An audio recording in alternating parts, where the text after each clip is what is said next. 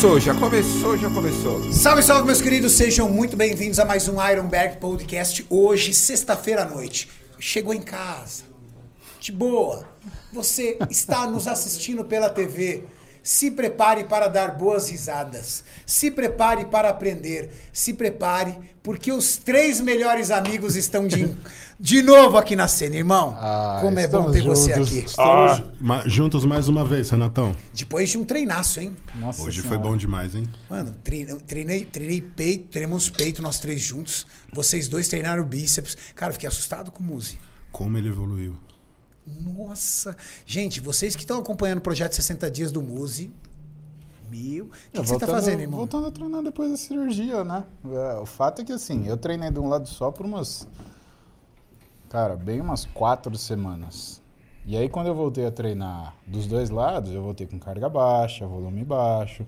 E aí eu voltei primeiro, peitoral. Eu fui treinar dorsal mesmo dos dois lados, tem umas duas semanas. Bíceps eu fui treinar hoje. É o corpo É, aí voltando a treinou responder, bíceps, né? foi fazer a rosca lá na máquina, rosca com peso, que tinha que fazer com os dois braços, ele fez unilateral. 30 quilos, unilateral. Zé Carlos Garcia, meu cirurgião, falou que podia. Davi Ronce, meu fisioterapeuta, falou vai. Eu falei, ah, então tá bom. Não, eu vou mandar o link do vídeo pra eles, pra ver se era isso que eles estavam esperando. Primeiro treino. O que, que eles vou mandar. esperavam do Me dá o WhatsApp deles que eu vou mandar o link do Não vídeo. vamos exagerar. Não... Aí o fisioterapeuta, o cirurgião, ai, meu Deus do céu. Ele fez 30, de, ca- 30 quilos unilateral na rosca. não, cara, mas o Zé, ele colocou... Ele usou uma...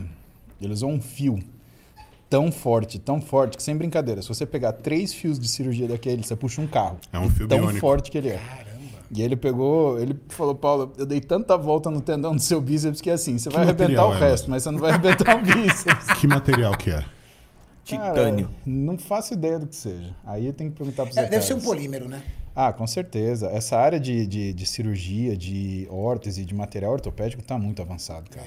A gente já usava titânio na década de 90, que era... E assim, tinha umas coisas legais de titânio, assim, quando você colocava a placa bloqueada, que é...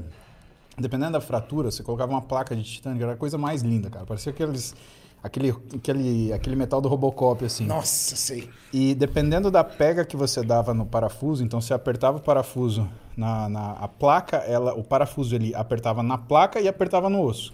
E ele fazia um negócio que chama fusão a frio. O titânio ele faz, ele funde quando você dá uma determinada força. Malandro. Aquele negócio não rebentava, mas nem que. Você rebentava o cara inteiro, mas aquele segmento ficava bom. Isso daí não tem dúvida. Você, você era uma criança arteira daquelas de quebrar braço, de aprontar, de cair da árvore, essas coisas? Porque você, você é, na- é criado no interior, né? Ah, Marília, né? Marília. Marília é, é é longe daqui, é uns 600 quilômetros, né? 485 quilômetros, mas dá umas 6 horas de, de carro. É longe. É, é longinho, sim. Você é nascido em Marília?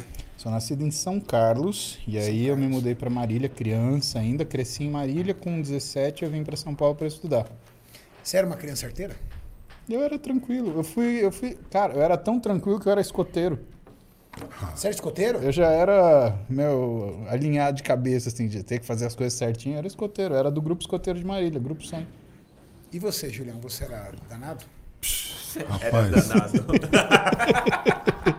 Renato, pensa num moleque que aprontava, era eu. É velho. mesmo? Meu O que que você Deus fazia? do céu. Eu era o capeta em forma de gente. É mesmo, Julião? Meu Deus do céu, eu causei, eu causei, eu causei. Eu fui um ótimo aluno até os 10 anos de idade. Tocava a campainha, sua mãe já tinha aquele frio na barriga. Na quinta série eu não tinha mais caderno. Nossa. Por quê? Você quer saber? Quero. Cagaram no meu caderno. Pô, vocês estão comendo. Sério. Cara, era, era um grupo de amigos, nós somos amigos até hoje, os moleques da minha rua. Então, a gente, Até hoje vocês são Até amigos? hoje, tudo da minha rua. A gente escolhe. Onde sua mãe mora lá, Julião? É, onde... Ninguém foi preso do jeito que vocês eram? Não, não. Graças a Deus ninguém foi preso e na quinta série eu lembro como se fosse hoje. A gente. Eram umas brincadeiras muito idiotas, né? Então, numa dessas brincadeiras, sumiram com a minha mochila.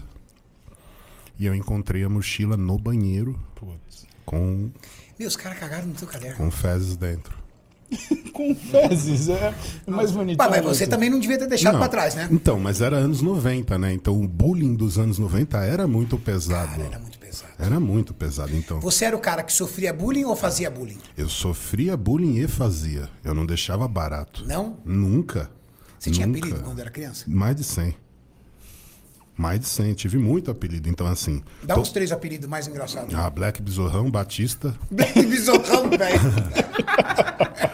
Black Besorrão, Batista. Por que Batista? É. O Batista da escolinha do professor Raimundo. Bota o Batista aí, Maurício, Não, pra mas galera. Por causa dos dentes separados. Mas, Mas o Batista é magrinho, porra. eu era também. Mas é, você acha Você que que era o quê? assim? Parecia um palito de dente, Fiat Lux. Fi- Fiat Lux, palito de dente. Fiat Lux! Microfone da Xuxa. Nossa. A Batista! Olha o Batista. A Batista, cara, não te mano. imagina esse Os caras não perdoavam, Júlio. Não. Ah, tinha um que era foda. Esse era- eu ficava bravo com esse. Divórcio.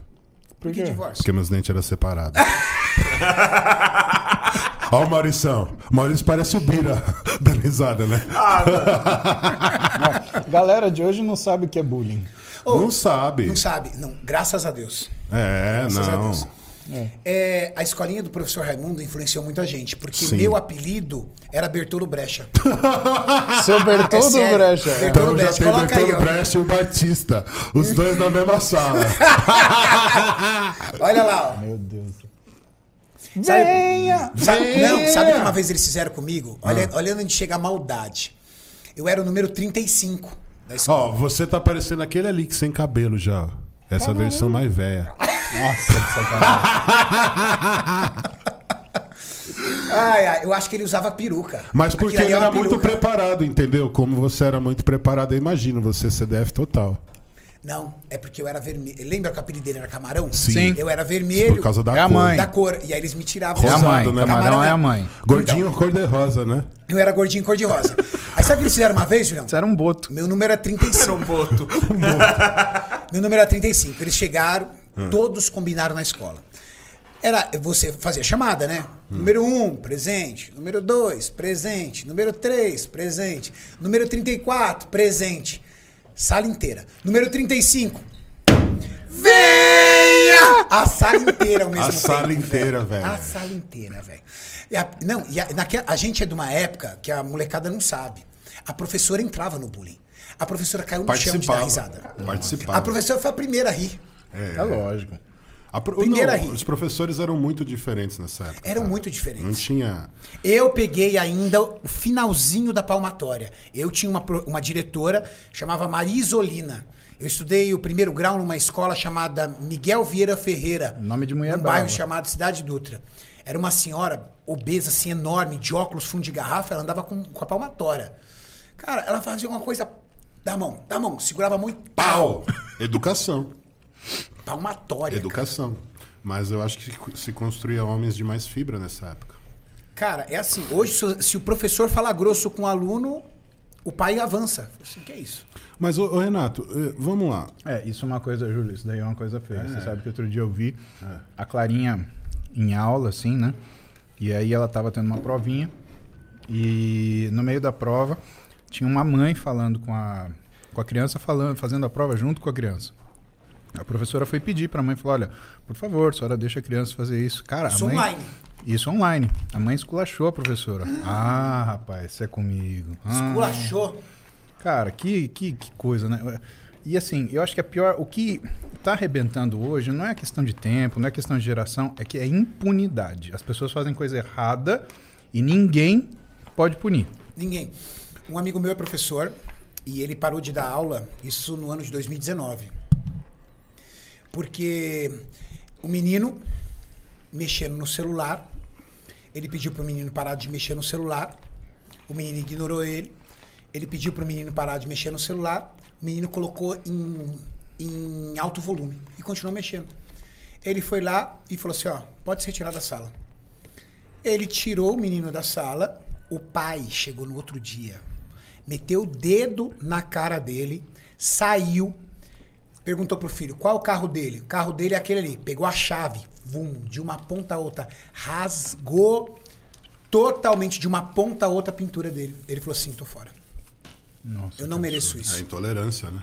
Eu É mereço intolerância. Não, isso é falta de educação. Não, né? hoje intolerância, é- isso é uma assim. canalice. É canalice, porque hoje você não dá educação para o seu filho na escola, na- em casa, ele vem para a escola, o pai acha que o filho tem que ser educado na escola. Não. Educação você dá na sua casa. Na escola você dá Exatamente. cultura, é conhecimento, Conhecimento, informação. cultura, educação exato. é lá. Aí você, o professor, tem um aluno que não tem educação, o professor não tem obrigação de manter esse aluno em sala de aula e pede para ele se retirar. Aí o pai vem para mostrar para o filho como ele é protetor e arregaça o professor. Arregaça o professor. Na minha época, se fosse mandado embora, apanhava em casa. Nossa senhora. Não, é. Tem, eu, falando nisso, se você conseguisse colocar no, no Instagram do Vander, ele mostrou uma, uma reportagem muito bacana da década de 90 da Rede Globo, cara.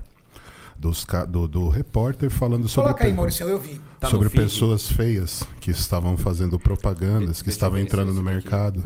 Sim. Mas, cara, é, é um vídeo assim. Eu que tenho duas ho- opiniões sobre hoje, isso. Hoje é muito chocante. É chocante. Aquilo. Mas isso mostra como mudou também a nossa cabeça. Mudou demais, né? A concepção de como que as coisas, a aceitação, né? Hoje, se você cantar uma música com um tom é, racista, como Nega do Cabelo Duro, não tem mais o, o mesmo peso do que na época que ela foi lançada, né? Vou colocar. É, mas depende de quem tá cantando. Também tem isso. Exato. Então, é como que você vê, né? Então O- é o bem seletivo, Cunha- né, O meu? delegado da Cunha, ele falou uma coisa brilhante aqui no nosso podcast. Ele disse o seguinte: Renato, eu sou um homem negro. E eu não tenho problema nenhum quando o meu apelido era negão, que o apelido era negão. Sabe por quê? Porque eu percebo nitidamente quando a pessoa está agindo comigo na maldade ou não. É verdade. Sim. É fácil perceber. É. Ele falou isso. Então, ele não tinha problema com isso. Mas hoje, o que que, o que, que eu vejo? Eu vejo que, acima de tudo, há um conflito muito grande, porque eu acho que a gente está numa, numa época de transição ainda, sabe? Sim. É, ainda há muito preconceito. E esse preconceito está sendo quebrado. E essa fase transitória que deixa tudo muito sensível, Julião. Deixa, né? Até porque se você for comparar. Achou, Maurício? É esse vídeo aí. Se a gente fala de negrão, negão no Brasil, um branco pode falar negão e não ofender. Se você vai nos Estados Unidos e fala niga, negão, Nossa pra Senhora. eles, cara, é, é- é- é certeza que você vai pra delegacia, porque ele vai avançar em você. Jamais você pode fazer isso. Por mais que você falou aquilo e ele seja um grande amigo seu, ele vai se sentir completamente ofendido. Mas você sabe que tem uma diferença, eu andei olhando isso é, por um acaso, entre o que é a, o preconceito no Brasil e o preconceito nos Estados Unidos. Estados, nos Estados Unidos eles têm um preconceito, sim, ele é uma sociedade preconceituosa. As pessoas elas não se misturam, elas julgam valores. E assim, o preconceito é dos dois lados. Ah, eu sou do Bronx. Cara, eu sou negão, você não entra aqui porque você é branco. Azar o teu, você é Se um a- merda pra mim. Se a menina arrumar um namorado branco, o pai tira de casa. Exatamente. Zero. E a coisa é do, é do mesmo jeito. Então o preconceito é dos dois lados. Né? Porque racismo é racismo para qualquer jeito. Se você julga uma pessoa né, pela cor da pele, que aliás, racismo é errado, a gente é da mesma raça, humana. Sim. né? A coisa já está errada aí. Né?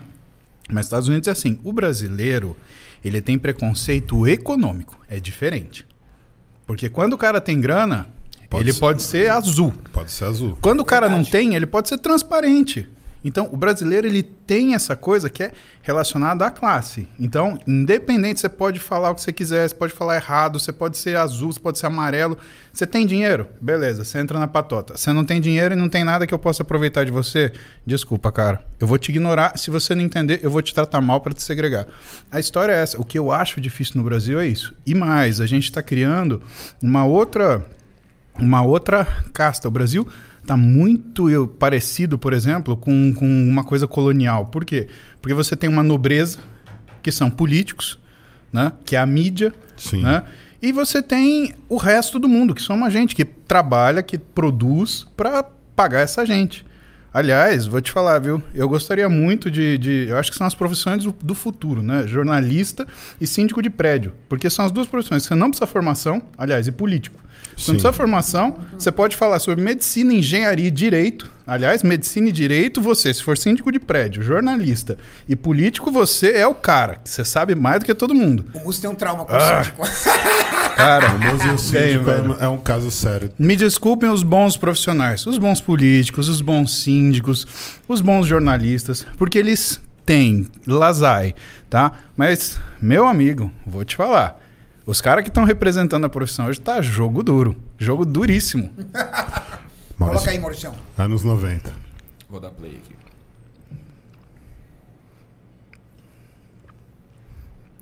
Lilian Whitfib. Dinha, careca, míope, ganhando um bom dinheiro para fazer. Vou colocar do começo aqui. Dá para imaginar gente comum, gordinha, careca, míope, ganhando um bom dinheiro para fazer comercial de televisão? Pois é, isso acontece cada vez mais. São pessoas comuns. Ninguém aqui tem rosto para capa de revista ou comercial de televisão. Será mesmo? Tá vendo aquela gordinha ali? Você acha que ela tem condições de fazer algum comercial de TV? Menina, tá louco essa gorda aí fazendo comentário de TV? Caralho, É, mas quem pesado. achar isso, caiu do cavalo. Porque a baixinha, loirinha, gordinha, 80 quilos, com cara de bolacha, descobriu na própria feiura a sua fonte de renda.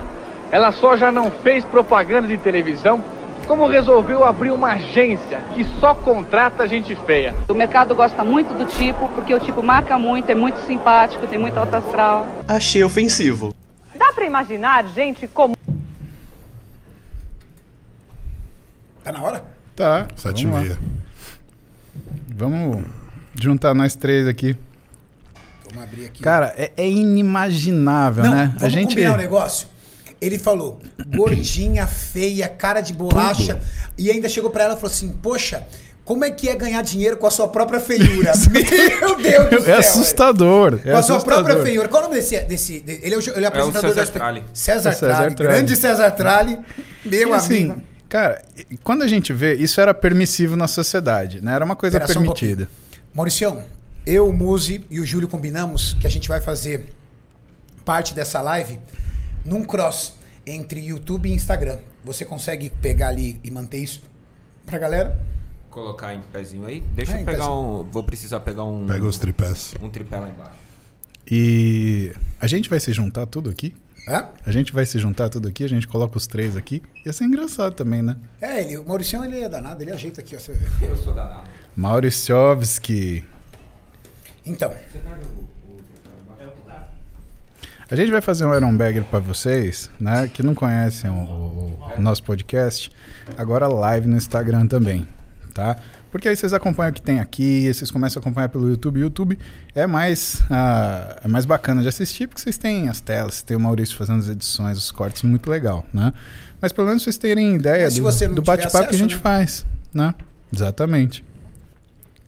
Você colocou o seu? Espera aí que eu vou te adicionar aqui.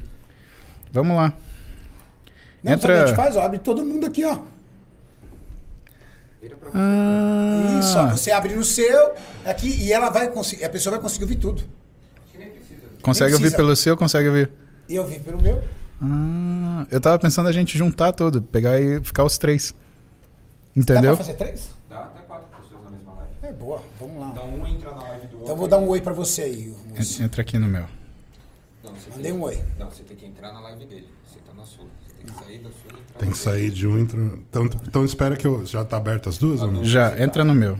Então eu vou entrar. A galera não tá entendendo nada. É, a galera não o entendeu. seguinte, Cadê? Vocês não estão aparecendo aqui pra mim, não. também lá Nos no apareceu. Eu tô lá. que seguem eles. Você vai entrar agora com ele ou Lá. Todo mundo, nós três, pode entrar aí. Dá pra Dei um entrar? oi aqui pra ele. Ó, pronto, mandei pro Júlio. Agora eu vou mandar o convite pro Renato. Aí.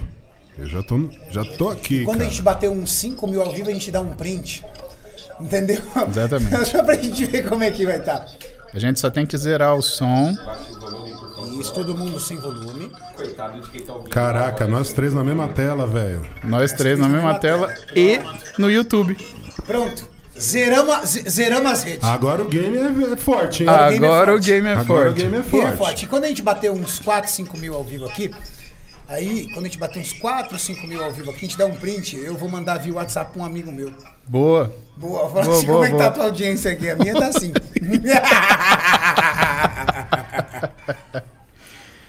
Ai, ai. Jesus amado. Tem bastante assunto hoje, hein? Tem hoje, né? Assunto, hein? Hoje, hoje, galera, tá quente o negócio aqui, viu? eu vou, vou dizer sobre isso. Cara, é. Ah, o Maurício só percebeu agora. É. Qual era o motivo? Tem uma bateria aí, Maurício? Porque tá acabando minha pilha aqui. Eu, eu acho que Carregador? Deixa eu ver se eu tenho uma Duracell aqui pra você pôr no celular. Se não, se não tiver, a Bia tem um, um carregador lá embaixo. Então, aquele vídeo lá que você mostrou, do Vande, ele mostra como era antigamente. Mas era muito esculhambado. Era esculhambado. É muito sem Era noção, esculhambado. cara. Cara, ele chegou pra mulher e falou assim: como é que é ganhar dinheiro com a sua própria feiura? Meu, é. Mano, é bizarro, velho. Na É, verdade, é bizarro. Nem cara. numa pegadinha. Hoje, se o cara fizer isso numa pegadinha, ele apanha. Nem numa pegadinha dá pra fazer isso. Não, sem condição. É bizarro. Tem. Tem, tem extensão. negócio pra ligar aí embaixo? Não, só tem. Vê se alcança aí, por favor. Ó, vai ter que ir por baixo, vem por baixo. Só. Pera aí. Então posiciona aí pra. Ah. Apoia no teu. Isso, no teu mic. Pera aí, galera, a gente tá ligando aqui o, o micro, o telefone do Muso na bateria. Tá é porque ficou tão dele. pesado que meu, a bateria foi. Não, ela vai embora. Ainda bem que o meu tá cheio aqui. Ah, Como é que tem tá uma aí? extensãozinha. Não, Maurício, aqui tá abaixa a luz aqui pra bom? mim, senão Não, não, eu tá vou perder ótimo. minha bateria Já toda. era. Tá ótimo, tá ótimo. puder. Hã? Eu- a gente tá atravessando. Isso, obrigado. Ó, deixa eu primeiro agradecer a Dieta Tati. Obrigado pela Dieta Tati Cariani hoje com, ah, Representou. contribuindo, representou com a dieta dos 60 dias. Cara, treina. agora são é, o projeto 60 45 já. Já são 45. Estamos eu gozando. sofri muito bullying quando era criança, gente de Deus. Cara, eu tinha. Meu apelido era Ramelinha, Por quê? que era branquinho e pequenininho. Então eu era uma ramelinha, né? O outro apelido, meia calça, porque eu gostava de usar a meia, a meia Em cima puxada. da- na- três Não, eu, quartos. eu gostava, é, eu gostava de usar a meia até em cima, tipo nerd mesmo. E de, você, você é aquele que amarrava o quichute na, na, na canela? Com certeza. Eu Meu também. quichute era só na canela. Você né? amarrava o quichute na canela ou não, Renato? O Renato não tinha quichute, Você não teve quichute, mano. Você tinha Não é quichute, possível, Renato. mano. Cara, eu vou falar pra verdade pra você. Ah, Eu tinha é, conga, claro, tem que ter um Conga. conga, e o quichute era o meu sonho de consumo. Você não conseguiu ter o quichute. Não. Putz. Foda. Vou comprar um chute pra você. Será que existe quichute ainda? Ainda Não. tem, tem até hoje. Tem Quichute, quichute. quichute era, o, era o cara pra você jogar, né?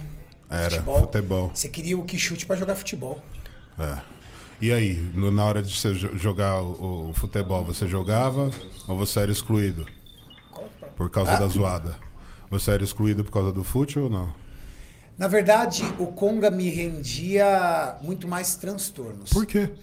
Porque tênis conga era o tênis que você comprava na feira, era o mais barato. Ah, Sim. é verdade. Só que eu estudei numa escola municipal, Que era. era, era legal. Ah, É, o que, que meu pai fez? Minha mãe, na verdade, fez. Eu morava num bairro muito carente. Minha mãe conseguiu. uma bolsa. Na verdade, não era uma bolsa porque era uma escola municipal. Mas minha mãe conseguiu, através de uma amiga, me matricular na melhor escola da região. Eu morava na região de Interlagos. Sempre foi de São Paulo, Renato. Sempre, nasci lá. Eu morava na região de Interlagos. Só que eu morava num bairro chamado Jardim Orion, no extremo sul de Interlagos. E minha mãe conseguiu me matricular na cidade Dutra, que era o melhor bairro de Interlagos. Então, por mais que fosse uma escola municipal, ela era escola, uma das quatro escolas modelo do município de São Paulo. Era uma escola muito boa.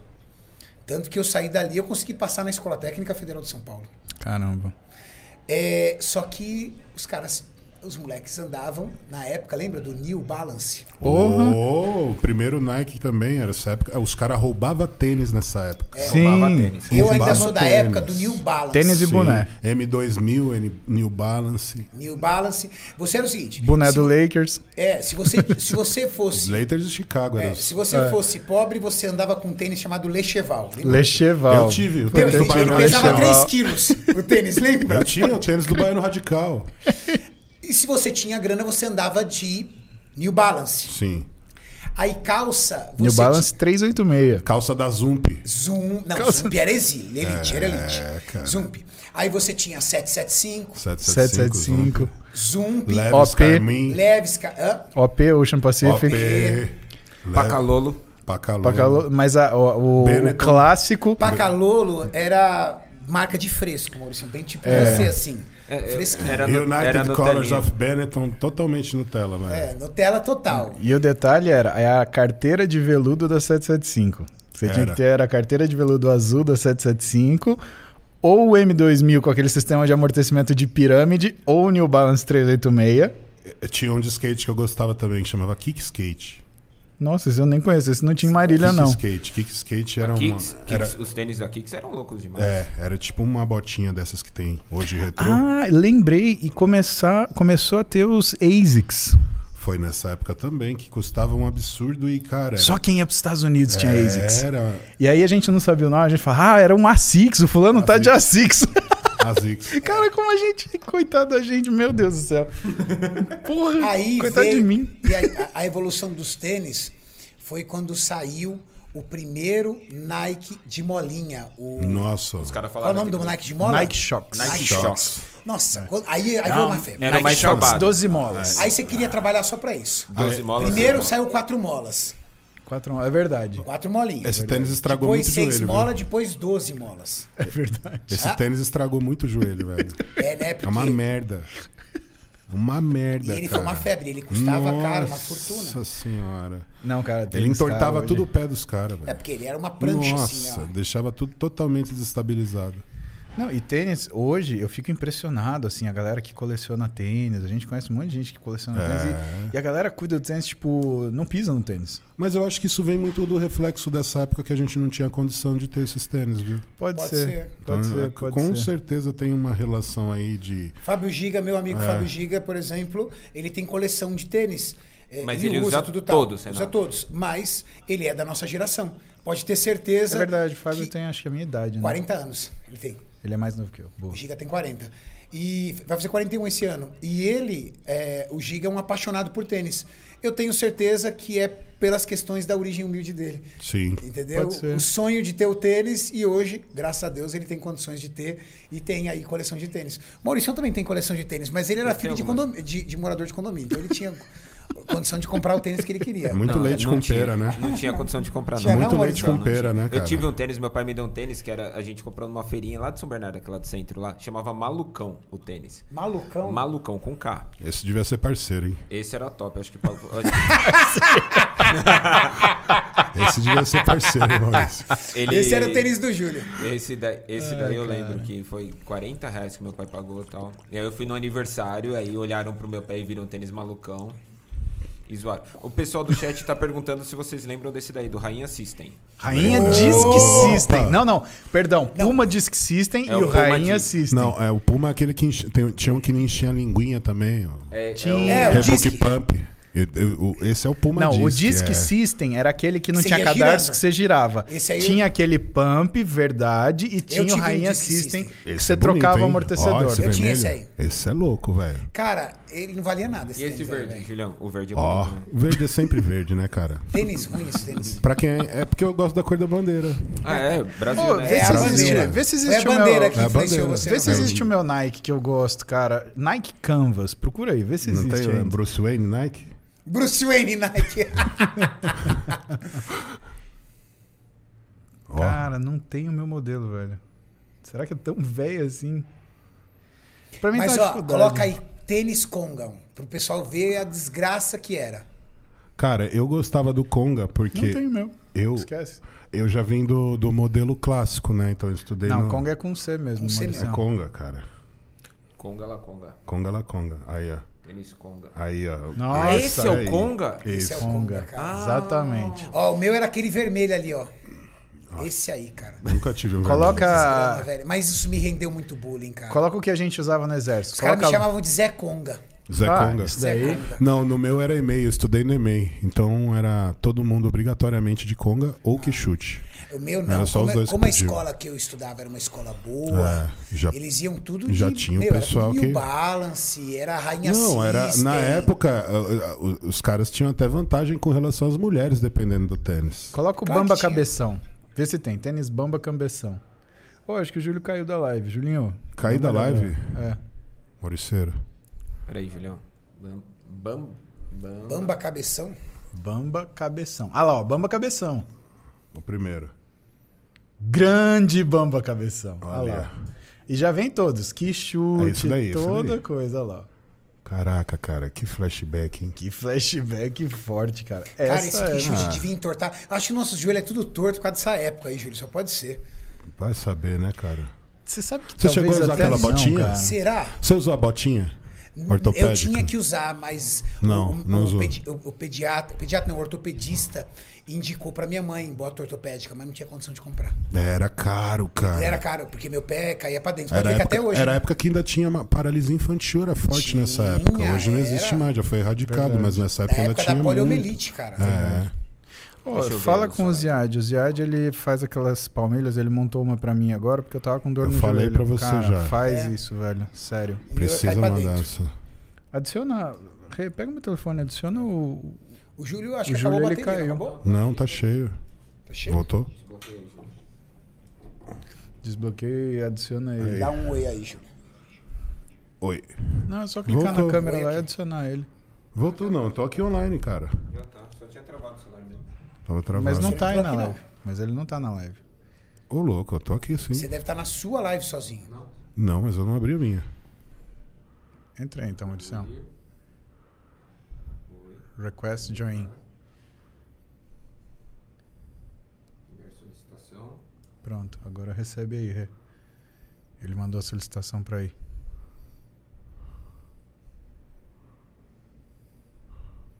A galera não tá entendendo nada. Tem o Renato. Tá e tem o Renato nas minhas duas. Hide live. Pronto. Ô, louco, o Renato tá nas duas, cara. Como que? Duas telas com o O Renato? Renato mandou bem. Encerrou Que que- A, a live. Não encerrei, não. Aí, aqui, ó. Não, aqui falou. Agora eu vou entrar de novo aí. Não, não encerrei, não. Não, não, aqui apareceu só. Explica pra galera o que tá acontecendo. Bom, galera, o que a gente tá fazendo? A gente tá fazendo, a gente tá juntando todas as redes sociais em um só. Então, a rede social do Renato, minha, do Júlio, mais dentro do Ironcast Podcast, que é o bate-papo de sexta-feira que a gente tem e que, meu, rende os papos mais legal que, que, que a gente tem, né, meu? Porra, A nossa mesa redonda. a nossa mesa redonda. Não tá aparecendo aqui pro Júlio. Acho que você bloqueou o Júlio, Renato. Não, que bloqueio. É sério mesmo, o Renato bloqueou eu. Na, na maldade, Júlio. Porra, Renato. Foi na maldade. Vou te falar, viu, cara. Pô, você não tá aparecendo aqui pra mim, não, cara. Convida ele pra live. Você Não, ele não tá nem ao pelo- vivo aqui na, na- Tô falando que ele te nas, nas janelas. Vamos ver aqui. Será que excluiu o Renato? Procura ele aí. Júlio Balestrin. Pronto, send request. Chamei ele. Aceitou aí? Só entrou você aqui direto só. Entrou pro seu perfil. Então, tá vendo? Não tenho culpa nenhuma. Tá lá, Na live. Pera Ô, aí. louco. Bloqueou, não foi nem o Renato. Cara, eu acho que eles estão de complô. Não tá dando. O- Eu acho que o Renato fez isso. Tem problema, faz o meio seu daqui, moço. É, foi Ah, excluído, pronto. né? Não, tá aí você aqui. Foi excluído, pra carregar. Ah, Mauricera. Deixa Excluíram, eu- velho. Deixa eu descobrir uma coisa aqui. Vocês não estavam falando de questão de preconceito? Júlio? É, é isso. Verdade. O primo pobre já ficou de fora. Primo pobre já ficou fora. Já O era. primo pobre Ai, já ficou de Deus fora, céu. cara. Mauricião, vamos abrir o superchat pra galera aí. Vamos lá. O Caio Emanuel mandou assim: Salve mestres, preciso fazer card com que frequência? Pois, pois às vezes não tenho tempo. É mó barato, né? As pessoas me perguntam sempre isso, mas elas sabem a resposta. Elas sabem. Olha o termo, preciso. É aquela coisa da obrigação. Eu juro pra vocês, vocês sabem a resposta. Vocês sabem. Vocês sabem a resposta. Falei pra eles, Júlio. Resposta? É. Do quê? Quantas vezes precisa fazer Do card? absurdo que ele perguntou. Não, o que, que ele perguntou aqui? Quantas Quant- precisa Quantas vezes precisa fazer card? Ele sabe a resposta que é todo dia, mas ele Não, é. Preciso vai fazer fazer diferente. card com qual frequência? Ah, pelo amor de Deus, cara. Todo dia, bicho. Verdade. Não, não, não vacila assim com a gente, não, cara. A gente fala sempre sobre como que você deve trabalhar cardio. Então, vai, se você não entendeu, de novo, musculação sempre prioridade. O cardio vem para complementar o trabalho da musculação. Cardio em alta intensidade vai tirar a potência do seu treino. Então, se o foco é musculação e hipertrofia, vai de boa no cardio só para complementar o trabalho do dia e fazer o déficit necessário. Assim você perde peso de gordura e não de massa muscular. Lembra que musculação é uma coisa de especialidade do músculo. Então, se você. Você pode fazer cardio intenso, mas aí a quantidade dele, o volume, tem que ser pouco. Você faz um cardio intenso, por exemplo, para te aquecer para você treinar. 7 minutos, 8 minutos, 10 minutos. 10 minutos, beleza. Aí você tá bom. Vai treinar. Depois treina. Vai, se você fizer cardio intenso, o último, a última resposta que você dá, o último estímulo que você dá para o seu corpo é o que ele vai mais responder. Então, se você deu um cardio intenso logo depois da musculação, a tendência é você se adaptar a esse cardio e menos a musculação. A única coisa que você tem que saber é o que, que é sua prioridade. E dentro da sua prioridade, volume e intensidade vão determinar o que é a sua, o seu principal, o seu, sua principal modificação. O Thiago Camargo Renato mandou assim: Renato, quero agradecer pelas palavras no Dr. Alan semana passada.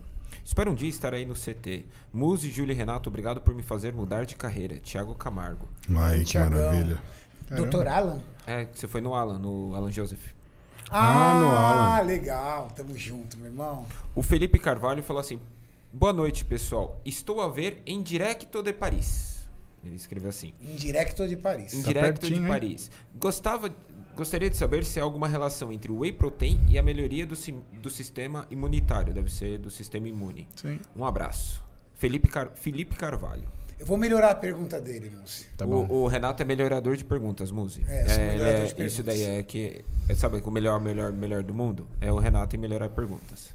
A- o consumo baixo de proteínas pode afetar o sistema imune? Pergunta interessantíssima. Ah, bonne nuit, monsieur. Merci beaucoup. a ideia é a seguinte. Renato ele fez essa pergunta por quê? Porque ele sabe que um dos componentes naturais do whey protein é a glutamina. A gente tem um pouquinho de glutamina no whey protein. Então tem o efeito do whey protein, da alfa-lactoglobulina, e você tem o efeito da glutamina, que é muito utilizada pelo sistema imune. Mais do que isso, a glutamina ela é altamente absorvida pelas vilosidades intestinais. E a gente sabe que o intestino, para a gente, ele é um órgão prioritário em relação à nossa imunidade. Portanto, toda vez que você tem um intestino saudável, você tem uma imunidade saudável. Logo, você tem tanto a ação da glutamina, que é presente naturalmente no whey protein, assim como você tem a ação da alfa-lactoglobulina, que é a principal proteína do whey protein, que melhora a função imunitária. E claro, você tem a quantidade de proteína que vai aumentar e que vai te ajudar a estar bem nutrido. Né? Então, situações como, por exemplo, infecção, situações como lesão, elas fazem com que a sua necessidade proteica aumente. Basta falar, Renato, por exemplo, a quantidade de. Quando você tem uma lesão, o sítio da lesão ele começa a modificar o que é a produção de, de fator de crescimento. Pode ser, naqueles local, ele pode ter um aumento de até 5 mil vezes a quantidade de fator de crescimento. Só que se você tem o fator de crescimento que você analisa a reparação e não tem a proteína, você não tem reparação a contento. Então, é fundamental em qualquer processo de lesão ou qualquer processo de recuperação que você tenha uma quantidade de proteína adequada. Então, sim, em processos patológicos ou não patológicos, a quantidade de proteína de uma forma geral como nutriente e o whey protein como nutriente específico, ele tem essa capacidade de melhorar a nossa função imunológica. Perfeito. Posso fazer mais uma aqui, Renato? Pode. Superchat aqui só para agradecer o trabalho absurdo que vocês fazem para o esporte no país. Abraço especial para o Muzi, que enfim, depois de anos acompanhando ele de longe, hoje sou paciente e conheci ele pessoalmente ah, semanas atrás. O nome Olha dele aí. é Poucos Games, então não dá pra Ah, saber exatamente poucos games. quem que é a quem que é a pessoa. Ele me dá umas dicas de, de joguinho pra jogar no PlayStation. Pro- Foda que eu não tô jogando, olha, não tô nem chegando perto do PlayStation Não agora. dá, né? Não dá tempo, né? Cara, que ilusão, eu nem sei porque que eu comprei esse videogame, acho que foi de O- gula, o- cara. O, o Muzi Foi tem você achar dentro da 5, sua cara. doce ilusão que você Tá na tem. caixa, tá na E caixa. não, tá montadinho ali do lado. Ele não jogou nenhum jogo de Play jogou. 5. Cara, a primeira coisa que o Maurício ele viu em casa, que ele notou, foi o, o, o fliperama do SNK, porque não dá, Ah, não né? tem Uma caixa vermelha também. gigante no meio da sala. E a segunda coisa, é o Você tem um PlayStation. fliperama? Ah, Renato. Daqueles que a gente colocava ficha quando era moleque? Tem, Tem. Sim, mas daquele. da- da- eu tenho aquele fliperama de, de, de tubo de TV de tubo da SNK. Aquele, aquele que era Neo Geo, Nossa, cara. Geo. Sim, que, meu, ficava Qual em jogo? sorveteria. Cara, eu tenho. Aí eu vou ter que te contar a malandragem, porque eu comprei ele, né? Um sendo jogo. um fliperama Neo Geo. Então dentro tem uma máquina Neo Geo MVS, de verdade, que tem um cartucho multijogos. Porque o Neo Geo, versão multijogos, ele É uma tem essa. daqui, Renato, ó. É, Mano, exatamente, é que exatamente Isso é a essa. cara da nossa gente quando era moleque. E velho. de ficha. Mauricião viu lá, Tem ele viu as fichinha? fichas. Tem que colocar Tem que ficha. colocar fichinha. E tá? você paga a ficha, viu, Renato? O Music cobra. 10 flexão. Boa. você ganha uma ficha. Renato, eu nem joguei. E o que, que eu, eu mandei pra um cara em Minas, que é um. Meu, ele é um artista, ele é praticamente um, um, um- um virtuoso do fliperama. E ele montou dentro desse fliperama seis máquinas. Então ele tem um Neo Geo, ele tem um Street Fighter original, Puta merda, velho. ele tem uma um Mami original. Mami é aqueles, ah, tipo... Atari, Cadillacs, é, é, dinossauros, não sei o quê, Konami, blá, blá, Konami. Exato. Todos esses jogos que eram de fliperama, que era Konami. jogo único. Tem um emulador que tem mais de 4 mil jogos, aí tem tudo. Tem Master System, Mega Quando era Drive. moleque, quando era moleque, os jogos meus de fliperama era Tartaruga Ninja, Moonwalker. Tem Tartaruga Jogou Ninja, Moonwalker? tem Joguei, Moonwalker. Michael Jackson era Cara, da Você é hora. louco, Tem- era muito louco. Cara, Lembra quando ele jogava a todos esses- magia dele? Jogava. Ele dançava, metia um break, Metia pau! um break, aí ele soltava dava- um chapeuzinho, Ele saiu uma magia assim, ó. Cara, eu tenho todos esses jogos. Só que Mentira, velho. Você tem Moonwalker. eu Tem. sonhei, cara, eu Caraca. sonhava quando era moleque. Eu jogava um jogo do Neo Geo numa sorveteria de Marília que chama Fatal Fury. Nossa, é top demais, velho. E, meu, Terry toda, Bogard. todo sábado. Fury é aqueles caras que entrava no metrô. Não. Não, esse daí Esse é o é, Final Final, Fight. Fight. Final Fight. Que eu também tenho. Lembra que o maluco dava um pilão no cara? É o Hagar. É o Hagar. Hagar. Hagar. Cara, Yeah. Você quer um dia ficar feliz? Vamos Mano, em eu casa, tenho. nós três, a Eu gente também. joga Vamos passar a no tarde fliperama, no fliperama. com ficha. Ah, não. Tem que cara. fazer um sério. desafio, hein? A gente deixa a Tati com a Roberta, sei lá, Isso. tocando fogo na, Lançar um no desafio. prédio, meu. Tocando fogo no prédio, Pra me jogar raspar o fliperama. cabelo do Renato. Esse é meu próximo objetivo. E, e, meu, e, e eu pedia pra minha mãe me levar na sorveteria. Mãe, me leva tomar um sorvete. Ela falou, você não quer tomar sorvete, você quer jogar aquela porcaria de fliperama. Isso é coisa de malandro, pô. Mas ela me levava na sorveteria. E ela me dava duas fichas. E, cara, eu jogava, assim, aquelas duas fichas, assim, regulando o Com, a máximo. sua- com toda, com toda a força da sua morte. Não, assim, e com né? todo cuidado, porque, tipo, você tomava uma porrada, você perdia a primeira luta, filho, são duas fichas. Acabou, já era. Aí a gente entrava no Fiatzinho 147 amarelo e voltava pra casa. Ah, que da hora. E o meu né? sonho era ter um fliperama. Cara, tudo bem, Comprou. eu espero, não tem problema.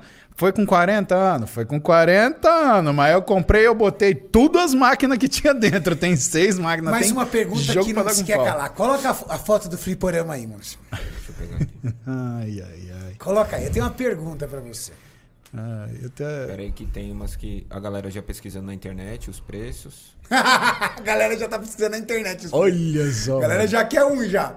Deixa eu pôr A pergunta é o seguinte. Esse, essa caixona vermelha, naquela tua, naquele teu apartamento maravilhoso, como é que você convenceu a Roberta de colocar essa coisa feia lá, velho? Eu não convenci, eu comprei escondido um dia eu cheguei em casa. Quando chegou, eu já tava lá. Ela falou assim, você vai botar isso aí no seu banheiro. Não, velho, você sabe que ela virou pra mim agora? Porque tá reformando. O apartamento a gente tá morando num outro, né? No Ah. mesmo prédio, a gente desceu pro quarto andar e eu reformando o sétimo, né? Aí ela já chegou esse jeito, então, você sabe que não tem lugar pro seu fliperama em casa, né? Aí, cara, aquilo já tá me dando uma embrulhando no estômago eu tô pensando, cacete, se eu deixar no consultório, eu não vou jogar de final de semana. Mas eu também não tô jogando tanto assim, não, Elisandro, nem tô jogando, mas, cara, aquilo pra mim é uma âncora. Você, sabe, você fala pra mim, ah, o que, que você acha de ser sucesso? Cara, sucesso é eu conseguir uma coisa que eu queria com Que 10 anos de exato. idade e que, meu, eu olho É aquilo me dá isso. satisfação, cara. E às vezes eu explico pra ela, falo, deixa de ser homem, deixa de ser criança. Eu falei, então, não dá. É desejo reprimido. Porra, Total. toda vez que eu entro em casa, eu olho pro fliperama, eu me lembro com 10 anos de idade e falo, cara, sucesso. É isso. Porra, aquilo me dá uma sensação de, Sim. de ter esse, esse É, bem quando você tem, eu, por exemplo, quando eu era criança, o meu sonho era comprar uma fábrica. Quando eu comprei a fábrica, é sério. É Quando sério. eu, eu falei pra você, é, É, era comprar uma fábrica. pai. Falei. Quando eu comprei a fábrica, eu falei, caramba, cara, era um desejo de criança. É. Mas a tendência sempre vai ser essa. É, mas com certeza a Tati não quer tirar a fábrica da sua casa, né? A diferença é que eu já tô com duas coisas na berlinda. Tati, me ajuda. Vai conversar com a Roberta, porque, ó, o que, que é foda? Fliperama. Eu- o fliperama é a minha bicicleta. Bicicleta também? Oi? Pro Thales. Mas Entendeu? aí quando que eu Pro jogo? Thales. Pro, Pro Thales. Pro Thales. Eu tô vendo um Thales de 40 anos aqui sentado É, ele aqui. vai jogar assim nesse fliperama. Ele vai olhar e falar assim, meu, isso é Meu, muito chato, Que cara. jogo muito de velho. gente burra, cara. É É só pra velho. frente e pra trás. Não, aí a gente vira e fala pra pra ele. ele. A gente vira e fala, não, não, tem meia lua e botão de soco, tá bom? Hadouken! Esse dia eu fui mostrar o Atari pro meu filho mais novo. E aí eu mostrei, queria jogar o River Raid. Eu quero jogar o River Raid, cara. Aí eu mostrei no YouTube River Raid. Ele olhou, olhou pra mim, olhou. Que merda, pai. Porra, é essa? Que merda, pai. Ele não falou isso, mas eu percebi no olhar dele que ele Ele, olhou e ele falou se cara, decepcionou, né? Falou, opa, isso era bobo, né? Cara, mas era muito legal. Você, tem- você jogou Atari? Eu joguei, eu tenho um desse também em casa, com 1.300 jogos. Você tem um desse aí, Eu Julião? tenho, só que o meu não é uma máquina completa, é só o. Ah, Só eu o sei console. qual É que você a tem. É o ganhar. console. É É o o tabuleiro. console. o Sei, sei, sei console. que é. O meu tem 1.300 jogos, então eu tenho o Aero, River Raid, Enduro. Você tem River Raid, cara? Tem, vou deixar com você. Pra a, gente pode fazer, a gente pode fazer um campeonato, né? E aliás, é campeonato tipo FIFA, assim, porque em vez de ter os estádios, a gente tem as casas da gente, que a gente vai rodando, né? E aí a Cara, gente falando escolhe. nisso, Verdade, os, Anos os campos 90. inimigos. Ó, Os campos inimigos, anos 90 era tão sem noção que teve um, um, um- um jogo de videogame pornô. Você lembra? Puta, X-Men. X-Men. X-Men. É O verdade. bonequinho saía correndo atrás pra comer a menininha. E e havia uma tesourinha atrás pra Eu vi uma cortar. tesourinha pra cortar o Pra pinto dele. tesourar ele. tinha duas situações. É, é, gente, era bizarro. Ah, cara, era Jogo bizarro, normal, cara. do Atari. X-Men, Mauricião, Chamava X-Men. O carinha vinha com o pintinho, ele vi- lembra como ele andava? Ele andava assim, ó. Ele andava assim, ó. Parecia que tava dançando aqueles era, era o tripézinho, o tripézinho vinha andando. Ele vinha andando. Aí a menina saía correndo. Saía. E o lance era ele tinha que comer a menina. Ou se ele não conseguisse, a tesourinha cortava Pegava o pinto dele. ele. Cortava. É. Cara, como é que pode? Os anos 90 era muito louco, Ele cara. tomava o comprimidinho também, você lembra? Não tinha que pegar uma, uma pastilhazinha? Tinha. Aí- Naquela Olha, época já já, é- já não aquela. Isso já é previsão do futuro, é que nem Simpsons. Os caras já estavam prevendo Viagra. Já tava Olha prevendo só. Viagra. Olha isso. Que nem Simpsons. Aí cê quando você conseguia entrar na cabaninha e tinha mulher, e cada hora ela tava em uma posição. Aí você tinha que Exato. quebrar Trabalhar. o controle em cima dela. Quebrar o controle em cima dela, igual o Decathlon. Nossa Decathlon Senhora. quebrava tudo. Ó, Quebrava, Decathlon acabava. Decathlon era um controle por, por, por jogada, cara. Ô jogo lazarento. Você sabe que eu tinha Atari, eu, eu, eu joguei uma vez o Decathlon por causa disso. Eu quebrei o controle e fiquei sem. É. Outro que Acabou. estragava era o Tarzan também, que ele tinha que ficar pulando nos... Tarzan não tinha. Eu tinha Pitfall. Pitfall era demais, Puta, hein? Pitfall era Pô. legal, cara. Peraí, peraí, galera que tá dando microfonia. Coloca outro no tripé ali. Boa, boa, boa. Ai, cara, que coisa boa. Mas é verdade, anos 90 a gente era. É uma, é uma época pré-civilizatória, praticamente, né? Porque Pra tudo. a gente a gente tava se ajustando, a gente tava vendo. E assim, o que, que eu acho interessante, né? Não era crime você perceber diferença e você convivia com as diferenças. É, é uma coisa que. é, sabe? Mas, cara, você quer ver o cúmulo de- das pessoas entenderem anos 80 e anos 90? Trapalhões, velho. Nossa. Nossa. É, Cara, Trapalhões. nós, Trapalhões. nós Trapalhões pra escolinha do assistir. professor Raimundo. Mas, velho, Trapalhões era um programa infantil. Sim. Como é, qual, qual, pra nossa época, qual era o lance dos Trapalhões? Você fazia é, toda a sua lição, passava de ano, ia bem, pra sua mãe levar você no cinema pra assistir o filme dos Trapalhões. Era E isso. todo ano tinha Você um era filme dos criancinha, Trapalhões. os Trapalhões. O, o, o Mussum, ele era bêbado. Ele Verdade. era bêbado, lembra? Ele falava, ele, ele falava, "Não, vou tomar uma pinga, ficar bêbado, tal, tudo. O, o Dedé, entende, o Didi chamava ele de gay, de, de- xingava ele de tudo quanto é jeito. É. O Didi era malandro, passava a mão todo mundo, roubava o dinheiro dos caras. Verdade. Passava a perna nos caras, era tipo um verdade. estelionatário ele quase. É verdade. Lembra? Ele vivia fugindo da polícia, que era o. Sargento Pincel. Gente Pincel, por que ele fugia da polícia? Porque ele era tipo um estelionatário. Cara, essa era a nossa referência. Um estelionatário, um bêbado. É. É, Exatamente. e todo mundo parava pra assistir antes do Fantástico no domingo. Que outra. Cacildes. O Fantástico também era absoluto, né? Ah, Não, o ó. Fantástico já começava com a mulher quase pelada. Já pelado. Não, o pior, Renato, era o sabadão Cara, do sabadaço. do Não, Gugu. agora a gente vai falar de um programa decente. Aí lascou. Aí banheira do Gugu. Banheira do A Gugu. mulher de peito de fora, calcinha fio dental, pegando um sabonete numa banheira com outro cara. Num domingo à tarde. No domingo à tarde. Uba, uba, uba, ei. Uba, uba, uba, ei. Lá, lá, lá, Vocês lá, lá, viveram lá, a época lá, lá, errada. lá.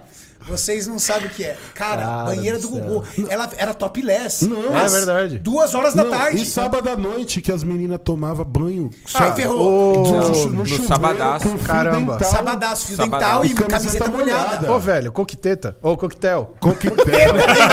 Coquetel. Tutti frutti, tutti frutti, tutti frutti. Aí você saía do coquetel. Cine privê. Cine privê. Puta cara. Era, era putaria da manhã à noite na TV. Caraca. Só isso, E a cara. gente não perdia um. Meu Emanuele pai- morreu, velho. A Emanuele original morreu. Sério. Morreu, Sério, morreu de quantos anos? 70? Nossa, velho, deixa eu. Morreu Renatão, velho. então é Coloca aí como é que tá a Manuele. Um minuto de silêncio. É, quando a gente era moleque, foi muita homenagem. Meu não custa Deus, nada fazer cara. a última Nossa homenagem Senhora. agora. Exatamente. Fazer a Um última minuto- homenagem Um minuto agora. de pra ela. silêncio pra Emanuele. Meu Deus.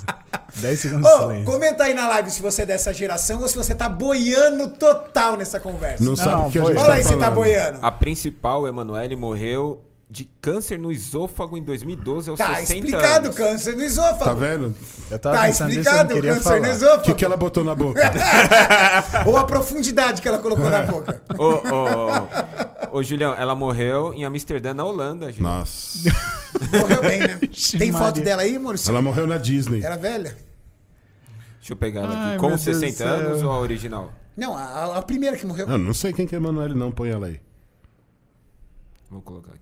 Não, não tem- Ah, é verdade. Não tem Essa nada demais. capinha. Essa capinha. Isso aqui. Caramba, cara. Não tem nada a ver. Silvia Faz tempo? Cristel. Nossa. Silva Cristel, é isso mesmo.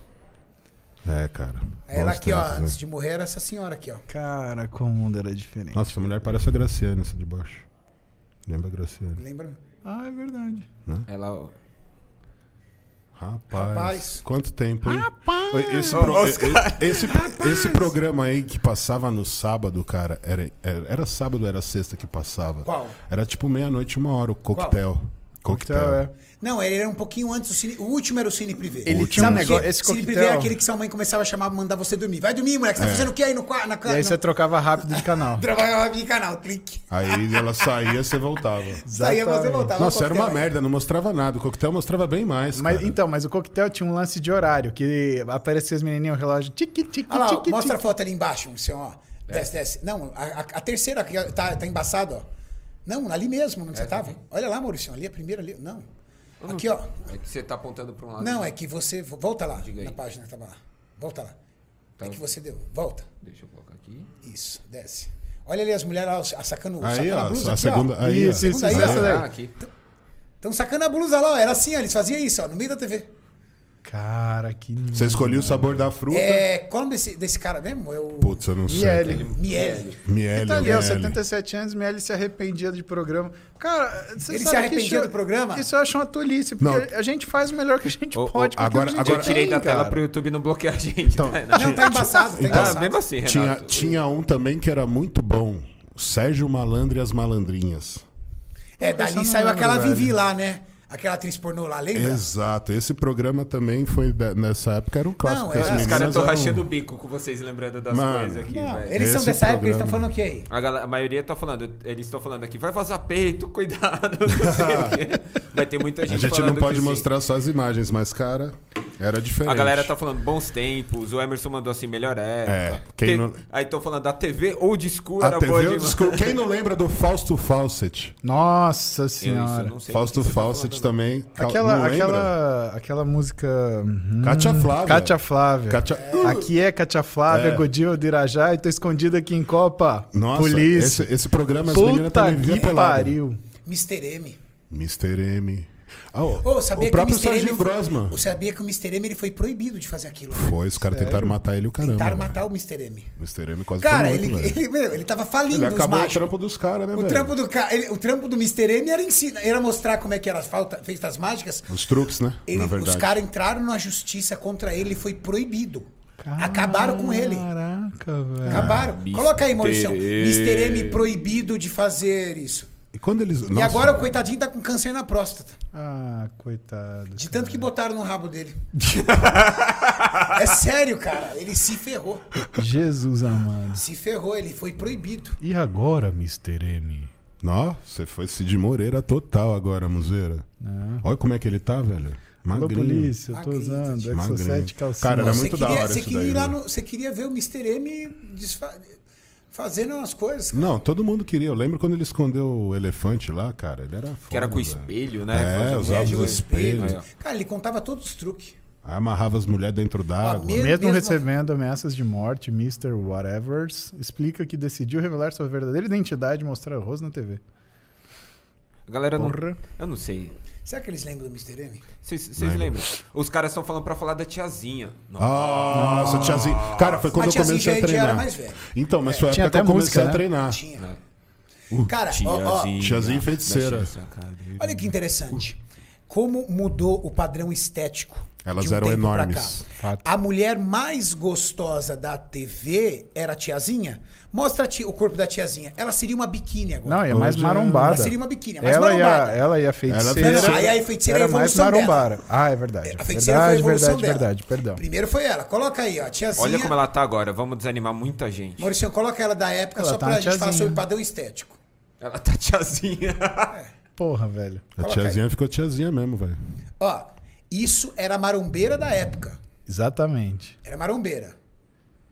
A marombeira da época. Agora coloca aí, feiticeira. A feiticeira foi a A evolução, evolução da da tiazinha. tiazinha. A, a feiticeira era o wellness da época, né?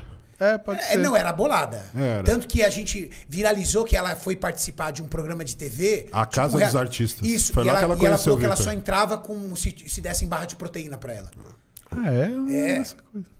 Ela era a musculosa, a feiticeira. Tanto- Exatamente. Campeã de capa de revista, caramba. A evolução dela foram as paniquetes. É, Ah, boa. é A evolução verdade. delas A da. Coloca a Juju Salimene, a Salimene no Verdade. começo da carreira dela. É Juju Salimene, Mulher Samambaia, quem mais você lembra? Aquela. Ah, eu não lembro. Aquela. Saraíba. Não, Saraíba tem não. uma outra Saraíba que era muito fez. que raparam a cabeça dela ao vivo. Nossa. Ficou anos. Não, a Babi. Babi. Babi Rossi. Rapar a cabeça de uma mina? Raparam a cabeça dela na TV, assim, ó. Na TV a mina chorou pra caramba. Chorou pra caramba. Ó, ó, a Juju ali no começo. A Juju era a mais bolada, vamos dizer assim, da TV, lembra? A mais estourada. É, foi o que revelou, né? Na verdade, ela e depois o Felipe, né? Foi uma. Foi, foi. A Juju era o. Quando a gente queria dizer de uma mulher com muito corpo, falava assim: Meu, ela é tipo uma paniquete. É verdade. Lembra? A gente ó, falava é. isso. Aqui, Renato. Hipertrofia feminina. Hipertrofia, Hipertrofia feminina. feminina. Isso é ao ponto das mulheres falarem assim: Nossa, é grande demais. Grande demais. Eu não quero. Não, e nessa época a gente começou a ver uma- um movimento em mídia Aqui já é já. a Juju mais avançada, tá, Maurício? Essa não é do começo, não. Essa daqui. E nessa É, época né, a não? gente começou a ver um movimento Aí foi o mídia auge do auge falando, dela ali, falando Strong is the New Beautiful. Você lembra? Hã? Essa foi a época que começou aquele Strong is the New Beautiful. Isso, exatamente. né? O forte é o novo belo. Então, evoluiu muito o padrão estético. E isso nos homens também. Sim. Demais. Nos homens Te- também. teve uma Quem era o cara mais forte da época nossa, sem ser o Schwarzenegger? Jean-Claude Van Damme. Van Damme. Coloca aí o grande dragão Não, branco. tinha o, o Stallone. Stallone e Van Damme. Cara, mas você sabe que o Stallone, ele era o mais rasgado no Rambo 3, mas o mais musculoso era o Van Damme, velho. Ó, olha aí. Olha lá, ó. Olha lá, ó. Coloca ali, ó. A primeira mesmo, Maurício. Pô, lembra Acabou. dele no Esse Grande Dragão desenho. Branco? Não. Isso. Não, põe ele no Grande Dragão Branco. Ó, põe, põe aí quando jogam um pó na cara dele, que aí o bicho Esse pega. mesmo, ó. Esse mesmo. ó. É essa Aquela cena ali, aí, ó. ó. Essa aí, ó. Quando jogam um pó na Pode cara clicar aí, dele. Maurício. Vê se ela fica melhor. com o Bolo Yang. Ele com o Olha Bolo aí. Yang também, meu. É. Porra. Isso era ser muito forte. É que aí ele não tá trincando. Tem um momento no vídeo Mas que tudo ele bem, trinca mas isso era fibra ser muito pra todo forte. que lado. Sim. É, Esse cara, hoje aqui, nós chamaríamos ele de natural. natural. Se você é do clã Tanaka, mostre o Jinma, Ó, o toque da morte. Eita, nós, essa é uma memória boa, hein?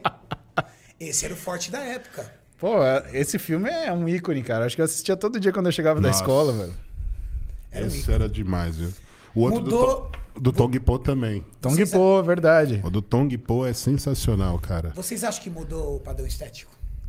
Eu acho que a gente teve uma. Na verdade, minha, opi- minha opinião é que você teve acesso a mais padrão, mais formas físicas. E as pessoas elas começaram a adotar um padrão mais atlético como estético. o que aconteceu é que é, variou. A pessoa que não se encontrava num cara, por exemplo, musculoso e grande, se encontrou num cara musculoso e definido.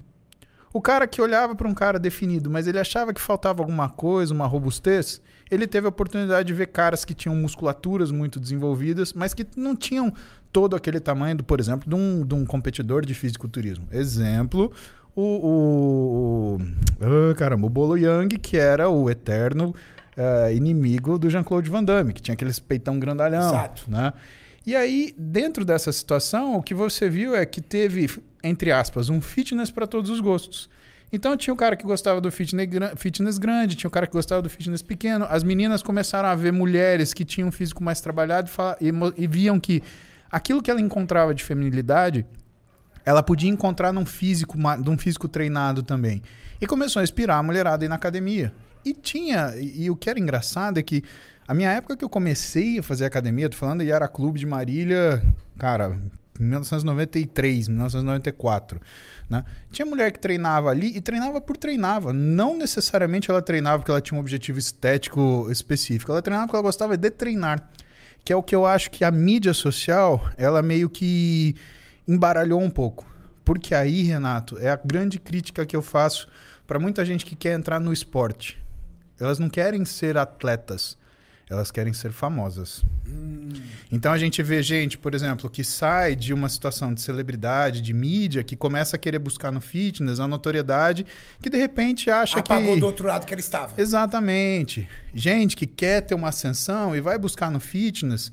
Né, uma, uma forma física que chame atenção, que quer queira, quer não, chama atenção. E eu acho que isso é um grande problema à medida que muitas pessoas começaram a usar de tudo que é recurso e fazer propaganda de tudo que existe para conseguir justificar o físico que tinha. E aí o que, que aconteceu? Tudo que a gente acredita, tudo que a gente valoriza, tudo que a gente preza, que é a capacidade de treinamento, a, a, a intensidade, a, a, seriedade com que a pessoa ela faz aquilo, ele começou a baixar e aí a galera começa a falar do quê? Ah, porque foi um ciclo tal, porque tá usando isso, porque tá usando aquilo. Porra, faz isso sem treinar então. Ué, não é fácil? Ah, se eu fizer um ciclo, eu fico igual. Porra, tenta, velho. Ah, porque eu vou botar o implante de não sei o que do chip da beleza. Ah, você acredita que tem um chip da beleza? Vai fundo, abraça.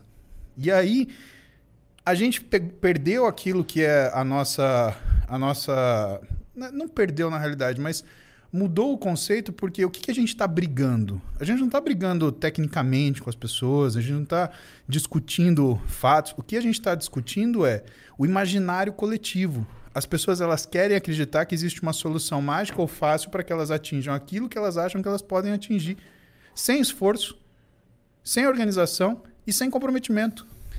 Qual é o mínimo do esforço que eu posso fazer para ter o máximo de resultado? E aí a gente junta com aquilo que o, o, o Júlio ele falou pro rapaz que perguntou: quanto que eu devo fazer de aeróbio? Cara, se você está fazendo essa pergunta, você está fazendo de menos. É o de menos mesmo.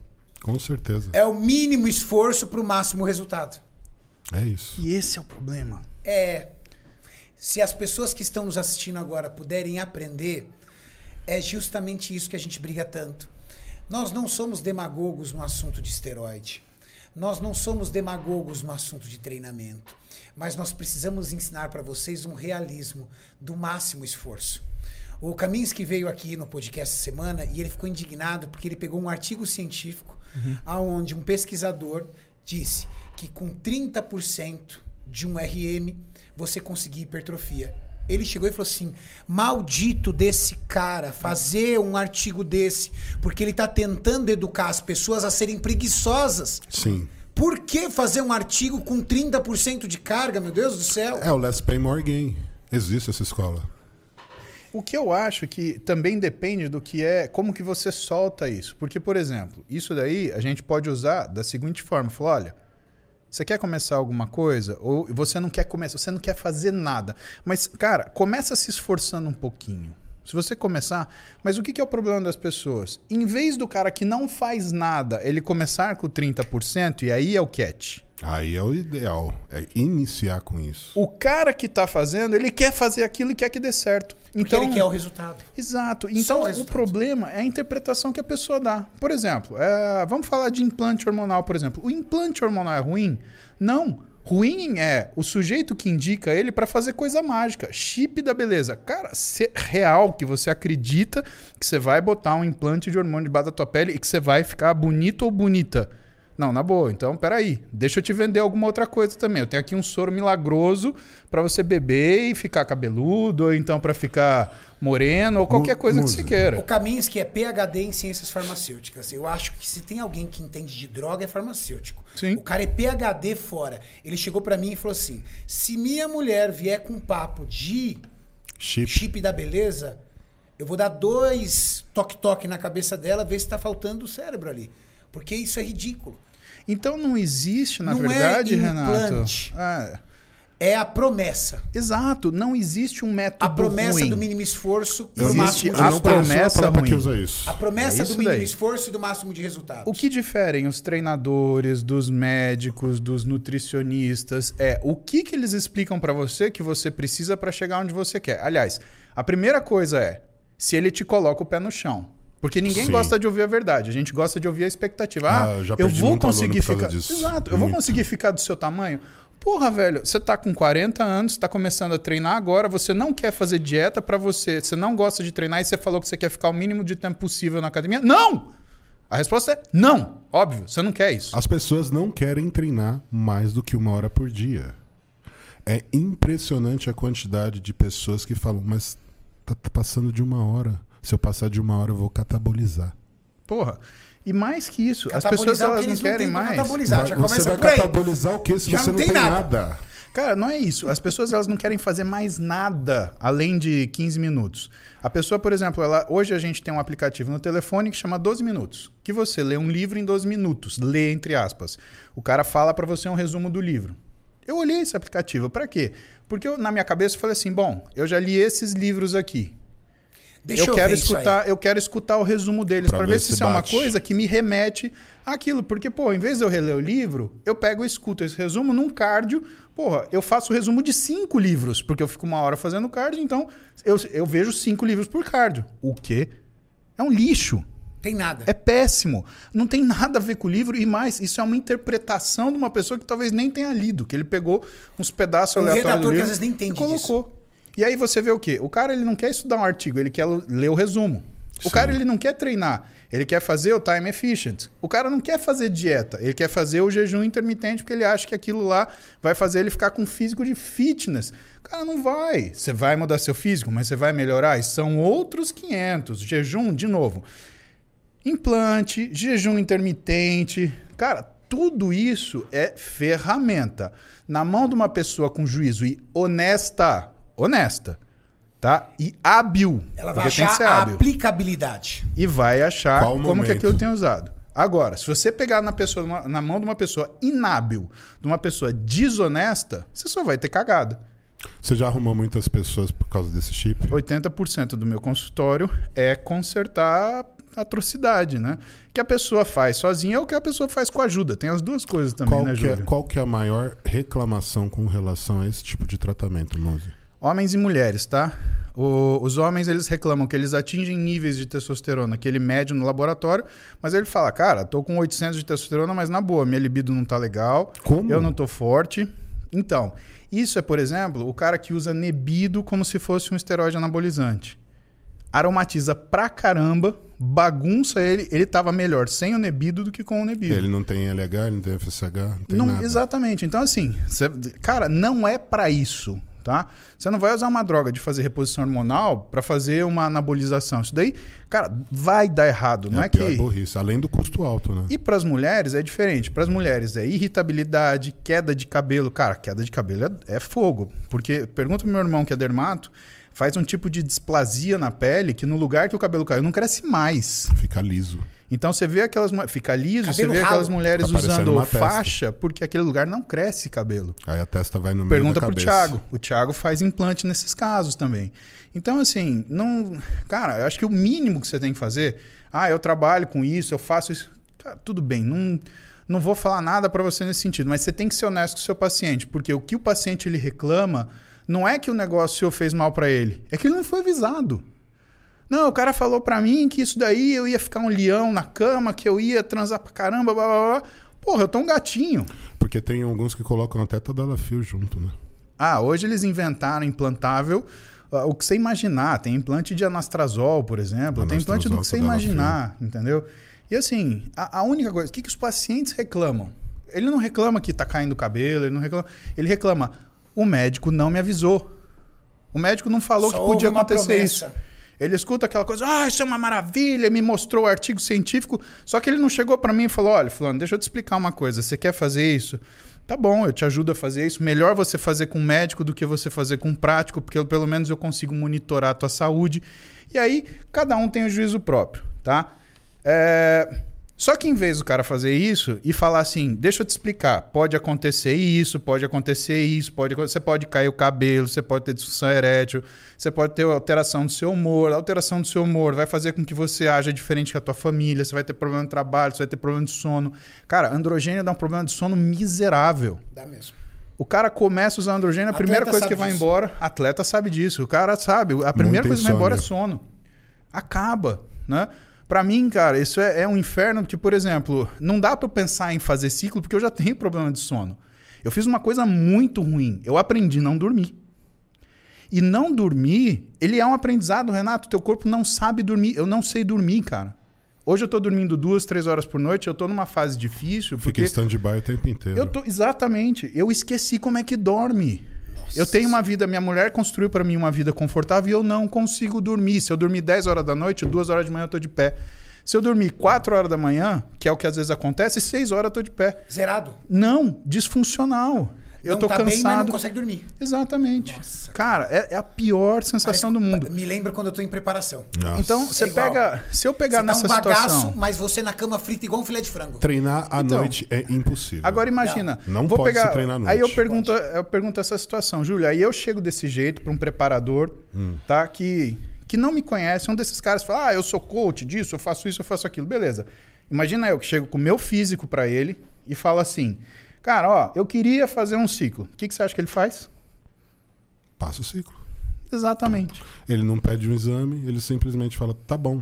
Cara, se você ficar quatro dias sem dormir, você é o pior risco de morte. Não é que você tá brincando que você vai ficar mal, vai ficar triste.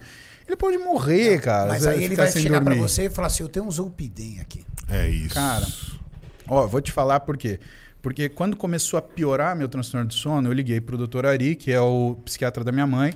Falei, Ari, cara, não tá legal, tô sentindo isso, isso, isso.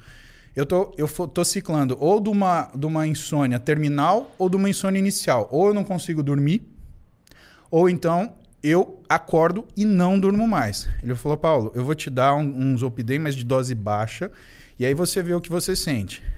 Cara, é um sono artificial. Então, o que, que aconteceu comigo? Primeiro é o melhor sono da tua vida. Eu lembro a primeira vez que eu tomei um Zolpidem. É. Você apaga, puf. Você acorda de manhã e fala assim: nossa, resolvi meu problema. Sim. No quarto, quinto, cara. Volta a ser a mesma coisa. Volta, velho. Não é a mesma coisa. Não é, cara. Não é a Você mesma fica coisa. cansado do mesmo jeito. E aí eu voltei a acordar no meio da madrugada com a desgraça do Zolpidem. E aí eu expliquei pro Ari, falei, Ari, ó, tá acontecendo isso e isso, eu, eu não melhorei. No outro dia eu tô sentindo muito cansado, eu tô muito quebrado. Ele falou, Paulo, então vamos interromper o Zolpidem, vamos entrar em outra coisa. Eu sei que você é um cara que precisa de performance, então é, vamos melhorar a tua higiene do sono, vamos combinar que você vai deixar o seu telefone para fora do seu quarto, vamos combinar que, aliás, seu WhatsApp depois das nove da noite morreu, tá? Tira qualquer eletrônico do seu quarto. Cara, isso mudou a vida até comigo e com a minha mulher. Por quê? Porque a Roberta ela fica no telefone. Ela, para me ajudar a dormir, ela soltou o telefone dela. Então, hoje, se você me mandar um WhatsApp, sei lá, 9, 10 da noite, a grande chance de eu não responder. É e não é de sacanagem, é que eu não vou. com- Cara, é, ou eu É um obedeço, ritual. ou eu obedeço o que o Ari tá me falando, eu não vou melhorar, cara. Não tem jeito. E se eu não me tratar, eu não vou dormir. Se eu não me dormir, é, de brincadeira, a gente não termina esse desafio de 40 dias, essa- esse, esse projeto de, 45, de de 60 dias que a gente já tá no dia 45. Já aconteceu de você passar noite em claro? Nossa, tranquilamente. E ter que no outro dia tranquilamente. trabalhar? Só que aí que tá. No trabalho, você fica estressado, você libera catecolamina, você funciona. Agora, no treino, isso não funciona. Não tem pump, não tem energia, não Cara, tem força. não vai, não vai. E outra, você começa a notar que a coisa não tá indo porque você não consegue se concentrar no treino. E não tem força. Não tem Força contração. zero. Força zero, esquece. Então, até para trabalhar é funcional. Por quê? Porque eu aprendi a não dormir na residência. E você passa a noite trabalhando. Então você vive nessa onda de catecolamina. Porque, meu, chegou o paciente, você está na sala de trauma, você está atendendo, o paciente está com dor, o paciente está assustado, o paciente precisa de você, o paciente não quer. Você tá focado. Cara, você tá. Deixa eu resolver, deixa eu resolver, deixa eu resolver. Porque aquilo mexe com você. Né? Agora, quando você tem uma situação onde você eh, não consegue eh, fazer aquilo que é uma coisa para tua vida que você fala assim: ah, eu vou relaxar. Você quer dormir. Quem falou que você consegue? Cara, você cochila 15 minutos, parece que você dormiu uma noite inteira. Ou então, a, a Vanessa que trabalha comigo, que é minha nutricionista, é minha assistente. Ela tá comigo. Hoje, o que, que acontece? Às vezes a gente chega na hora do almoço, eu começo a atender às 9 e vou direto até meio-dia. Quando eu chego na hora do almoço, sério, juro por Deus, às vezes eu deixo a cabeça para trás, eu desligo, pum. E parece que eu dormi 15 minutos, eu dormi 15 minutos, parece que eu dormi duas horas. E aí eu acordo de repente, falo, Vanessa, ela olhou para mim assim, ah, que você engasgou. Nossa. Então ela, cara, é, é, é um pesadelo, bicho, porque eu sei que é a minha cabeça, eu sei que é a quantidade de coisa que eu me disponho a fazer, que é a quantidade. Mas, cara, a vida é assim. Essa é a minha realidade. Ô, Renato, Essa é a sua realidade. ah, tem uma pessoa aqui que quer fazer um relato sobre, sobre esse assunto. que foi? Muzi, eu queria te fazer uma pergunta. É, eu nunca tive problema com insônia, né? Na verdade, eu tive- sempre tive problema com excesso de sono. E na gravidez agora tá muito difícil porque eu tenho insônia quase todas, praticamente todas as noites. No seu caso é fisiológico, vou te explicar por quê. O que, que acontece? Você saiu de um estradiol, Tati, que era alguma coisa entre 50 e 150 nanogramas por decilitro, isso né, na sua, na sua, no seu ciclo hormonal normal. Você foi para um estradiol acima de 5 mil. Estradiol é um hormônio euforizante. Por isso que normalmente endocrinologista, quando passa a terapia de reposição hormonal, ele passa estradiol de manhã. Porque se ele passar a noite, a mulher não dorme, esquece. O que você tem para equilibrar é a progesterona. A progesterona é um hormônio, né? ele é um, um hormônio inicial da produção nossa de, de, de esteroidogênese. Né? Então, ele é produzido logo depois que você faz pregnenolona. O segundo hormônio que você faz é progesterona. E a progesterona, ela ativa o receptor GABA do cérebro. Por isso que durante o dia você tá com sono e sonolenta, mas você tá tranquila. Não é uma sensação de que você está travada, é uma sensação de tranquilidade. Por quê? Porque você tem um estradiol alto que te dá bem-estar e euforia e você tem uma progesterona alta que te dá relaxamento. Só que qual é o problema? O problema é que esse estradiol consistentemente alto, ele vai atrapalhar seu sono. Outra coisa que vai começar a atrapalhar seu sono. Conforme a criança for desenvolvendo, o seu útero for pesando, ele vai começar a, a pressionar sua veia cava. Então você vai sentir que, por exemplo, quando você dorme virado para o lado esquerdo, você dorme um pouquinho mais confortável. Eu já sinto isso com quatro meses e meio, porque já me incomoda muito para dormir. Então, então isso também tende a te acordar. O que, que a gente fala? Eu, eu para gravidez, né? Eu, as menininhas, as, as minhas pacientinhas gravidinhas, eu cuido junto com a doutora Carla Delácio Lopes, que, meu, amicíssima minha de muito tempo, professora da Escola Paulista de Medicina, uma pessoa sensacional, uma médica excepcional, né? E o que, que a gente orienta? Para mulher que nunca treinou, não vai começar na gravidez. Mas se ela sempre treinou, ela não pode parar de jeito nenhum. Então, eu acho que pode ter sido isso, porque eu parei de treinar os quatro primeiros meses. Pelo amor de Deus, não faça isso. Parei. O exercício que você tem que fazer é um exercício pelo menos de baixa intensidade. Porque o que, que vai acontecer, Tati? Hoje você tá essa sensação de sonolência por causa do GABA, mas ela não é suficiente para te induzir o sono por causa do estradiol. É assim mesmo que ela fica. Ela fica sonolenta o dia inteiro, mas não consegue dormir. Então você vai passar aquela noite cinza, você vai se mexer na cama, você não vai acordar bem. Então o que, que a gente faz? Como a gente não consegue trabalhar exercício de intensidade, a gente faz exercício de baixa intensidade, contínuo e de longa duração. Então aí entra uma bike, entra aí uma. uma, uma ah, é, é foda falar hidroginástica. E musculação, se você sempre fez como você sempre fez, você pode fazer. Agora, o jeito de fazer musculação ele é diferente. O que, que, eu, que, que eu acho que é legal você fazer? Primeira coisa que eu acho que é legal, você, você tem que aproveitar que você está com um estradiol gigantesco. Então, todo exercício de flexibilidade para você vai ser altamente rentável, tá? Você inclusive consegue ganhar flexibilidade. Claro ela, que você Ela tá fazendo pilates. Ótimo. Pilates, ele vai te dar fortalecimento abdominal, ele não vai, ele não vai deixar com que você perca o que é o tônus da sua face atoracolombar misturado com a força do seu transverso de abdômen. Isso vai te dar uma musculatura que pós-parto vai te servir muito bem, vai te ajudar a voltar bastante ao que é o seu normal, mas a gente tem que ter alguma coisa que trabalhe um pouquinho além. Então, yoga é muito legal. Porque você começa a ganhar flexibilidade e você ganha força em isometria. Yoga, joia. Você já está fazendo pilates? Lindo. Faça yoga. Outra coisa, você precisa ter musculação. E tem alguns exercícios da musculação que você pode fazer que são especiais. Exemplo, leg press. E leg press é fazer o joelho bater no ombro. Por quê? Porque dessa forma você inclusive fortalece o seu centro tendinoso do períneo. Eu não sei se você vai ter parto normal ou parto cesárea. Você já escolheu? Sim, cesárea porque eu quero fazer laqueadura. Interessante. Assim, eu não vou te falar das minhas preferências, mas é, o parto cesárea ele é uma cirurgia, né? Então também você corre menos risco porque é uma coisa programada, então você não tem tanto susto assim. Né? Então você tem que se preparar para essa cirurgia. Essa cirurgia ela faz afastamento de músculos, ela corta alguns músculos. Então o que, que a gente precisa fazer? A gente precisa ter uma musculatura que seja exemplar. O teu Pilates já está cuidando disso. A, a yoga vai te ajudar principalmente naquilo que são, que é a flexibilidade que você vai perder logo depois que você tiver o parto. Por quê? Porque o teu corpo lúteo desliga e você vai de 5 mil de estradiol para zero. E essa parte vocês têm que, como casal, tomar muito cuidado, porque o seu humor também muda. Você vai sentir uma chateação imediata. E aí, o que, que eu falo para você? Amamente. Por quê? Porque o ato da amamentação, através da provocação do mamilo, você tem a estimulação da liberação de ocitocina. E a ocitocina é um hormônio que sinaliza recompensa no cérebro. Então, tudo bem, você não tem lá o estradiol porque você perdeu o corpo lúteo porque você teve o bebê. Mas você tem a ocitocina que você está dando a cada três horas para o seu cérebro. Então essas coisas se equilibram. As mulheres que não amamentam pós-parto, elas têm muito mais dificuldade de conseguir fazer esse ajuste hormonal e metabólico do corpo.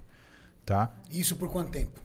Isso pelo menos nos primeiros 40 dias, Renato. Ah, o tá. puerpério, ele é fundamental que a gente tenha isso daí. Então, amamente, mas assim, é, eu, eu particularmente acho legal minhas pacientes elas estabelecerem horários, porque o bebê, ele, ele sai de uma situação onde ele está todo apertadinho, confortável, quentinho e seguro para uma situação onde ele está solto no espaço e ele não sabe que ele tem braço e perna. Então, quando esse negócio aqui mexe, ele acha que ele está em perigo. Outra coisa. Por isso que quando o bebê acaba de nascer, os médicos enrolam ele todinho, parecendo que Isso. passou atadura nele. Exato. Isso se você- como se fosse um útero. Exato. Isso você aprende a fazer em casa. Você vai fazer com a sua bebê quando chegar a hora. Você vai ver que ela vai ficar quietinha e calminha. Por quê? Porque ela fica quentinha e ela fica segura. Porque é essa memória que ela tem. Outra coisa, Renato, Tati, conversem com o seu bebê. Hoje tem uma série de estudos que mostram que quando você fala com o seu bebê, ele reconhece a sua voz quando ele nasce. Mesmo com quatro meses? A audição é a primeira coisa que a gente desenvolve. É mesmo. Caramba. Sim. Vou recomendar para vocês. Tem um, um- um- Sensacional. Você fale com ela. A tua voz vai acalmar ela de um jeito. Por isso que quando a mãe fala, pronto, bebê, ele não está entendendo o que você está falando. Mas ele escuta a sua voz que ele está acostumado. E lembra que o meio físico de transmissão, ela está na sua barriga, sua barriga está cheia d'água, então é o meio físico. Ele é mais intenso do que o ar. O, a- o, ar- o som é uma onda mecânica. Então, o que vai acalmar muito o bebê é ouvir a sua voz e a sua voz. E eles reconhecem. Pô, tem neurocientista nos Estados Unidos que mapeou o cérebro da criança recém-nascida, ouvindo a mãe falar e mostrou a modificação funcional do córtex cerebral. A criança reconhece. É um negócio impressionante. Né? Então a amamentação também tem esse lado. Por quê? Porque quando essa, essa menina nascer, vocês também vão ter dificuldade de sono. Ô! Né? Renatão vai acordar pra ajudar. Essa noite, Claro que o. Thales fez eu dormir com ele numa caminha de solteira, eu tô até com a, a subescapular. Tô ferrada. Então, mas ó, volte pro seu treinamento, volte pra musculação. Normal, se o Renato operar também, você pode convencer. Ô, ô Muzi, Ai, olha, Tati, eu vou te falar. que- ah, eu, E agora? eu, assim, a Renato. Muzi, desculpa a palavra, mas não me fode. velho. Não, velho, não, eu, eu te falo, eu-. Você operou, Muzi? Não. Não operei. Não operei, mas é, eu, tô no, eu tô no processo Que processo. de operar. Que ódio que eu tenho de você às vezes, sabia? Você não vai tem, cortar, vai cortar, Muzi? Ah, cara, é assim, entre a Roberta entrar num processo hormonal pra ela não ter filho e eu fazer uma cirurgia que é superficial, cara, eu faço a cirurgia que é superficial. A gente fazia multirão de vasectomia no Vila Maria, lá na, na, na Zona Norte. Cara, a gente operava 10, 15 homens por dia. É tipo castrar Mas, cachorro, ô, ô, né? Ô, Muzi, Aquelas filas de castração. Cara, fazia isso. Feirão, é feirão. Bota os Cara, vira mas lá, fala cara, que eu que vou dói cortar o saco de todo mundo. Não, não, que, Renato, ô, um amigo- não dói, cara. Funcionário meu da fábrica. Eu tava tranquilo, eu já tinha falado pra ela, não, eu vou operar, tá tudo, tudo bem. Cara, funcionário da fábrica chegou e falou, Renato, pelo amor de Deus, nunca mais, Até nunca porque- mais eu indico isso pra alguém. Então, velho- 40 dias ele falou que ficou com gelo no saco, velho. Rapaz, imagina você Ah, é tomando uma possível, injeção cara. na bola. Não, a gente não, a gente não, não, a gente não na faz bola. isso. Não, Uma não, injeção não, na velho. bola. E o detalhe, Júlio, eles, eles, eles cortam lá o fio, cortam o fio de transmissão, e aí aquilo inflama de um jeito, porque o local é delicado e você fica balançando aquilo o tempo todo. Imagina, Julião, você com gelo ali o tempo Não, todo. Renato, mas a gente não corta lá dentro, cara. Ó, é sério. vai lá dentro. que Vai ficar parecendo um saco de gato pra dentro. um saco de gato, Não, aquele bem velho. coladinho, sabe? Não, você quer como Vai que é uma como que é uma vasectomia? Vou, vou te falar como é uma vasectomia. Você pega pega a base do pingolim aqui. Vai ficar só a tá? fimose. Você tem a região inguinal, você tem a base do pingolim, o funículo espermático ele passa logo aqui do lado. Ele é um cordão grosso. Se você palpar na sua região inguinal, você vai sentir. O que, que o médico faz? Aquela calhazinha. Ele anestesia local, abre, É, então, é tira, local. É Não, local. corta tomar Isso e aí- dobra assim. Vai tomar ali. esse lugar a gente Vai tem um nome ali. popular, chama as bolas. Entendeu? E é nas Não bolas é mesmo que dá a injeção, velho, entendeu? é no corpo Olha lá, cavernoso. não, não onde é, ali, ali é, É na onde? Não é tão baixo assim. Não, esse não é desenho, baixo, não. Esse desenho tá, tá, Esse tá desenho errado, é o do Google, cara. É o primeiro que aparece no Olha lá, ó. Mas tá errado, não é tão baixo assim que corta, não. O que quer dizer cortava ali, bem relações alto. cortadas? Os caras saíram. É que quer dizer. Relações cortadas. Relações cortadas, é o que eu vejo ali. Ah, o caboclo ele saía, ele pegava, descansava um pouquinho no pós-operatório e voltava andando pra casa. Não, cara, não, não dói, não. Esse cara fez alguma coisa errada, velho. Ou ele foi cirurgia e foi dançar lambaia. Ele foi lá no feirão do, do Meu, Júlio. Eu acho sei que lá. Ele foi lá no feirão do Júlio. Alguém deu uma Perguntas, Maurício. alicatada Ou, na... ou- ou a mulher fez um giratório em cima, sei lá, alguma É, coisa. verdade, né? cara. Ô, Renatão, Ah. seguinte, o pessoal da Exit Lag tá aqui com a gente novamente, pessoal que gosta de jogo, que precisa Grande Exit Lag. que tire o lag dos jogos, entre em contato com o Exit Lag, dá uma olhada lá, é bem legal. Eles mandaram assim, Maurício, manda um abraço da equipe Exit Lag pro tiozão. Gostamos muito dele. O nosso CEO faz consulta com o Muzi e o nosso CMO é fã de carteirinha do tiozão. Aê, tamo Aê. junto. O Giovanni Alves mandou... Não, não, só, só, pra, só pra gente deixar tudo amarradinho. Tati, Deixa Amarrar, tudo amarradinho. Você tá querendo desamarrar. Não vem com esse papo de amarrar, não. Você tá querendo cortar e desamarrar. ó, se você... se você- Amarrado é uma coisa que você não tá querendo deixar, não.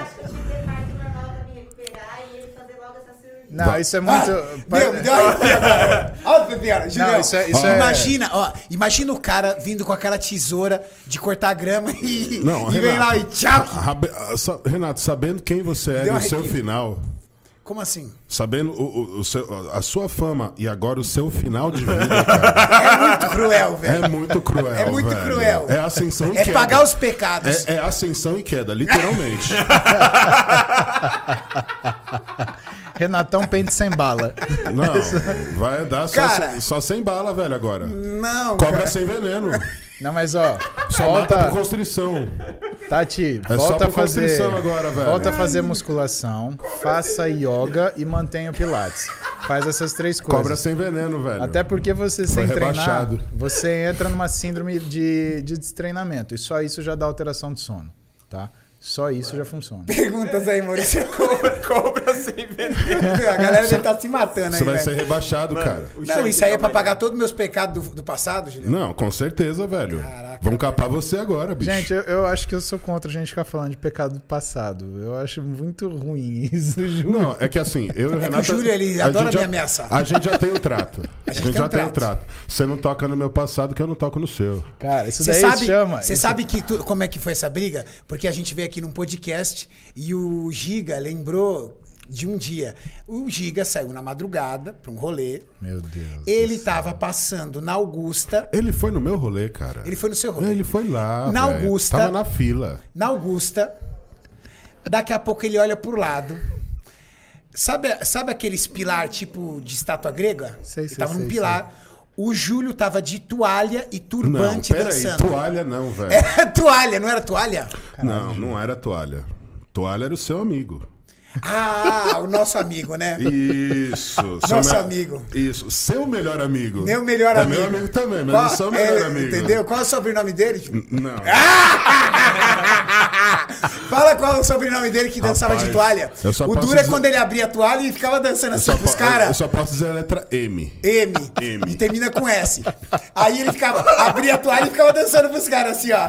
Eita, nós. Quem brincou, lugar. quem brincou de forca sabe quem é. Já brincaram de forca? Para o nome do lugar que o nosso amigo dançava? Diesel Base. Diesel Base. Diesel Base. Diesel Base. É, Era cara. casa de massagem? Não, era uma boate. Uma boate Gente, gay, isso, né? da, isso Uma daí, boate. na década de 70, cha- na, na época da, da Guerra Fria, chamava MED. Mutual Assured Destruction. Né? Ou seja, você guardava míssil dos dois lados. Ó, se azedar, a gente explode Se tudo e azedar- foda-se. Fábio Giga, você, tá, você não tava de toalha, você tava só de Não, turbante. eu tava de turbante e calça. E. Ah, tava de calça. só de tava sem calça, camisa. Só sem camisa. De turbante. Imagina, mano, o E Giga. o Fábio imitou. Giga tava do quê? Cara, o Giga Não, foi pra tava balada. Tava Ele na fila pro rolê. Eu que dei o convite pra ele, falei, vai lá. O Giga, o é da Giga imitando o Júlio E a dançar, dancinha, mano. a dancinha dele. Nossa senhora, velho. Ficou Pareceu muito engraçado. lombriga, velho. Giga, se eu estiver assistindo, irmão, você é muito fera. Giga, Giga, você é de Santo André. Maurício, foca em mim, Entrou cara. no rolê já. Você, Julião. Ó, Giga, eu não vou falar cara. aonde que você andava, tá bom? Vai Essa vai passar, nós. essa vai passar. Vai ficar entre nós. É melhor você ficar quieto, porque se eu começar a falar, vai azedar geral, O Júlio é o rancor, tá velho. bom? Só Não, isso ele me eu deu um falar. ameaço, velho. Vamos falar de vingança? Não, não, eu, eu não falo mais nada. eu fico V de vendetta. Se a gente for pra esse lado, vai ser a terceira vai todo mundo pro mundial. buraco. Não, não tem jeito. É o fim da Amanhã internet. vamos perder até os patrocínios. Não, De tanto que a gente aprontou quando era meu moleque. Deus do céu, cara. É muita, é muita, é muita aventura, viu? Estamos Ai, falando aí de ano entre ano 2000 e 2004. Por aí. Eu acho que até um pouquinho mais, viu? 2005, 2006 foi o auge. 2000, meu auge foi 2005, 2006, velho. É um pouquinho mais. A Tati tá aqui É, assim, mas é só de meu- olho com a Tati, arma só. que né? foi, Tati? Você tá Não, a assim Tati pra tá fazendo conta. Tati tá fazendo conta, Pra ver se eu tava com ela ou não, entendeu? Você já conhecia. Ainda não, Tati. Eram outros tempos, tá? Outros tempos, outros Eram tempos. outros tempos. Ô, Renato, Ah. o Giovanni Alves mandou aqui um, um superchat bem legal. Ele falou da, da época que vocês estavam falando, da, da hora que vocês estavam falando de, da década de 90. Ele falou assim: Esse papo tá me fazendo voltar 30 anos. Hoje eu tenho 42 e tô rindo muito com vocês. Tamo junto, meu querido. É verdade. Tamo junto, Literalmente muito junto. Ele falou assim: Muse, minha disposição tá ruim demais. Minha texto tá em 300. Embora na margem fisiológica, pode estar. Você acha que pode estar faltando texto? Tô em dieta hipocalórica feita por nutri- nutricionista. Durmo bem. Vale hormonizar para subir o limite fisiológico? Cara, eu vou te falar que hoje provavelmente não é o hormônio que tá te fazendo falta, é a hipocaloria. E vou te falar por quê. Nível de Porque. energia, né? Exatamente. Privação de energia é a primeira coisa que arrebenta com a libido. E outra, privação de energia, ela causa alteração na função periférica tiroidiana. Isso quer dizer que você transforma menos T4 em T3. Então, na verdade, né, eh, não é nem a sua testosterona que está baixa, é a sua sensibilidade periférica androgênica que está prejudicada porque você não tem hormônio tiroidiano funcionando direito. O que eu te aconselho fazer? Vai no endócrino ou vai no médico do esporte ou vai no nutrólogo e aí você pede para ele fazer o seu perfil tiroidiano e pede para ele pedir para você um negócio chamado T3 reverso. O que, que vai acontecer? Se esse T3 reverso vier maior do que 0,25, você tem que sentar com o seu nutricionista e falar, tá demais. Por quê? Porque isso significa que você está fazendo uma restrição que está fazendo você produzir mais hormônio bloqueador da função tiroidiana do que hormônio favorecedor da função tiroidiana. Quando você restabelecer aquilo que é a sua velocidade metabólica normal, a sua função tiroidiana normal, você vai ver que seu libido vai ser a primeira coisa que vai aparecer. Não te aconselho a comer merda de qualquer jeito para tentar resolver isso. Por quê? Porque em situações onde você inicia a dieta hipocalórica, você também tem uma alteração na sua sensibilidade periférica à insulina e você tem uma alteração na sua captação periférica de glicose. Então a primeira coisa que o teu corpo vai fazer quando você fizer, por exemplo, uma refeição lixo, ele não é trazer a sua libido de volta, é ele criar uma situação de resistência à insulina que vai fazer com que você sinta cansaço, indisposição. E aí, por mais que a tua libido, né, ela possa ter uma melhorinha, cara, você vai ficar numa canseira tão grande que você vai falar assim, puta, se eu não tivesse tão cansado, eu ia querer transar. Mas você está cansado. E assim, é, é, a questão alimentar, ela é muito complexa. Por isso que normalmente a gente trabalha, quando existe necessidade de restrição calórica, a gente trabalha médico junto com nutricionista. Ou um endócrino, ou um nutrólogo, ou um médico do esporte, que são os caras que comumente mais lidam com essa parte de performance. Ou seja, Musi, em miúdos nós podemos dizer que uma dieta muito restritiva, Sim. ela pode atuar na sua libido. Ela Lembrando- pode baixar a sua libido Sim. quando você abusa da restrição calórica. Sim, e lembrando que a restrição calórica, ela não é uma, não é uma restrição absoluta, ela é uma restrição é, é, percentual, Renato. Então, se o cara consumia, por exemplo, podia consumir 10 mil quilocalorias, tá? Se ele passar para aquilo que é o VET dele, vamos imaginar que o volume energético total dele, que o gasto calórico feito por, por, por calorimetria, tá? Deu estimado em 3 mil. Se ele cair de 10 mil para 4 mil, ele vai sentir. Ah, mas o VET está acima disso. Cara, não interessa. Isso é percentual. Da onde você, que- veio para onde você foi. Exatamente. Isso tem que ir baixando devagar. Tudo no seu corpo você tem que ir baixando ou aumentando devagar, senão você vai ter problema. Quando a pessoa está nessa situação, sabe o que eu acho legal, Mussi? Quando o nutricionista primeiro limpa a dieta do cara, ensina o cara a comer. Aí depois que ele ensina a comer, limpa a dieta do Aí cara, ele aí ele carb. vem numa restrição, até para que o cara não tenha problemas de compulsão, Sim, não tenha tantas sim. quebras. Eu preciso ensinar, dominar a dieta primeiro, né? Dominar, entender? O, o Você problema tirar é hoje... o cara de uma situação totalmente descontrolada, que ele come pra caramba, E e, jogar- faz o cara Joga ele no, no deserto? no deserto, sem quase nada de caloria e muito limpa. Cara, esse cara não sabia nem organizar, ele não, ele nem- ele não sabia nem o que ele comia. Ele acordava de manhã, ele, não- ele não- não era seletivo, ele comia o que ele queria. Então, primeiro, ensina o cara a comer, entendeu? Fala assim, amigão, você vai agora em- ser seletivo. Começar a Você vai escolher comer frutas, vai comer vegetais, vai comer arroz. Então. você não vai sentir fome. A você vai comer bem. restrição, a restrição da dieta, Renato, ela está para o processo dietético, assim como o treino de força está para o treinamento. Só faz restrição dietética quem sabe fazer dieta, assim como só faz treino de força quem sabe treinar. É, exato. O Júlio tá aqui, treinador e nutricionista, as duas coisas. Tô falando besteira, Júlio? Não. Cara, isso é uma coisa para quem sabe fazer uma coisa, é uma coisa treinar. Tem a Tati aqui sentada, que é mais um nutricionista aqui. Tati, é ou não é? Restrição alimentar o cara tem que treinar a fazer, não é? Ah, e agora eu vou fazer um jejum intermitente. Você vai se fuder se você fizer isso, cara. No dia seguinte você vai estar comendo dois potes de Nutella. Acabou. Isso é, é a coisa que a galera Por isso tem que as pessoas não aprender. conseguem aderir à dieta. Exatamente, porque quer fazer um negócio. E outra, senta com o nutricionista, o nutricionista ele fala: olha, a gente vai começar o processo. Ah, esse nutricionista não é bom porque ele não me deu uma dieta restritiva. O animal é que você não consegue fazer isso. É, ele sabe. Ó, o Exatamente. lance é o seguinte: você acorda um dia e fala: Nossa, tô gordo, tô gorda, tô enorme, preciso emagrecer. Aí você, pumba, chega no nutricionista e fala pra ele: Eu preciso emagrecer, eu já tô acostumado a fazer dieta, quero uma dieta bem restrita. Aí o nutricionista vai lá, mete uma dieta restrita. Ele olha a dieta e ele vê aquilo como uma missão. Vou encarar você. A partir de agora, eu vou te encarar. É uma missão, cara. Então todo dia pra você vai ser uma luta. Sim. Venci hoje. vencer amanhã. Vai chegar uma hora que você não vai vencer. Exatamente. Você vai perder. E Pra se nós, perder, muitas vezes o cara fica de joelho e não volta a Não brigar. volta mais, porque quando ele perde, ele perde o seguinte, Ele ele se se, entrega. entrega. É isso. Ele se entrega. Ele pe- eu perdi. Realmente, eu sou um fracassado, eu não consigo fazer dieta.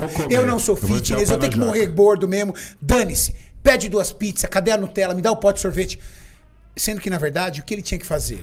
Cara, chega, não quero mais esse corpo, não quero mais ser gordo, não é mais pra mim. Então, eu primeiro vou comer saudável. Eu vou aprender a ter prazer nos alimentos saudáveis. Eu duvido uma pessoa que seja obesa ou que esteja com alto percentual de gordura conseguir comer as mesmas calorias que ele comia em comida limpa. Não come. Você pega uma pessoa que está acostumada a comer muito, pizza, hambúrguer, essas coisas, coloca um prato de arroz, frango e salada enorme e fala assim, muita comida. Sim, exatamente. Não, isso é muita Não, comida. e vou te falar mais, Renato. Não, cara. Entendeu? Não Consigo... Quantas pessoas, Tati, que você atendeu, que a Tati passou comida pra eles, o cara ligou e falou assim, Tati, é muita comida, Todas, eu não cara. consigo comer. Todas, Tati virou e falou assim, querido, você comia duas pizzas. Como você não consegue comer? Ah, mas esse tipo de comida é muita comida pra mim. Não come. Então você não precisa sentir fome primeiro. Aprenda a comer limpo. E se descontaminar do vício do açúcar, sal e gordura. Quando você largar esse vício do açúcar, sal e gordura e começar a saber que morango tem gosto, que pra você não tem gosto. É, exatamente. Nossa, morango não tem gosto. Põe o chantilly aí. Não, não. Você vai descobrir que o morango tem gosto. E as pessoas que Você não vai comem descobrir- frutas nem legumes, é impossível. Você vai descobrir que você não é mais criança e que você tem que comer vegetais. Sim. Você não é mais criança. Criança que rejeita vegetal, que faz boquinha, né? Eu não quero. Não, é, você não é mais criança. Aí você vai aprender isso. Renato, eu vou além Aí, aproveitar cu- que a Tati tá aqui. Desculpa te interromper. Aproveitar que a Tati tá aqui, antes que a gente perca isso. Tati, quantas pessoas você atende que sabem cozinhar? Nossa. é Aí ferrou. Aí fudeu, porque aí o cara Nenhuma. fala assim: tô de dieta, vou fazer Não, esse frango branco aqui cozido na água. sabe cozinhar. Porra, velho. Ninguém come. Não come. Come no, come no primeira semana. Depois não Aliás, eu mais. acho que come no primeiro dia, Renato. Quem Olha consegue lá. comer um frango branco em três refeições seguidas? A gente era retardado, então tira de lado. Tira, Mas... Só atleta. Só atleta. Só atleta. Maluco das ideias. Sou atleta. Então o cara. Faz uma consulta só e nunca mais, entendeu? Esse é o problema. Tati falou, é, só pra vocês escutarem, que a pessoa passa em uma consulta e nunca mais. E por que nunca mais? Porque ela não resolveu o primeiro problema. Quem não sabe cozinhar não sabe comer. Cara, tem que aprender a cozinhar, tem que fazer. é, Você sabe que tem uma frase que fala que a- a- o ato de cozinhar é o ato mais corajoso que existe. Por quê? Porque ali você vai mostrar ou o seu amor para quem você está cozinhando, ou o seu desamor em relação a qualquer outra coisa. Porque, cara, cozinhar é um processo de cuidado, de atenção, de, de, de doação, onde você coloca mesmo a sua habilidade naquilo que você está fazendo. Você quer fazer dieta? Aprende a cozinhar. Para de fazer frango branco cozido na água. Para de querer cozinhar batata e deixar aquilo lá é, incomível porque você vai fazer na Você é água e não vai pôr sal.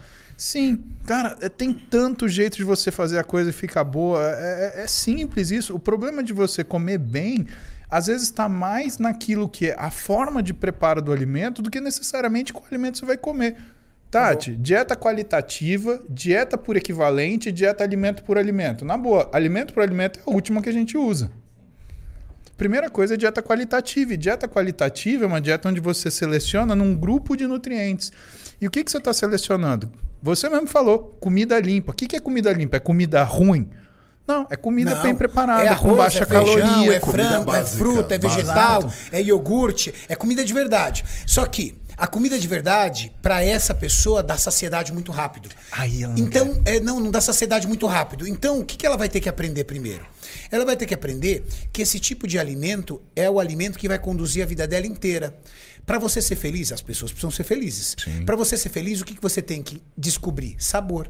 Nós comemos um purê de mandioquinha aqui, você com carne e eu com frango. Pra nós, isso tem sabor. Nossa, tá tá Agradável. maravilhoso. Tava bom. Obrigado. Para uma pessoa que está viciada em açúcar, sal e gordura, isso não tem sabor.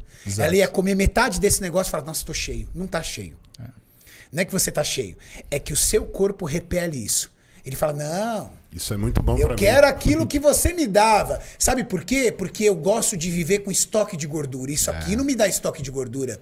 Eu quero açúcar simples, eu quero conversão em glicose rápida. É. Isso aqui não me dá glicose rápida. Quero satisfação imediata. Isso, A quando você tem fome, quando você tem fome, você tem fome de batata doce, o cacete, você tem fome de comer alguma coisa que vira rápido açúcar no seu corpo. Exatamente. Seu cérebro sabe que é isso.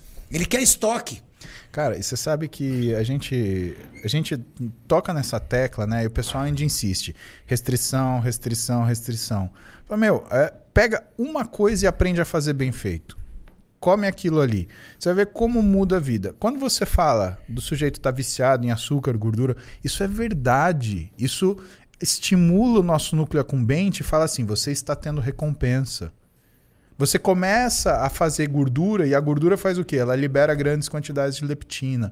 Só que o problema é que quando você faz isso, você faz resistência à insulina e com o tempo você vai ficar diabético ou você vai fazer um pré-diabetes. No mínimo é o que você vai fazer. Então, gente, é, é complicado você olhar a alimentação desse jeito, tipo, é, hedonisticamente, que a palavra é essa, né? Que é buscar o prazer em qualquer situação acima de todas as coisas. Viver hedonisticamente. A gente tem uma frase que a gente observa os nutricionistas falarem: cuidado com o comer hedonístico, porque o metabólico fica atrás. E aí você começa a notar o que, que é essa onda da nutrição comportamental, que é o quê? Ensinar a pessoa a ter satisfação comendo aquilo que é uma coisa boa é fazer as é pazes é com o alimento, isso. cara. E é interessante. O pessoal você... só sabe fazer restrição, velho. Você tocou num assunto muito fera, sabe por quê? O atleta, a gente cita muito o atleta porque é o nosso esporte e nós e é a nossa referência. É a nossa né? referência. A primeira coisa que muda na, quando você é uma pessoa comum e você vira um atleta, você deixa o hedonismo. Exato. É a primeira Acabou. coisa. Primeira coisa. Você aprende que você não pode viver escravo de prazeres. Prazer da comida, o prazer do sono, o prazer do descanso, o prazer da preguiça, o prazer de não ter dores. Não. Você começa a entender que o hedonismo não te leva a lugar algum.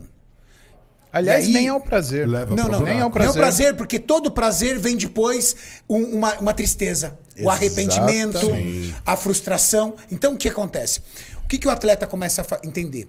Que o hedonismo não é para ele. E aí ele começa a ter prazer. Sim. Ele sai da academia, ele tem um prazer maior. Eu lembro o prazer que eu tinha quando eu era gordo, quando eu comia. O prazer de um treino é muito maior.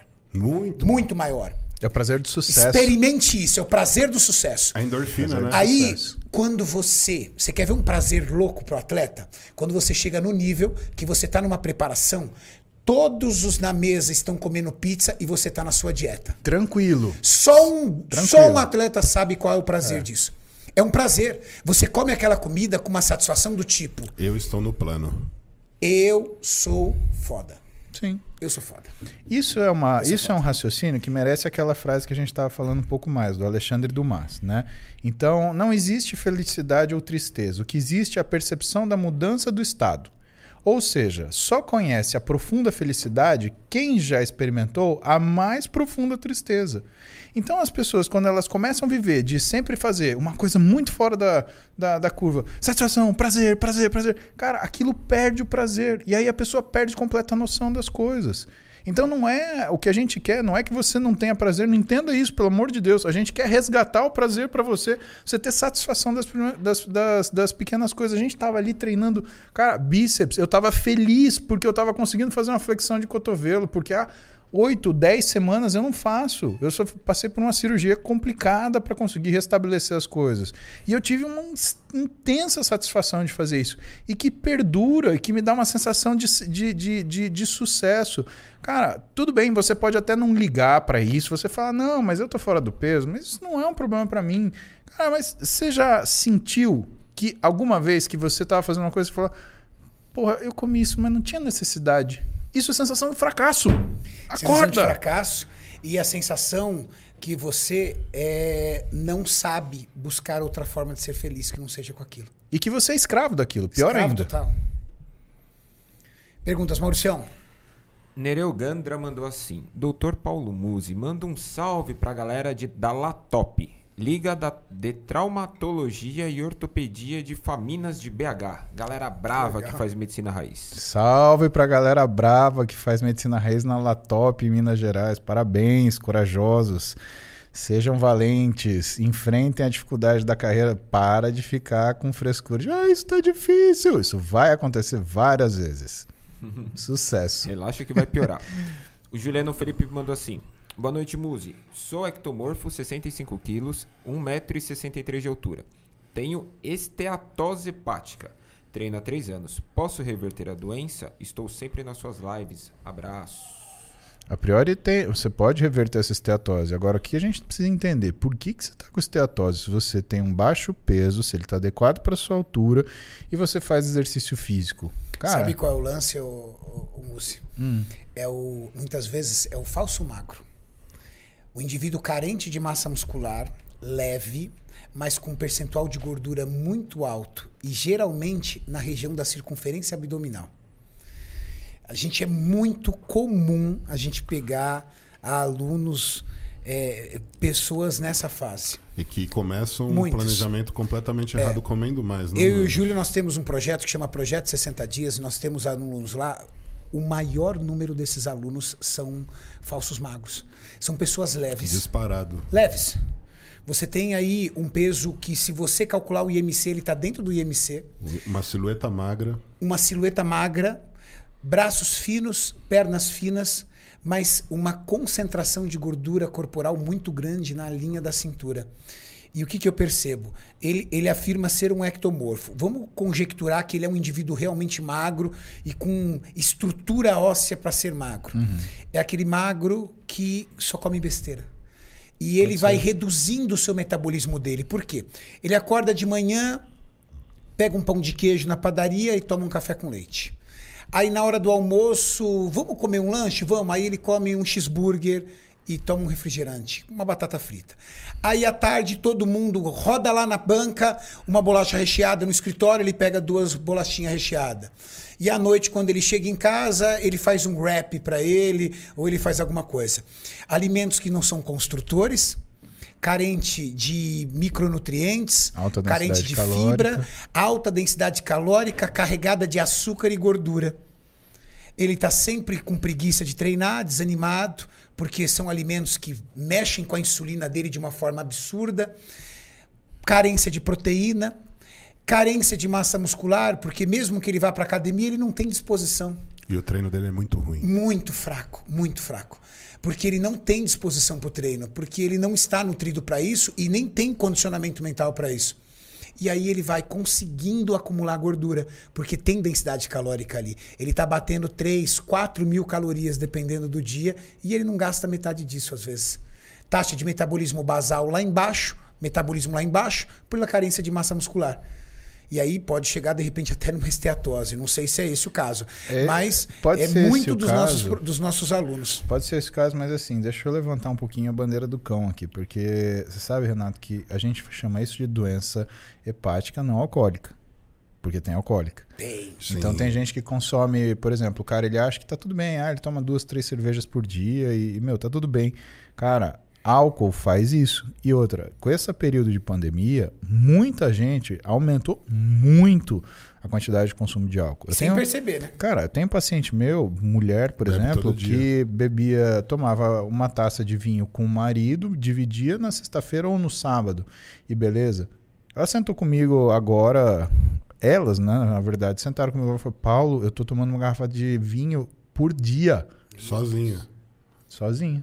Vixe, tá bem. Velho, e assim, é, esse eu acho que é de uns poucos. Isso é um dos sintomas que a gente teve de toda essa confusão que foi feita a partir dessa doença, né, cara? As pessoas elas fizeram isso ou por comodidade, ou por ansiedade, ou por recompensa, ou por desafogo, né, cara? Falaram, nossa, eu preciso fazer alguma coisa para sair dessa caca. Eu estava lendo um artigo, é, não existe dose segura para álcool. Não tem. O pessoal fala assim: ah, qual é a dose segura para você ingerir de bebida alcoólica? Não tem, não existe nenhum estudo que dê uma dose segura. Duas porque é aquilo que o Múcio falou, depende de cada um. Duas cervejas eu tô bêbado. De lata. Cara, e quando a gente tinha. A última vez que você tomou Eu também, Júlio? Julião. Faz tempo, hein, Renato? Eu não, Não, sou de beber. Eu não. Não. sou de beber. Se eu tomar uma, uma lata de cerveja, socialmente total. Você é um cara muito Me natural, enche, né, Gil? Me enche, sim. a natureza. A natureza sempre foi o forte. Então, É. eu Álcool tenho. não é com você, né, Julião? Álcool não vira. Prefere salada, né? Eu Júlio? prefiro anabolismo. Anabolismo. Você sabe que. Ervas que proporcionam Fala, fome. Julião, fala assim, ó. A minha parte do fígado eu prefiro prejudicar de outra forma. Exato. O meu, o meu fígado, o meu fígado já é comprometido. Eu não Ele já vou- está comprometido com outros valores. E, e eu não vou traí-lo com outras substâncias. Boa, Julião. É isso. Não, cara, você sabe que a gente Não tem ficava. dose segura pra álcool, né? Não tem dose segura e é bom que você esteja lembrando isso, por quê? Porque quando a gente estava no SUS, a gente atendia uma coisa chamada síndrome fetal do álcool, que eram mulheres que estavam grávidas e que consumiam álcool. Sério. Cara, isso daí é um problema de saúde pública, isso é assustador.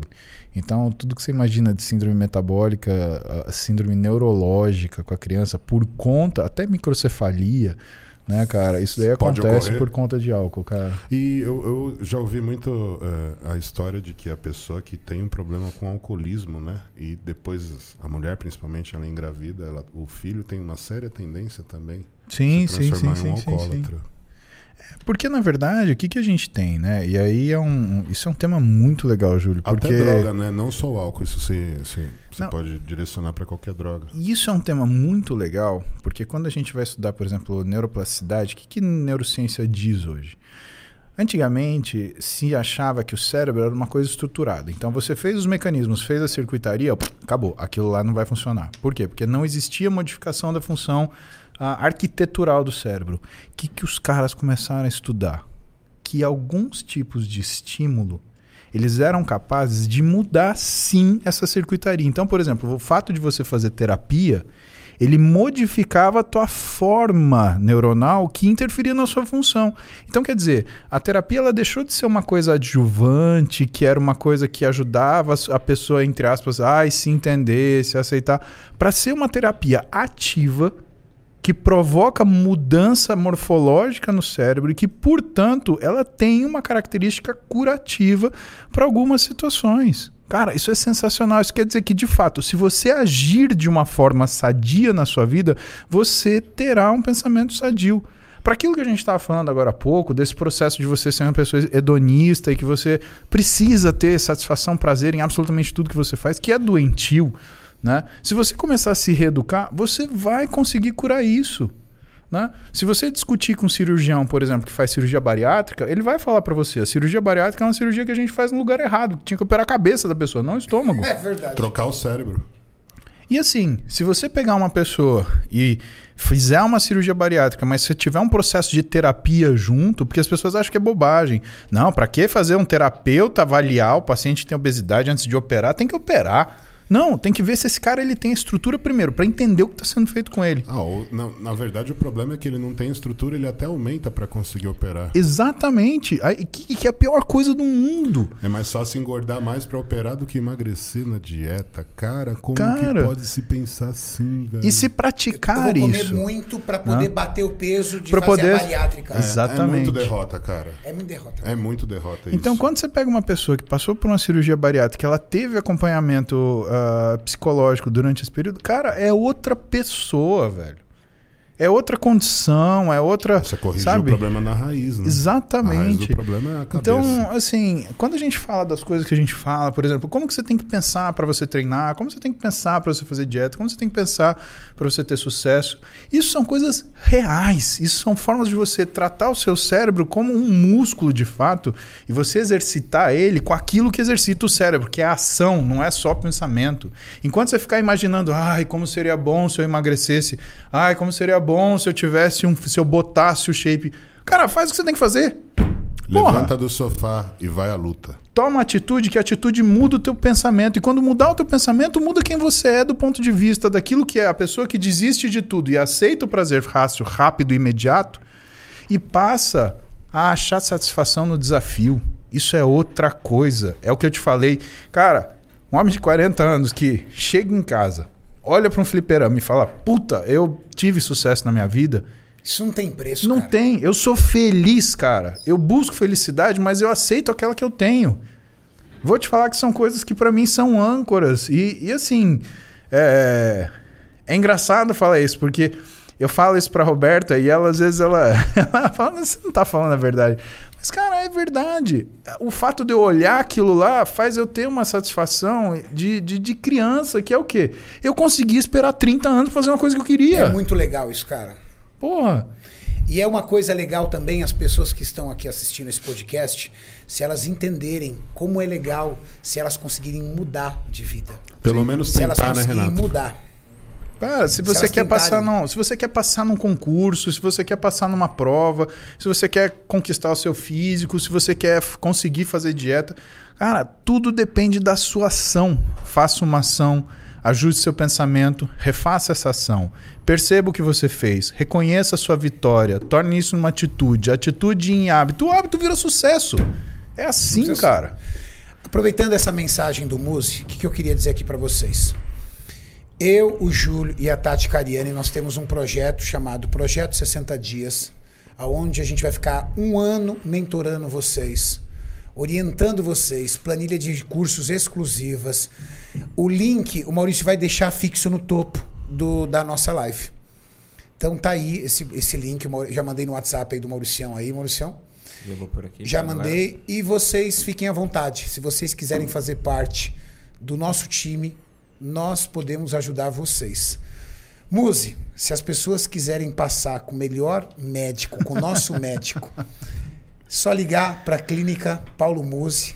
Tá lá no Instagram, tem os endereços da clínica, arroba Clínica Muse. Né? Você vai achar todos os contatos nossos lá. Não é difícil achar gente. Eu não. acho que muitas vezes o que falta para vocês é suporte técnico, é ajuda, é, é informação, é instrução. E isso não tem preço. Então, contem conosco para isso. Nós trabalhamos e aprendemos muito para isso, queremos muito ajudar vocês. Perguntas, Mauricião? Vamos lá. O Cláudio Matos mandou assim. Pessoal, tem muita pergunta aqui, tá, Renatão? Então vamos fazer rapidinho aqui para dar um tempo de responder boa. todo mundo. Ele só falou assim: esse, esse Jeff, Sa Jeff Sage Ah, se tá. diz natural. Falaram se é possível uma pessoa chegar natural assim. O Jeff Sage é assim, eu, eu conheço a carreira dele, acompanhei. Ele está muito menor agora, mas ele foi muito maior. Foi. Então, de repente, estar natural agora, fazendo uso de GH, que não vai bater num- nos exames de testosterona, pode ser. Agora, o que eu, o que eu vejo? Eu vejo o seguinte: isso é uma outra educação legal para vocês. Não queiram ter o corpo do Jeff Sage. Boa. O corpo do Jeff Sage é dele Boa. cintura escapular, cintura pélvica, formato do peitoral, formato dos músculos. E às vezes o segredo não está se ele tomou ou não esteroide. O segredo está nos anos de treino dele, o que ele fez. E outra coisa, meu amigo, ele é uma figura pública do Instagram, você nunca viu ele ao vivo. De repente, essa foto tá toda mexida. Não estou dizendo que pode estar, mas eu estou dizendo que às vezes ele é muito menor do que isso. Foto engana. As pessoas, quando veem a gente, falam assim: pô, você parece. Você é muito maior quando te vejo pessoalmente. Porque é Eu fico diferente. feliz quando eu escuto Também, isso. todo mundo me fala isso. Entendeu? Olha lá o vídeo. Ó, aquele braço não é aquele mesmo braço que eu vi. Não, e Ele é seco, é. Entendeu? E às vezes você Ó, tá você, vendo- Você faz o supino inclinado com quatro, com dois pratos, como ele tá fazendo, com dois. Você faz o, o, o, o supino com altera aí com uns 40, 40 quilos que ele tá fazendo. Então, não queira ter o corpo do Jeff Sage, porque senão você vai se frustrar. Você vai ficar triste, porque você não vai ver o seu, o seu resultado. Queira ter o melhor shape seu. E outra, para de se comparar. Por que, que tem que se comparar? Quer dizer que se você não tiver o corpo do Jeff Sage, não vale a pena treinar? Não, você tem que aprender a buscar a tua evolução. Exato. A tua melhor evolução. Você precisa parar agora, olhar e falar assim: eu vou buscar ajuda e eu vou ter o meu melhor físico, a minha melhor evolução. E acompanhando, passo a passo. Você talvez nem saiba. De repente, você pronto tem um físico mais bonito que o dele. Exatamente. Exatamente. E outra, você tá comparando o seu normal com o palco dos outros, cara. com o top dele. Ele chegou no limite dele, Porra, ele treina velho. 10 anos. E qual será o seu? De repente, você engole ele, cara. Exato. E aí você vai ser feliz. Para de se comparar, para de buscar isso. Cara, isso não é argumento. Aliás, isso não é nenhuma coisa válida para você usar para tua vida. Porque então, ah, será que eu vou ser, é, se eu não for o Papa, eu não vou fazer uma oração para mim? Pô, pera lá. Vou responder aqui, legal, e o Muso complementa. Jeff Sage é natural? Não sei. Aparentemente, aparentemente, pelo que eu vejo, de evolução que ele teve e do que ele reduziu, dá a sensação de que ele já teve contato com esteroides. Mas quem sou eu para falar? Se ele diz que ele é natural, eu acredito então. Porque afinal de contas, é a palavra dele e eu não tenho nada a ver com isso. Mas qual é o grande sacada se Jeff Sage é natural ou não? A grande sacada é que ele treina muito forte. Eu já vi os treinos dele porque eu acompanho ele. Ele treina forte, ele agacha aí com 50, 60 quilos de cada lado, ele faz supino inclinado, você viu ali ele fazendo com 40, 50 quilos de cada lado, ele treina forte, faz barra fixa, treina bem. Com certeza a dieta dele é muito bem elaborada, organizada. Ele é um cara organizado, porque não tem segredo, né, Muzi? Não tem segredo. Aliás, eu te falo mais uma coisa. O Jeff Sage, ele é um cara natural. Não interessa. Boa. Até porque isso não quer dizer se você é, usar um esteroide, você vai conseguir chegar nesse físico. Você pode até argumentar comigo. Então eu te coloco um desafio. Vai para a pessoa que falou para você que se você fizer um ciclo de esteroide, você vai chegar nesse físico e fala assim: "Então tá bom, eu quero que você me venda o ciclo de esteroide". A pessoa, claro, então vamos fazer isso, isso, isso. Só que eu só vou te pagar quando eu chegar nesse físico. Você topa? Nem ferrando. Cara, então Porque é ele isso. sabe que você tem que fazer dieta, tem que treinar feito um louco. Então, quem falou pra você que com certeza você chega nesse físico, você fala assim: então tá bom, compra o meu ciclo de esteroide, eu te pago quando eu chegar. Pago Pode ser. dobrado. Boa, exatamente, ainda fala isso, pago dobrado. Cara, ninguém vai fazer isso. Ninguém. E assim, coloca a seguinte situação, mas se eu não chegar, eu não te pago, tá bom? Perguntas, Mauricião. Pera aí que o Julião tá derrubando o, o podcast rapidinho. só pra galera ver. Admiro demais vocês. Dúvida: preciso tomar Vivance e Ritaline pra tratar o TDAH. Os dois juntos? Ele colocou barra. Ah, Vivance um barra Ritalina. É, não posso viver sem tomar. Preciso tomar algum cuidado especial para fazer musculação? Preciso evitar algum suplemento? Não, Você é um dos Mensagem poucos. do Chico Júnior. Chico, você é um dos poucos que toma o remédio por motivo certo. Ó, 2% das pessoas que tomam Ritalina e Vevance tomam pelo TDAH. Parabéns! Você está tomando o remédio para tratar realmente seu problema de déficit de atenção. Você está certo. Fica tranquilo. O que você precisa é ser bem acompanhado. O medicamento tarja preta. Então, o seu é, médico com certeza deve estar acompanhando de perto. E suplementação não faz interação com esse tipo de substância. Exatamente. Treinamento só vai te ajudar. Então, fica tranquilo. Aliás, deixa eu ser enfático nisso, né? É, é muito diferente quando você usa uma medicação, que você tem indicação de uma medicação que você não tem indicação. Ele tá na indicação, Então, né, você está na indicação. Aliás, Ritalina, Venvance, Concerta, são todas medicações que, aliás, são- é mais com a tarja preta. Você precisa de uma receita amarela, que é controlada absurdamente pela vigilância sanitária. Então, não é qualquer um que pode prescrever esse negócio. Né? E mais, não é qualquer um que vai prescrever para você. Se você estiver usando isso para TDAH, que é a indicação dessas drogas, cara, você tem que tomar o seu remédio. Você não pode ficar sem o seu remédio. Que é assim, vamos, vamos, vamos colocar uma situação X. O sujeito ele tem um problema no estômago porque ele produz muito ácido, ele faz um negócio que chama esôfago de Barré, que é a lesão né, da parte do antro e a, a- da, da cárdia, que é a válvula superior do estômago, e que é uma lesão pré-cancerígena. Você vira para esse cara e fala assim: não, você não vai tomar remédio para o estômago. Não, se você fizer isso, esse cara vai ter câncer, tá com na indicação. certeza. Ele está na indicação. Você tem um sujeito que, por exemplo, tem um problema ortopédico, né? E ele tem ah, uma indicação cirúrgica, por exemplo. Você vai falar para ele: olha, não faz essa cirurgia porque é uma cirurgia muito grande. Por exemplo, uma prótese de quadril. Cara, uma prótese de quadril, uma cirurgia gigantesca. Não faça essa cirurgia. Pô, o cara ele não está conseguindo sentar no vaso de tão avançada que está a artrose do quadril dele. Você tem que operar. O mesmo raciocínio é com essa medicação. O que a gente fala para vocês é que essas medicações, em especial Venvance, Concerta, Ritalina, etc., qualquer uma delas, são medicações que são de uso psiquiátrico e são de uso neurológico. Essas medicações na, indica na indicação, perfeito, você tem que usar, porque significa que o seu cérebro ele não produz alguma coisa ou produz demais outra, que essas medicações elas ajustam o seu funcionamento.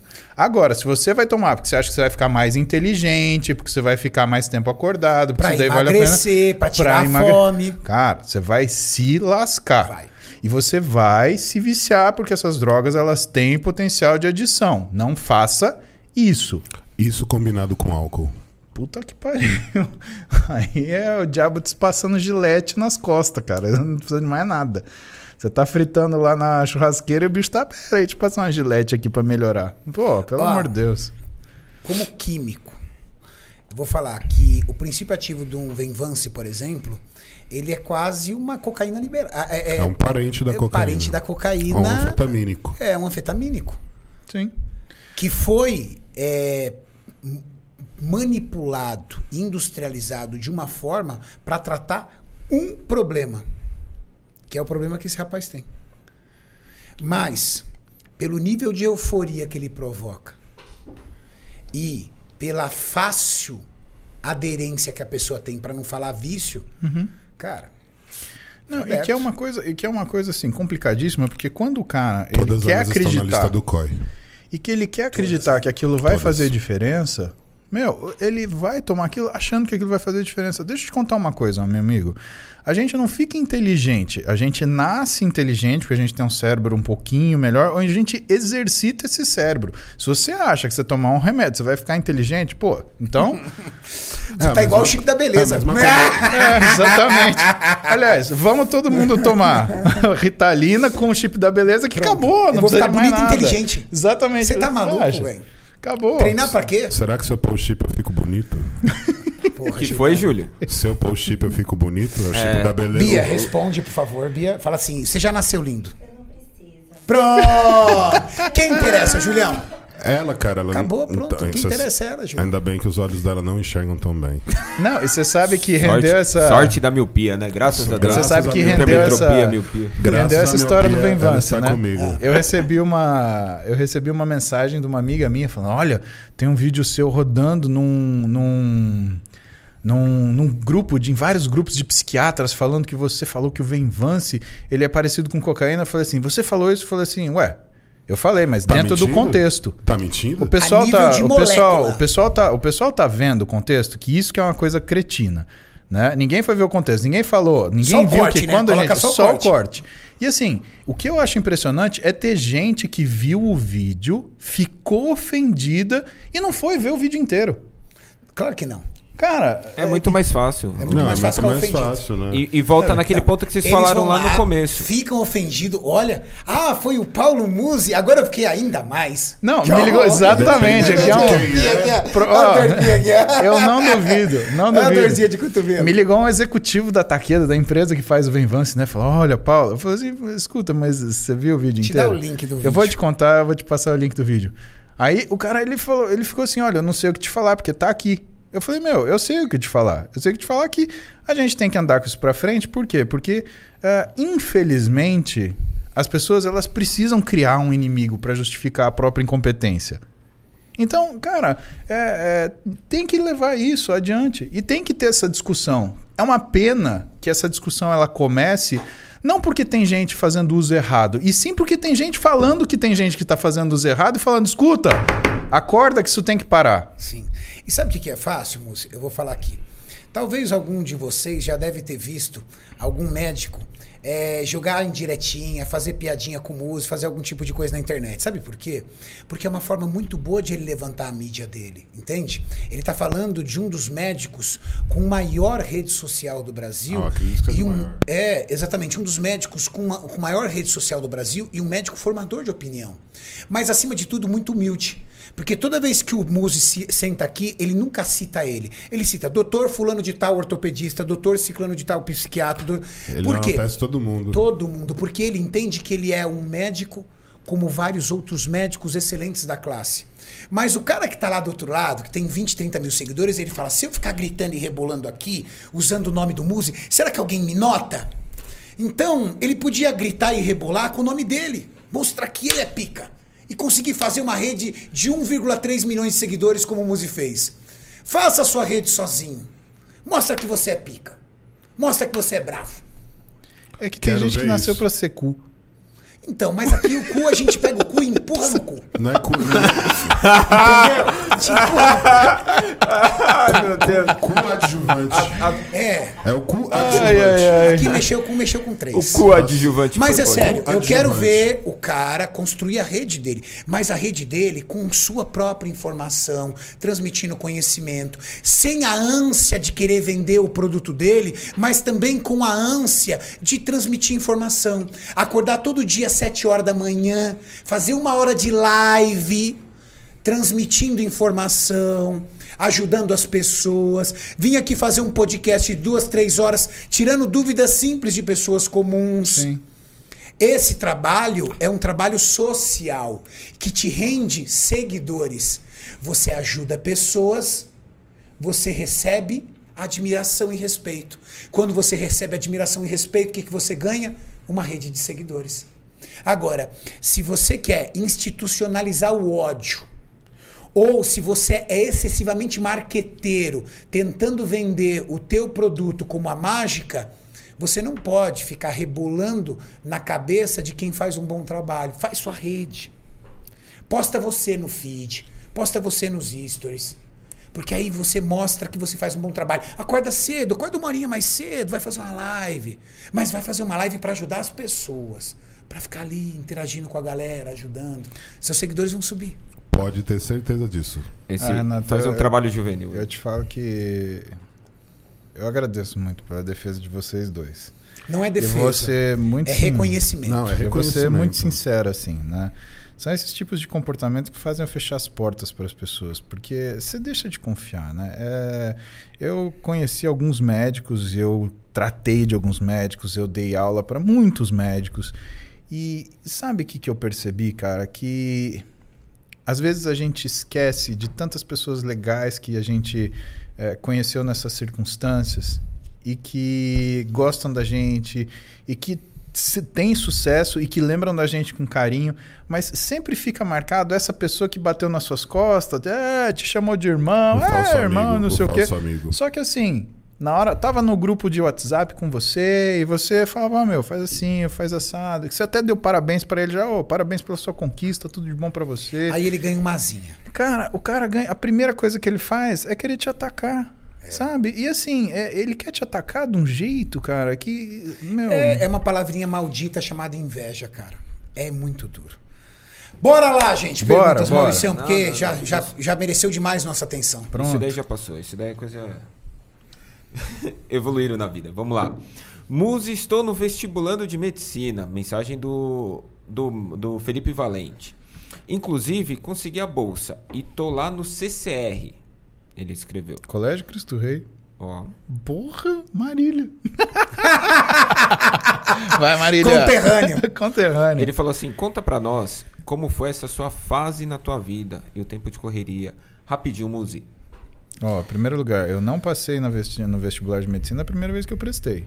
Tá? Olha que interessante. Eu prestei no terceiro colegial, tomei pau.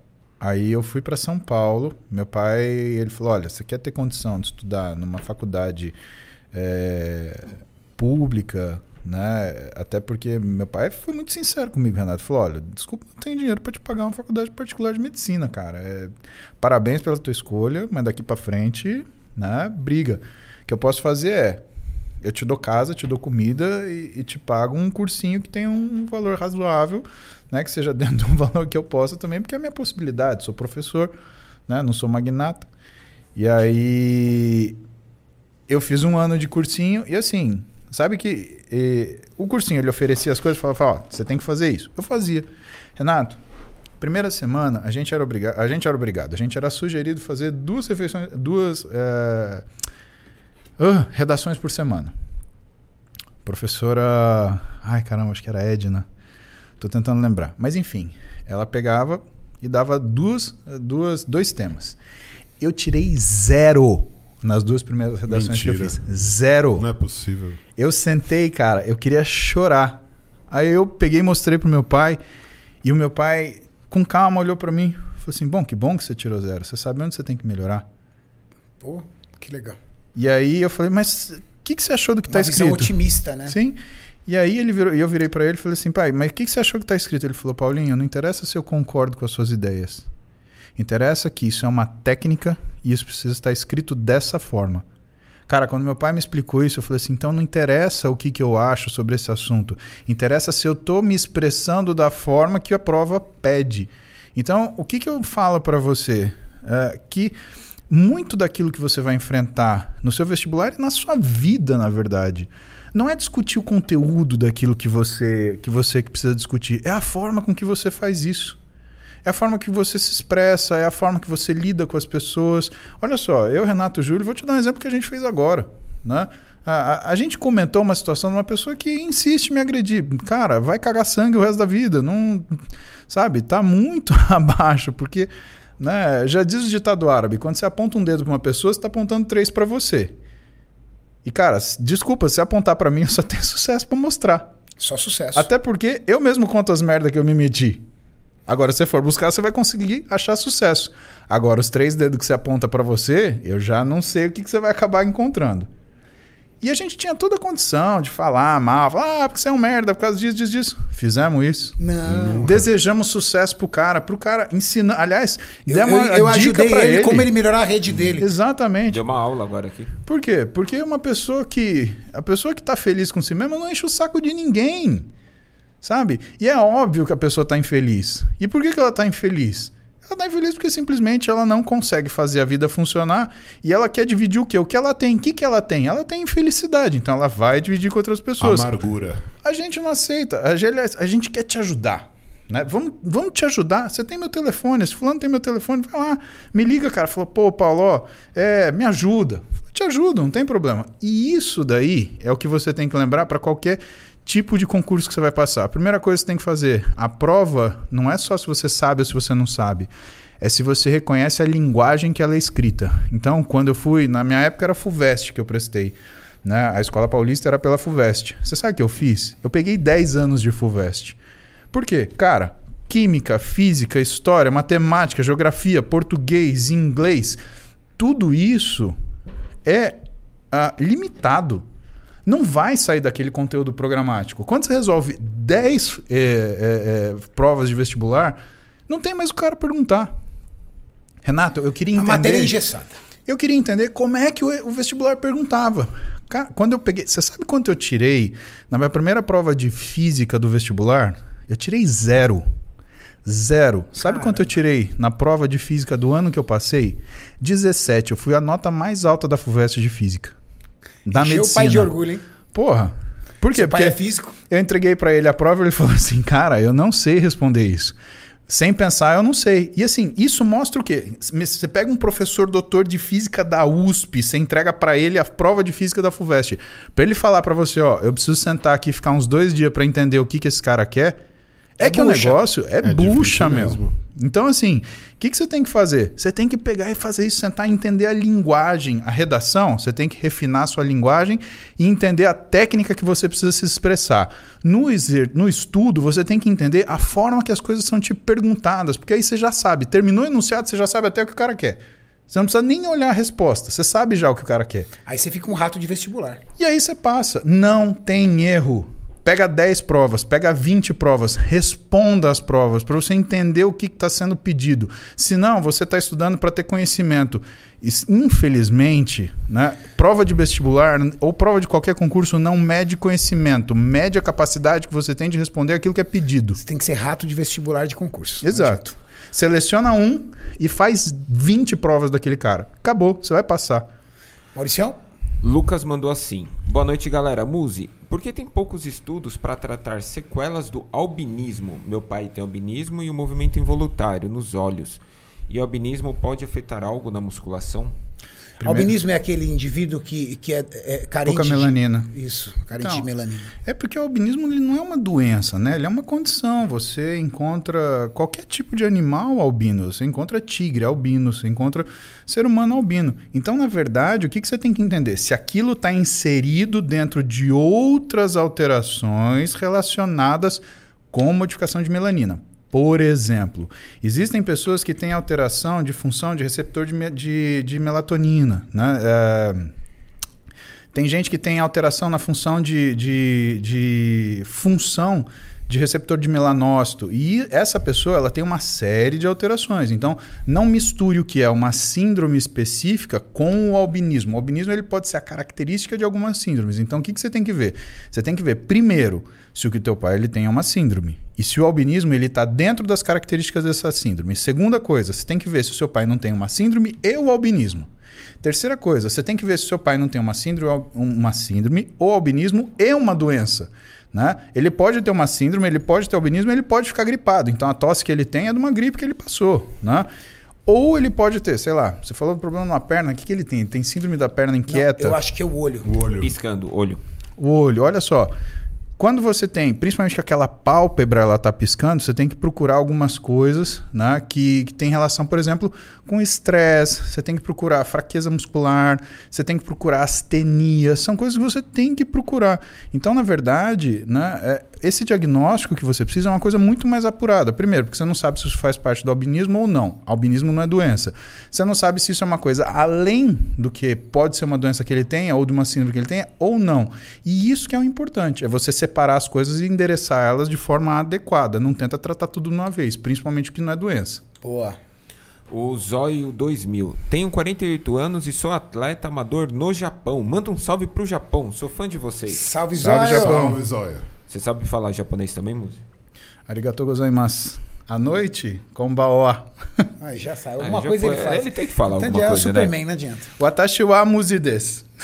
Já abusou, já. Já, já xingou Agora alguém. já esculachou a gente. Já já. xingou. Agora já esculachou a gente. Sabe contar em japonês? Ichini sanshi goroku shichati kyuju. É, eu também, eu fiz judô. é a única coisa que eu sei fazer. Eu sei também senzá, porque quando a gente aprontava no judô, o sensei falava senzá, Paulo! Senzá, Paulo! Mandava a gente rezar, né? Porque... Senzá? Senzá. Até a gente ficava de joelho e rezava. Ou isso ou lavar o banheiro também. Era Não, um jeito reza interessante de de rezar. Queria agradecer pelo trabalho que tem feito, é, que vem sendo feito por vocês na internet. Mensagem do Counstroll. Queria também perguntar ao Dr. Muzi se ele já assistiu a série chamada The Good Doctor e, se possível, dar uma opinião sobre. Vocês conhecem essa série, The Good Shaw. Doctor? Shaw, Dr. Shaw. Isso. The Good Doctor é uma série de um menino que tem autismo hiperfuncionante. Uma síndrome que chama Síndrome de Asperger. Né? Asperger era um médico né, que ele fazia estudos sobre o autismo e que ele via que alguns portadores dessa condição eles tinham uma hiperfuncionamento da parte, da parte cognitiva e intelectual. Então ele se fechava, ele era capaz de, de se concentrar numa- de uma forma tão absurda numa determinada situação que se você, por exemplo, jogasse um punhado de arroz aqui, ele batia o olho e sabia te falar quantos grãos tinham ali. Ou então você falava uma conta, ah, quanto que é 3.254 vezes 236, e você nem lembrava o número, ele te falava a resposta. Então isso é o Asperger. Então, a priori, essa série ela se trata de um jovem com autismo que tem Asperger, fez medicina e estava fazendo residência. O que, é interessante dessa série? O que é interessante é que ele mostra as dificuldades de um paciente que tem autismo que faz a carreira médica, que depende do quê? De conexão entre as pessoas. Por que eu cuido de você? Porque a sua dor, ela faz sentido para mim. Eu tenho empatia. Por que, que eu te atendo? Porque eu sei que é importante para você falar comigo nessa hora. Porque eu sei que só de falar com você, você já. Ah, acalma. Qual é o problema do paciente que tem autismo? Ou da pessoa que tem autismo? Ela não tem neurônio espelho. Neurônio espelho é aquele que faz você se. É, Compadecer. é, é você se. é, tem uma palavra específica para isso que agora não me vem na cabeça, fugiu. Se sentir no lugar É da pessoa. empatia, que Empatia. faz você ter empatia. Então é difícil para ele entender a emoção. Então ele, o que, que é o clássico ali? Né? A pessoa está com uma doença mortal, né? E aí a pessoa fala: ah, será que eu vou ver meu cachorrinho? Aí ele vira e fala assim: eu não me preocuparia com isso porque você vai morrer em mais ou menos 12 horas. Puta merda, velho. Esse médico super sincero é um perigo. Então, esse cara, ele é um, um- um- um gênio, porque ele consegue guardar grandes quantidades de informação, ele consegue é, relacionar grandes quantidades de informação, ele é sensacional para fazer diagnóstico, ele é extremamente inteligente, só que qual é a grande dificuldade dele? É colocar isso numa situação de empatia, aonde o grande desafio é ele, como não tem isso inato por conta do autismo, desenvolver isso. E isso que é bonito. Porque ao longo da série você vê os desafios que ele passa. E assim, cara, eu já me emocionei umas duas, três vezes assistindo isso, porque eh, você sente o cara entendendo o que é dor. Ele olhando e falando: "Ah, caramba, isso dói. Então tem uma hora que tem uma menina que ele gosta, né? Ela. Ele sa ela sai da casa e tal, e eles se separam e ele verdadeiramente gosta dessa menina. E o problema é o quê? Primeiro, ele não entende o que é gostar. Ele não consegue falar eu amo você. Ele, ele, não, ele não consegue entender de que é o momento disso. pra tudo. E ao mesmo tempo, ele não consegue entender o que que é essa dor do sofrimento da ausência. Ele tá tentando transar. Ele só agora. sente. Cara, o de ontem ele tava, né? Transado. Ele Cara, tava tentando. Nesse Todos sentido- vocês assistem? Eu assisti ontem pela Só primeira que, vez. só que ele não conseguia, cara. Ele ficava nervoso e saia fora. Tipo, ela Então- tirou o sutiã, ele entrou em desespero e saiu fora. Saiu porque ele viu o peito dela e tinha uma tatuagem de um coração que não estava terminado. E aquilo incomodava muito ele. Exatamente. Faltava um pedaço. Tipo, do- ele tem um tique nervoso em cima disso. Tipo você com as coisas. Tipo eu de organizar as coisas. Exato. Agora uma pergunta, Muzi. Ah. Você acha que o, o, o Shaw ele tem alguma coisa com a ver com o Forrest? Seria a mesma doença? O Forrest Gump do Isso. filme. Cara, você sabe que Ele o também é ali, no filme, ele tem um certo autismo. Sim. É, a gente não sabe o que ele tem. A gente sabe que tem alguma coisa intelectual, né? Que ele tem uma alteração intelectual, que ele tem uma alteração cognitiva. Porque mas ele era bom que... em tudo, né? Exatamente. Ele era bom em tudo, só que ele principalmente... Só não era bom em sentimentos.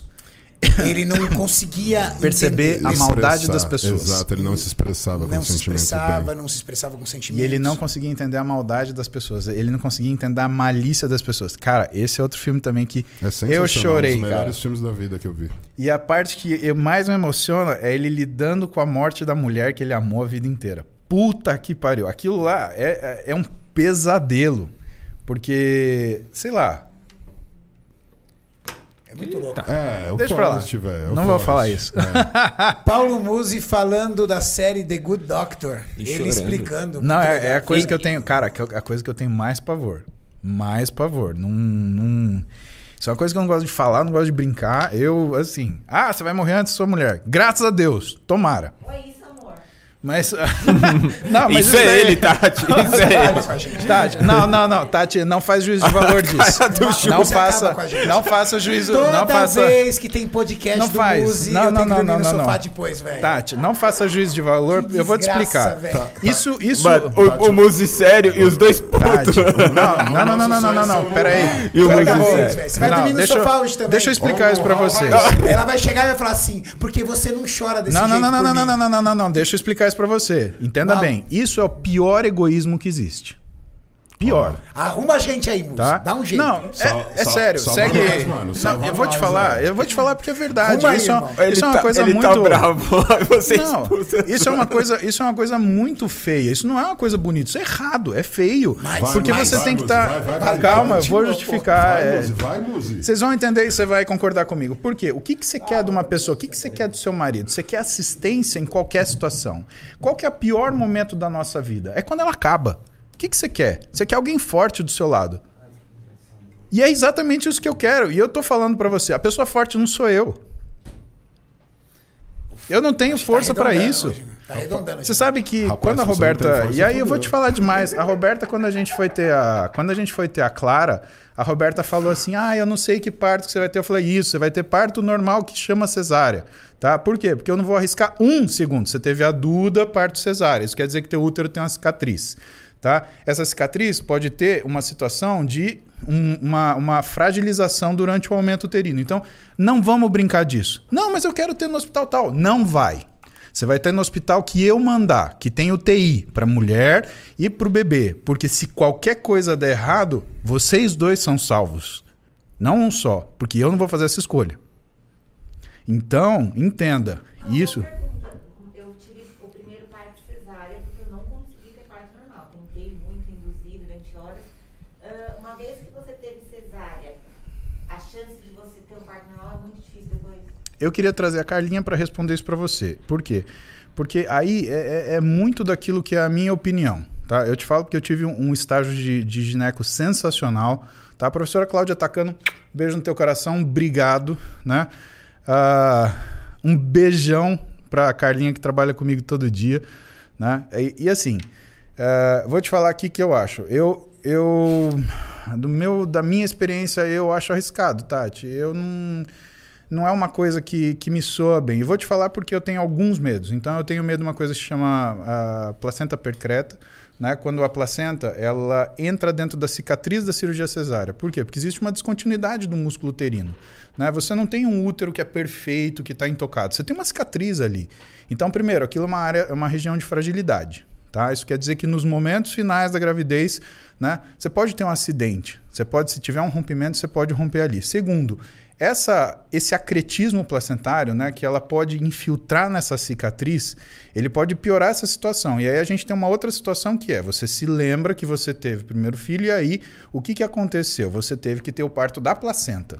Tá? Agora, imagine uma placenta que está grudada no seu útero porque você teve acretismo placentário. Você vai ter uma lesão, essa lesão vai ter um sangramento, e aí? E aí que a gente tem cinco minutos para resolver esse sangramento. Então, a, a, eu, eu, eu sou médico, eu penso no ruim, tá?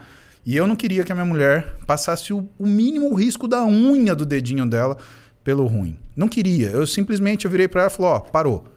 O dia, pra você ter uma ideia, o quanto eu sou neurótico com isso, o dia que ela começou a ter enjoo, enjoo, enjoo, enjoo, eu já fiquei descabelado. Falei assim, puta que pariu, mole datiforme, que é uma alteração que é rara pra caralho, não existe, tá? Simplesmente não existe e que pode acabar com a vida da mulher. Eu catei essa mulher, eu ranquei de onde ela tava, levei ela até o hospital. Eu não fiquei sossegado enquanto um médico especialista em radiologia não visse aquela, aquele quórum e falasse assim: Paulo, fica calmo que é tudo normal. Detalhe, não é Roberta, é Paulo, fica calmo que está tudo normal. Então, assim, a minha visão é essa. Eu acho que a gente tem que ter. Eu trabalho, eu gosto de trabalhar com grandes margens de segurança. Tá? Então, se você fosse minha paciente, se você fosse minha mulher, se eu fosse um ginecologista obstetra experiente, né? Eu te falaria por esse lado, porque esse é o meu jeito de pensar. Né? Como médico. Né?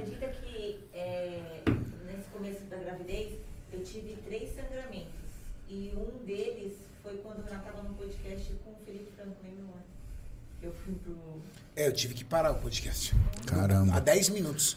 Eu não, sobre, eu não sobrevivi a uma, uma coisa dessa, por exemplo. Eu, eu cheguei a correr tanto que eu ia bater o carro no primeiro, no primeiro poste. Ai, perguntas, é... Mauricião? Itinho tá na live, tá assistindo a gente. Salve, Itinho. Salve, meu irmão querido. Um ovos. Tá aí na live. Você também não perdoa, hein, Não, ele que ele falou, um ovos tá na área. Ele que mandou o chat assim. Oxi, eu nem falou nada. O Beto mandou assim: queria apenas dizer obrigado a todos vocês. Aí, sou atleta desde pequeno e vocês já me ajudaram tanto com motivação, ensinamentos e muito mais. É um dia espero conhecê-los. O Gorgonoide mandou. o Gorgonoide mandou assim: terceira idade tentando usar a internet é triste. Na hora que vocês estavam tentando se conectar nos Instagram lá das lives.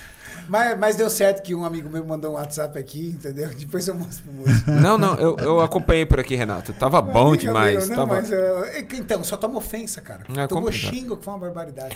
O, o Almentes mandou assim que o Gorgonoide usava melicinha quando era criança. Quando vocês estavam falando das... Melicinha, dos quichute, é. Sério? O Gorgonoide não, não mata seu coach de vergonha. O Gorgonoide não oh, faz isso, não. O YouTube mandou assim, qual o melhor horário para tomar GH? Uso ominotrope subcutâneo 3 UI por dia. Tem horário para GH? Tem. Quem tem deficiência de GH, a gente costuma a, a prescrever esse GH à noite. Tá? Por quê? Porque quando você coloca de manhã, você desenvolve uma resistência ao GH, porque você aumenta a produção de somatostatina reflexa. Então, existe sim. Né? Se você é que for... as pessoas também confundem o seguinte, né, Mussi? Uhum. Isso, eles confundem que um médico vê o GH para, uma trata para um tratamento de uma doença. É. é. que existem medicamentos que se banalizaram, por exemplo. Sim. GH. Se a indústria farmacêutica vendesse o GH para problema de nanismo, meu, ele ia custar uma fortuna. Absurdo. Porque talvez vocês não saibam. Como é que a indústria farmacêutica cobra um medicamento? Por que existem medicamentos que custam 15 mil reais e medicamentos que custam é, 10 reais? Três fatores. Eu sei disso porque eu trabalho na indústria farmacêutica. Primeiro, o tempo que essa molécula existe. Porque aí ela já é uma molécula de domínio público e qualquer empresa pode fabricar. Porque a maioria das indústrias farmacêuticas ela é igual carro. Ela é uma montadora. Ela monta o remédio. Ela compra o princípio ativo de uma indústria farmoquímica que fabrica princípio ativo. Eu sou diretor de uma indústria farmoquímica. A gente fabrica princípio ativo de medicamento. Aí ela compra o recipiente desse cara, ela compra o estabilizante desse cara, o conservante desse cara, e ela monta o medicamento. Ela monta o medicamento, ela cria uma literatura que se chama Drug Master File, submete esse medicamento a testes, existe uma série de testes para determinar a eficácia e a segurança desse medicamento, e aí ela, enfim, coloca esse medicamento no mercado. Quando o princípio ativo é de domínio público, ou seja, qualquer indústria pode produzir, isso cai muito o preço dele. Quem acompanhou a época do Viagra, o Viagra custava uma fortuna. Caiu a patente da Pfizer, ele caiu para um terço. E agora é um quinto, um sexto. Você vai encontrar aí medicamento, você vai encontrar o princípio ativo do Viagra a preços muito mais baratos. Esse é um fator. O segundo fator é o volume de produção. Se é um medicamento que vai estar em qualquer lugar, ele tem todo o processo produtivo dele ajustado e dedicado, mas ele vai produzir muitos volumes. Se você tem um processo dedicado para uma produção singular em baixíssima quantidade, esse custo vai para as alturas. Porque eu tenho que fabricar só um pouquinho, porque é uma doença muito específica. Quais são os medicamentos mais caros? Síndromes raras, doenças raras, que se usa muito pouco. E isso porque a indústria farmacêutica vira um custo. E o custo não está só na fabricação, está em promover a eficácia e a segurança desse medicamento. Porque você tem uma série de testes e ensaios que você tem que fazer. Você tem que produzir uma literatura técnica, que é como se fosse toda a biografia daquela, daquele medicamento. E se tem um custo absurdo. Registrar esse medicamento junto ao órgão regulador você às vezes é de um país, você tem que para esse produto entrar no Brasil, ele tem que ter um registro aqui também. Todo esse custo diluído para um pouco. Ah, é uma síndrome onde existem 15 mil pessoas no planeta que usa. Ferrou, cara. Todo esse custo eu vou ter que dividir por 15 mil. Diferente, por exemplo, de um medicamento para dor de cabeça, que você vai dividir todo esse custo por 15 bilhões de unidades que você vai produzir, que está espalhado pelo mundo. Provavelmente por isso que o Increlex é tão caro, né? Ele é, é muito raro. Assim, então, a, o GH ele ainda tem esse preço porque ele é usado em cima disso. Ele é usado em cima disso. Se testosterona e hormônio esteroide fosse produzido apenas para pessoas que tinham, por exemplo, hipogonadismo ou outros problemas, cara, então é muito difícil. A visão do Muse, gente, sempre vai ser a visão de um médico. Então, para ele, GH não é para você ficar grandão. GH é para você tratar uma doença. Testosterona, para o Paulo Musi, é para ele tratar os pacientes dele que têm problemas relacionados a hipogonadismo, entre outros. E ele sabe explicar coisa que eu não sei. Mas as pessoas, eles vêm com a visão estética, alta performance, tudo. E aí, às vezes, gera divergência. Ah, mas eu vi o fulano falando que tomava assim. Uhum. Não é que ele está errado e o mus está certo. Ali, de repente, ele está dando uma visão de alta performance, porque às vezes ele não é médico, ele é um farmacêutico. E aí, como ele está falando sobre a droga. E o Muse, ele tem uma ação terapêutica, tem literatura. É, né? O que, o que As pessoas acham que você tira da tua cabeça, não é da tua cabeça. O que né, funcionou com ele também, tem isso, isso também. também. Né? A pessoa ela faz uma coisa, funciona, ela fala assim. Mas ah, isso na tal. parte terapêutica não é, né? Não. A tipo terapêutica é engessada. É engessada porque o médico ele trabalha com, primeiro, uma coisa chamada guidelines, né? Então a gente tem guias de tratamento para as coisas. E para as coisas mais variadas. Ah, câncer de tireoide, câncer medular de tireoide, tem um guideline. Você, você sabe o que tem que fazer aquilo ali. Aliás, é, isso é uma coisa muito importante na medicina, né? Porque você é obrigado a fazer o que está ali.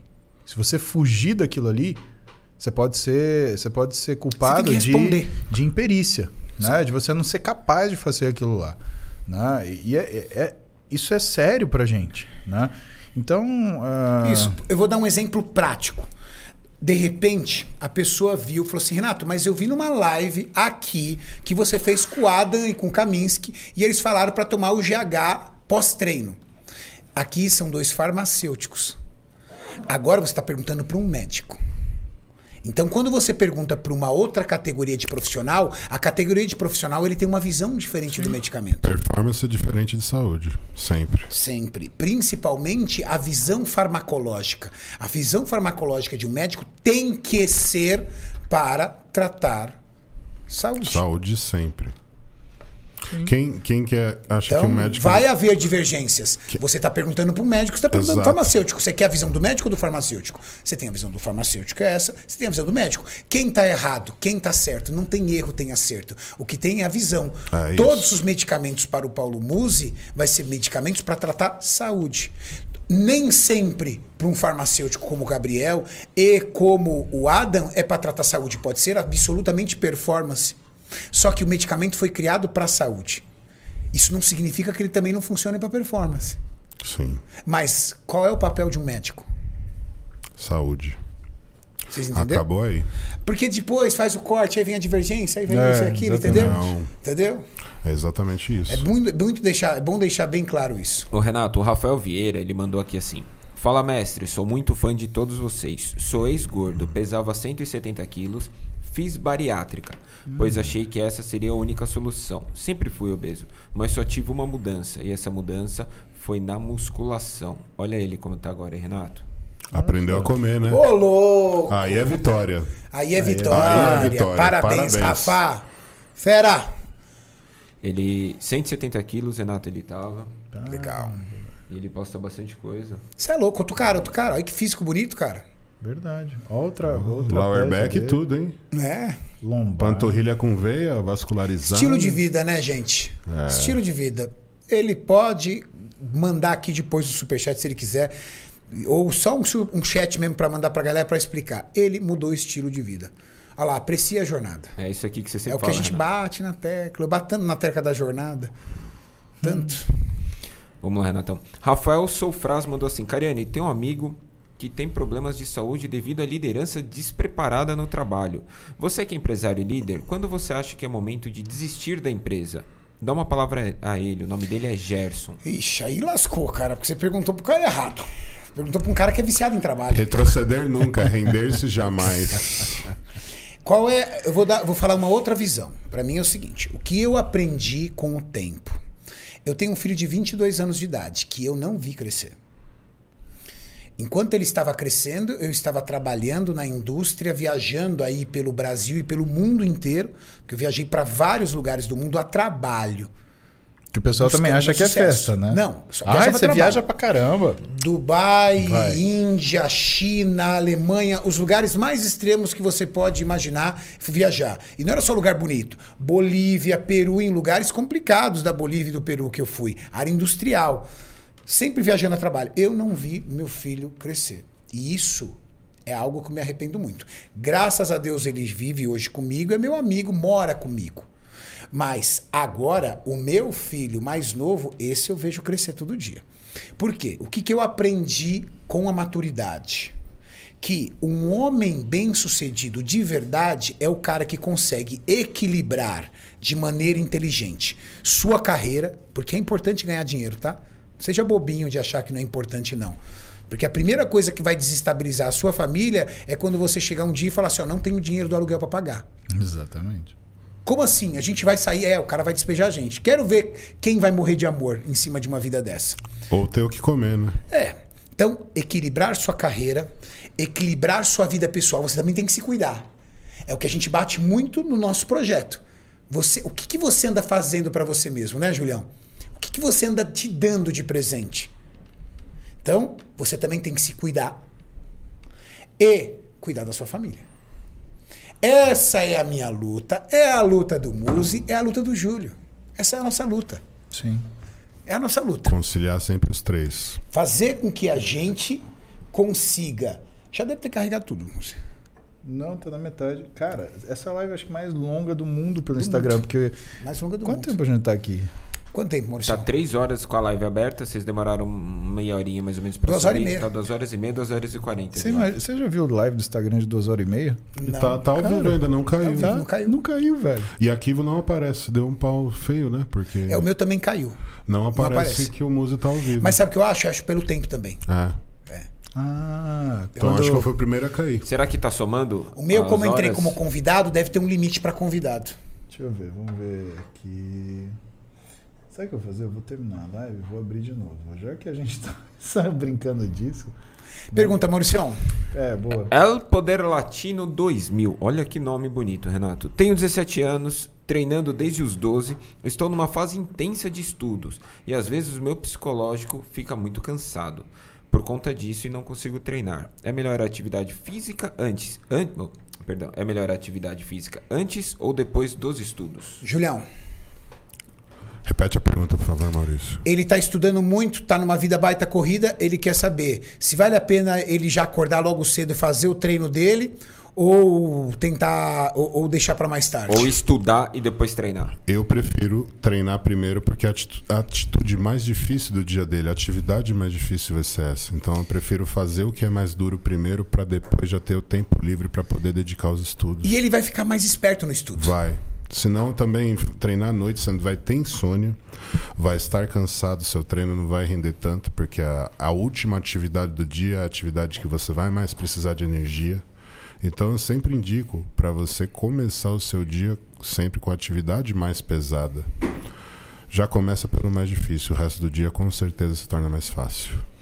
André mandou assim: faço trails de longa duração, melhorei muito minha condição, mais seca. Neste momento estou ficando flat. Que alimentação vocês recomendam antes e depois? Ela é lá da Europa, Andréia. O que, que é trails? Trail não é. Corrida. É corrida, pista. Ó, eu vou, eu vou, eu vou, ter- eu vou falar a minha visão. O Muso e o Júlio ficam. Vocês se preocupam muito no que comer pré e pós-treino. É o dia inteiro, gente. É, é a, a pergunta que eu mais recebo. Ah, o que comer pré e pós-treino? Primeiro fator. Não é o que você come pré e pós-treino, até porque o que você come pré-treino muitas vezes não vai ser nem utilizado. É o que você come durante o dia. É a quantidade de calorias que você precisa. É aquilo que você pode fazer. o que você pode fazer para melhorar a performance da sua estratégia dietética. Se você é uma pessoa que precisa de carboidrato, se você é uma pessoa excessivamente magra, ou se você é uma pessoa que está muito bem condicionada, fazer uso de um carboidrato complexo pré-treino vai te fazer muito bem. Só que eu também conheço pessoas que, com uma dieta de proteína e gordura pré-treino, também se sentem bem. Sim. Então, a única coisa que eu não acho legal é você abusar de carboidratos de alto índice glicêmico pré-treino. Ah, vou comer uma banana com mel. Talvez isso possa te trazer uma leve letargia por conta do estímulo de insulina que você gerou. Então, uma dica. Se apegue nos macros do seu dia e não fica preocupado com refeição pré e pós-treino. Nós atletas estamos preocupados em comer. Nós atletas estamos preocupados em comer. É isso que nós estamos preocupados. Vamos lá. O Felipe Martins mandou assim: Muzi tá devendo uma visita no meu podcast, hein? Todos vocês também convidados. Abraço pra todos e leia aí, Mauricião. Felipe Martins, Muzi. Manda mensagem pra mim, Felipe. Manda mensagem que a gente vai. Exatamente. Muzi. Pode virar a câmera ao contrário. Vamos lá. Mais fácil, que aí não dá interferência. Isso. Boa. Deixa eu pegar aqui uma outra boa. Muzi, utilizo um ansiolítico mirtazapina antes de dormir. Ele atrapalha no meu sono anabólico? Na verdade, não. O que a gente, o que que acontece é que você precisa ter o seu sono funcionando. Se você não tem o seu sono bom, aí sim você não tem nada de anabolismo, né? Então esse que é o grande problema. Boa. Luiz Felipe Tomás mandou assim: Boa noite, sou grande fã de vocês. E quais exames devo fazer periodicamente para evitar futuros problemas musculares e articulações? E qual especialista frequentar? Pergunta boa. Olha, problema muscular, articulação, você tem que ir para um ortopedista se você tiver alguma coisa aí para ir. Agora, você vai evitar problemas se você treinar acompanhado, se você tiver um bom profissional de educação física que se preocupa, por exemplo, com o posicionamento seu no, no exercício, né? Julião, é, nós temos bastante lesão, né? Que que você, hoje, como profissional de educação física, se você olhar para a tua vida, o que, que você acha que foram os momentos principais onde você precisava de um cara para ser teu treinador e que você não teve? Você que teve que se virar. Foi quando eu eu já tinha, na verdade, a orientação do Dennis James, mas sempre foi por internet. Eu, hein? Então, quando exatamente quando foi em 2014, eu fui já ia estrear no profissional, foi onde aconteceu a lesão. Aconteceu a lesão por uma série de fatores, né? Então, falta de mobilidade, não trabalhava mobilidade. Também estava fazendo uso de, de recursos ergogênicos na fase final, onde você não deve é, trabalhar né, com o máximo de carga possível. E eu estava na, na finalização, um mês antes da competição, e treinando o máximo pesado possível. Então não estava na do- treinando da forma adequada para a fase adequada, além de não ter uma boa mobilidade. Então com certeza isso influenciou dramaticamente na minha lesão mais pesada que tive na minha vida. Se você tivesse cinco minutos para falar com você, quando você começou a treinar, o que, que você falaria para você sobre esse assunto? É, Se preocupe primeiro em aprender a treinar e contrair seus músculos. E se preocupe em manter a estrutura de todos os exercícios adequada. Ou seja, por mais que você não consiga fazer aquele exercício, você tem que descobrir a, descobrir a causa do porquê que você não consegue fazer esse exercício. Porque muito provavelmente isso vai estar vai tá atrelado a uma falta de mobilidade articular, não de dor, consequência já de algum tipo de lesão. Esses foram os maiores princípios que eu não consegui aprender no início da carreira. Que eu acho que na nossa diferença. geração, Julião, uma das coisas que pegavam demais era o seguinte: nós não tínhamos estrutura de máquina. Nenhuma. Então era tudo no ferro. Era ali, supino, barra fixa, remada curvada, terra. Exercícios muito bons. Exercícios maravilhosos. Que nós temos que cultuar eles e que as academias estão tentando é, Tirar, né? Matar com a nossa cultura. Tem academia de rede com placa. É proibido realizar agachamento.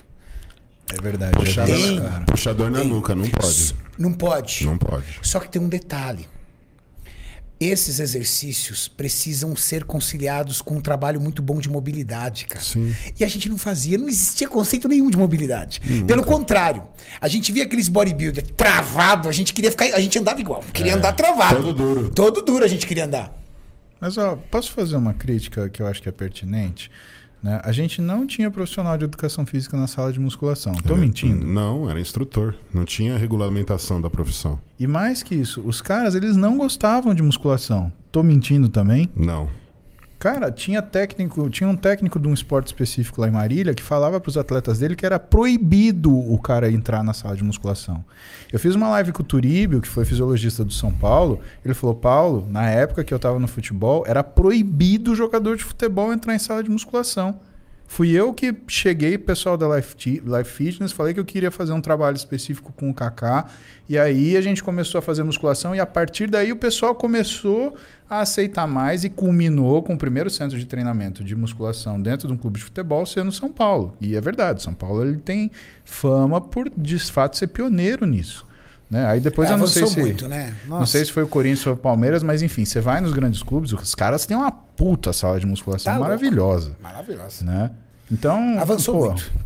Avançou muito. A gente e não tinha esse essa galera. avanço, esse avanço, quem conseguiu se dar bem? O profissional de educação física.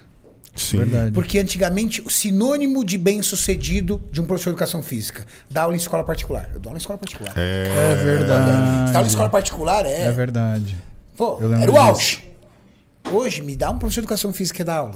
Nenhum. A, a dificuldade que tem de você encontrar um professor de, de bom de educação física. O cara você quer o quê? O cara dá personal, o auge dele é o quê? Cara, eu ganho mil, mil e quinhentos por mês por cada aluno de personal. Tenho 10 alunos, ganho 15 pau por mês. Não, e posso que escola falar? vai te dar 15 pau por mês de salário? Eu acho que a educação física ela é Sem né? fundamental é para o seu fundação, para a formação do ser humano, do ser humano. Cara, é o profissional de educação física que vai te dar noção de regra, é o que vai te dar noção de fair play, é o que vai te dar noção de necessidade, é o que vai te dar noção de esforço. De saúde. Porque a Também. gente não tem nenhuma grade eh, eh, que- vinculada à saúde que não Nada. seja educação física. Qual é a hora da parte saudável quando um menino está no, no primeiro grau? Educação, É, educação física. física. Por mais que seja Não, mas recreativa. eu, eu tô te falando Por mais uma que seja coisa. recreativa, mas ainda vincula a saúde. Eu tô te falando é a hora onde o gordinho disso. fica chateado, o gordinho fala, pô, tô indo mal na educação física. Aí a mãe fala assim, tá vendo? Você tá indo mal, tem que comer melhor. Não, e assim, ah, você falou do gordinho, mas é na educação física que tem inclusão. Porque não tem essa, o time tem que ter 10. Vai ter que ter o gordinho lá. Cara, Dane-se. sempre muito Vocês vão ter que ser. Eu também, no futebol. Sério? Cara, eu era Futebol. péssimo de futebol. Não, eu sou até que eu joguei péssimo uma de bolinha. futebol. Não Você era- jogava bolinha, Julião? Joguei, joguei. Bolinha era com você desde criança? Sempre, sempre. Bolinha, A bolinha sempre- era com você desde sempre- criança. Sempre teve na minha vida. Mas ó, deixa eu te falar algumas coisas. Eu lembro dos meus três professor- professores de educação física: tia Rosinei, tio Matheus, tia Bel. Por quê? Porque foram essas três pessoas que, primeiro, me ensinaram que quando eu perdia, eu não era um derrotado. Segundo, eles me ensinaram que para viver você tem que ter regra. Paulo, ó, acabou, fora. Não, tá. Não, você vai me desobedecer, eu sou juiz, sai. Sai. Autoridade, É, né? Acabou. Autoridade. Autoridade. Cara, você precisa ter isso. Ah, você é um revoltadinho, não sei o quê. Na minha aula, não. Sai. E, cara, você saía e falava assim, puta, eu sou um merda. E faz bem você saber disso. Porque aí você aprende a seguir regra nos outros lugares também. Cara, a coisa é assim. E que me ensinaram também que o esforço paga. Você quer participar daquele treino, você quer participar daquilo lá, então ó, você precisa mostrar isso daqui. E que você precisa ter para chegar no jogo, você precisa ter um trabalho de esforço, de você se aplicar, de você se é, colocar para fazer aquilo visceralmente. Então, cara, educação física pode não ser a minha formação, mas é minha vida, cara. Eu sou aquilo que eu fiz na educação física com o tio Matheus, com a tia Bel, sabe? É, é, é isso daí. Não tem, não tem segredo, não, não tem, não tem. Cara, a Bel, ela era, dava aula pra gente de jazz. Ela falou pra mim: ou você faz minha aula, ou você vai reprovar. Então você, você pede valsa, Muzi? Não, eu sou horrível de valsa. Você perguntar pra Roberto. Ele cara, reprovou, é que ele eu dancei, ele não terminou. Reprovou, reprovou. Eu dancei no meu casamento, mas assim, você sabe que ela, ela falou assim: eu vou te passar pelo seu esforço. Porque ela falou assim: eu tô vendo que você tá esforçado, pra isso você é um merda, mas cara, você é esforçado, então você merece ir pra Você frente. tentou, vai. Cara, a educação física na minha época reprovava. Na minha época também. Também. Hoje não tem educação física na faculdade. Quer dizer, eu entrei na faculdade e não tinha educação física já. E, meu, se você pensa, Estados Unidos, ah, é modelo, não sei o quê, tem educação física na faculdade. O Brasil é melhor. Por que, que tirou? Pelo amor de Deus, cara. Renato Complicado. Neto mandou assim: Boa noite, Renato Júlio Musi. Por Boa favor, noite. me dá um feedback no meu shape. Renato Cunha Lima, o Instagram dele, Renato com dois três ponto Cunha Lima. Mandei as fotos atuais no direct do Instagram do Maurício. Vou estrear na NPC no dia 4 do 7, na Classic Physique. Tenho 1,74 e 88 quilos. Só eu, acho que, eu acho que é legal, isso- é, é legal falar isso. Todo mundo fica brigando. Ah, eu quero ter três dígitos, três dígitos, três dígitos. Tem um físico de 80 quilos. É isso aí. Devo estrear ou fazer o trabalho para o ano que vem, Julião? Cadê outra foto? Tem que ver de costa. Como o Tamer disse, é de costa que a gente resolve. Deixa eu pegar aqui, ver se ele me mandou a foto É de costas verdade. aqui. Analisando assim, Júlio. Cara, eu, tô, eu queria só confirmar de costas, mas pra mim ele é bem Sizik. É, não tem ainda posterior de coxa. Não tem tamanho pra Achei Classic. Ele não tem tamanho pra classe. Peraí que Se, se- se você pensar em Classic, eu esperaria mais um ano. E- mas como É. seu físico tá bom, tá sequinho, alinhado, dá pra ir na Men's O e problema bem, é, o, é o peso, hein, Júlio? Não, não Porque tem pra Mês um- não pesa. Não Não, pesa. não, mas pra classe physique. Ah, sim. Porque se ele tem 1,74m, quanto que ele pode pesar? Com 1,74m, Eu acho que é 86. 80, 86? Tudo isso, Renato. É, eu acho que até 1,75, se eu não me engano, é 86 quilos. Não é tudo isso, é pouco peso, Julião. 86 quilos. Um cara pesar 1,75m, 86 quilos não é É, muito Dois. peso. É, o- tá, tá- tá bem formado como um todo. O- Ele precisa dar uma atenção especial na- nos membros inferiores, né, Julião? E nas costas, né? É. Muito ombro. Muito ombro. Muito É ombro e poucas costas. Sim. Então, assim, eu, se você optar por esse ano, eu iria na Men's Physique, que você tem muito mais chances. Só só pra mostrar a evolução dele. Ele já competiu. É. É um, pra mim é um Men's Physique hoje. Você é Men's Physique. Boa, Renatão. Vamos Valeu. lá. Muzi, fiz uma cirurgia de remoção de testículo de- devido a um tumor. Hum. Já tratei faz 5 e estou bem. Porém, minha testo baixou muito para 210. Fiquei muito mal, perdi massa muscular. Meu médico receitou Nebido. Gostaria de saber da sua opinião. Eu. Ai, cara, é ruim a gente falar assim, porque o seu médico receitou Nebido, provavelmente por alguma, alguma razão ele tem. Né? É, vou te falar o clássico. O clássico, principalmente paciente jovem, abaixo de 65 anos, que tem algum problema é, que ele tem ainda, né? testículo, normalmente a gente é, tenta recuperar a glândula, né? ou estimular a glândula a funcionar. Tá? A menos que você tenha tido duas, você removeu os dois testículos, aí é outro problema. Se você remover os dois testículos, aí a única chance é a gente fazer mesmo reposição hormonal para o resto da vida com você, tá? Mas é, o seu médico ele tinha as duas opções. Eu acho que ele tomou a que ele achou a que era mais pertinente para você. Então eu não vou me atrever a entrar na conduta do seu médico, isso não se faz, né? Eu acho que falta até faltaria ah, bom senso meu e faltaria coleguismo profissional, tá?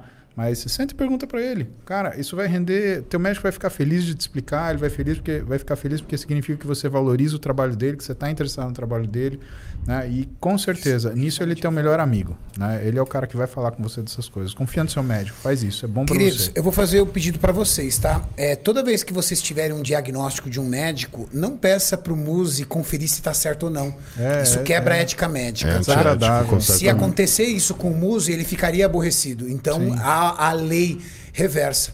E não dá para uma pergunta simples ele saber se tá bom ou não, né? Você precisa procurar um bom médico.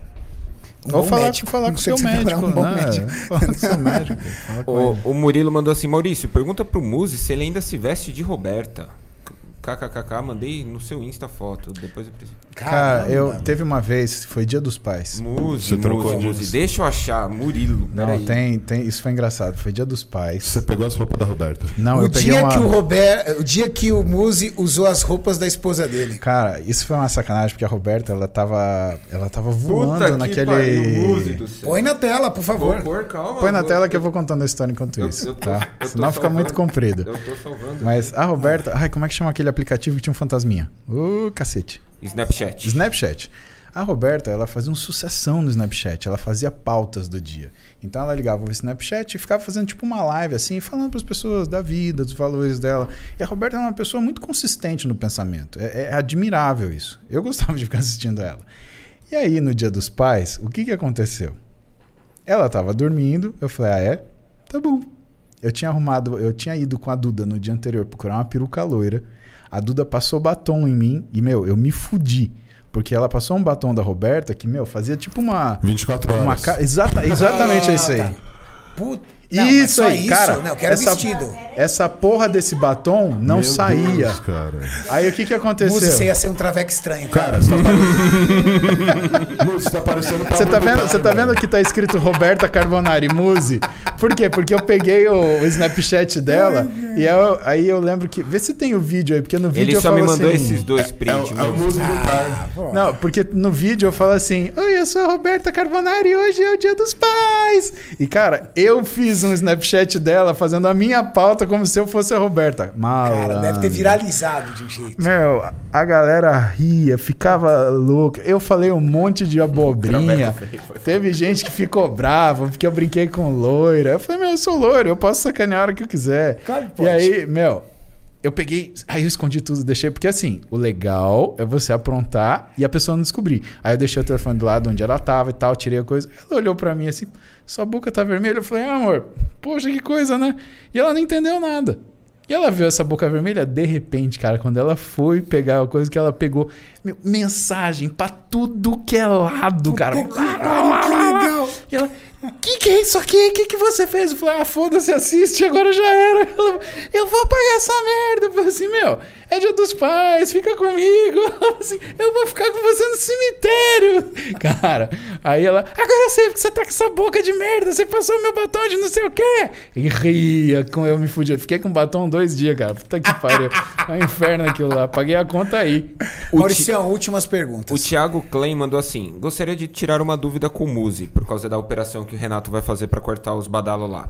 Depois que o Renatão perder o badalo, ele vai ter amplitude aumentada no Pô, treino de me adutor. castraram já, velho. Você já tá capado, velho. Eu vou te chamar de Tô Renato. castrado, velho. Renato Capado. Renato vai ser. Tem o capão redondo, vai ter o capão de São Caetano. Ele vai conseguir ter a amplitude aumentada no treino de adutor, doutor? Não vai acontecer nada de errado com o Renato. Fica tranquilo, vai estar aqui. Renato, a galera tá Os caras preocupada com, com as suas velho. bolas, Renato. Os caras estão preocupados. Por favor. Ah, um ovos. Abaixo assinado. O entendeu? ovos. Aí é o. Seu ovo. tá definido. Não, eu acho que isso daí. Isso daí Essa foi boa pra caralho. Um ovos. Essa foi genial, Itinho. O que que você Agora falou? eu entendi, Tio. Era uma mensagem subliminar que você estava me mandando, Itinho. Que é que que o Itinho, amigo nosso, Ah. ele, ele, por vício de linguagem, falava um ovos. E a galera começou a pesar na dele, que não é um ovos, é um ovo. Ah, quando você faz uma refeição com ovos, com ovos, com ovos, a pessoa pergunta dele. Aí ele, e ele é um cara bem humorado, levou isso numa boa. É, Mas na verdade ele tava mandando uma mensagem subliminar pra mim, Renato, um ovos. Entendeu? Tome Tinha- cuidado, tome cuidado. Ah, eu acho que isso vai acabar mal. Vão ter nego pedindo. Então tá bom, manda um, manda um, um selfie dos ovos aí pra ver se tá no lugar ainda, caralho. Aí vai ficar chato isso daí. Verdade. Tati, ó, você tem responsabilidade parcial nesse negócio. Salva o marido, senão, ó, má coleguismo, hein? Tem que ter um coleguismo aí, pô. Ai, ai, ai. O Júlio manda Ai, ai, ai. aí, que... Ai, O ai ai ai do Júlio. Ai, ai, ai. Ai, cara.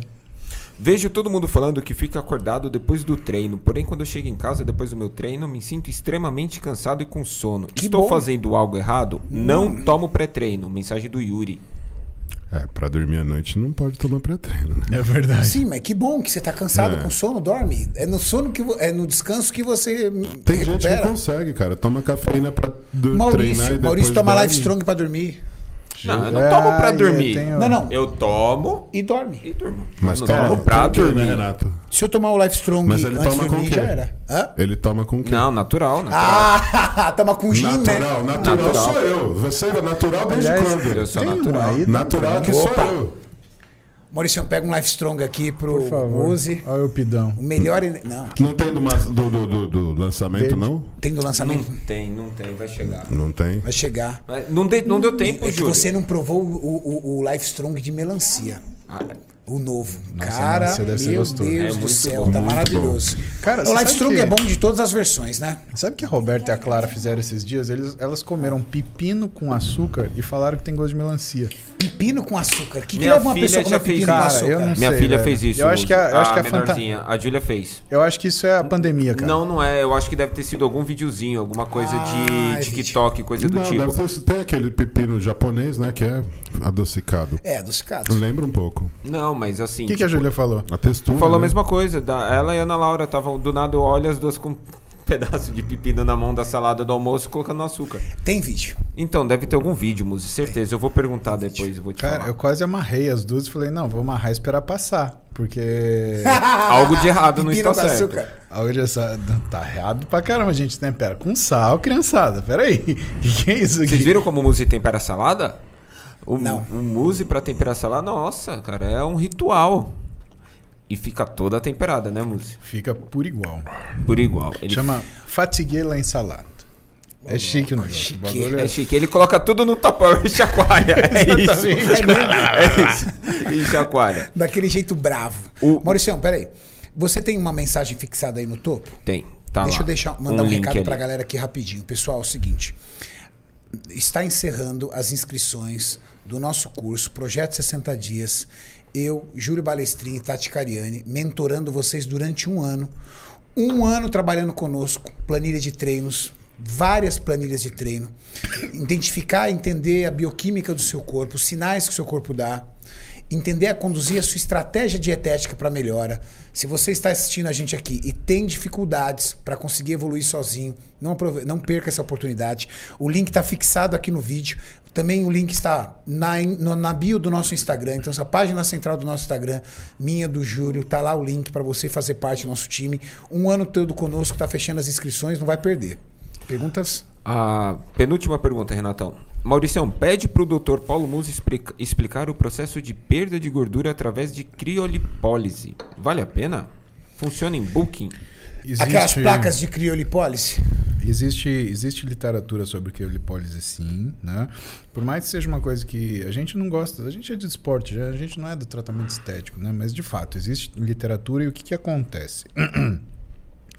Quando você ah, resfria muito rápido e mantém muito resfriado o tecido gorduroso, existe uma, um estímulo para programação de apoptose do, do, do adipócito, ou seja, chama morte programada, tá?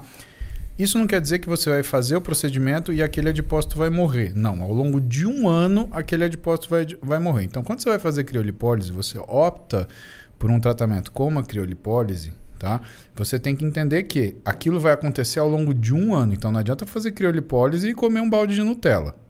Você vai engordar do mesmo jeito. Agora, se você é, é uma pessoa que tem uma gordurinha chata, se você tem dificuldade de perder de um lugar específico, se Aquela você tem uma... Exatamente. Cara, isso, eu, no meu ver, eu acho um método válido para você enfrentar isso. Eu acho que é isso e depois disso uma, uma lipoaspiração.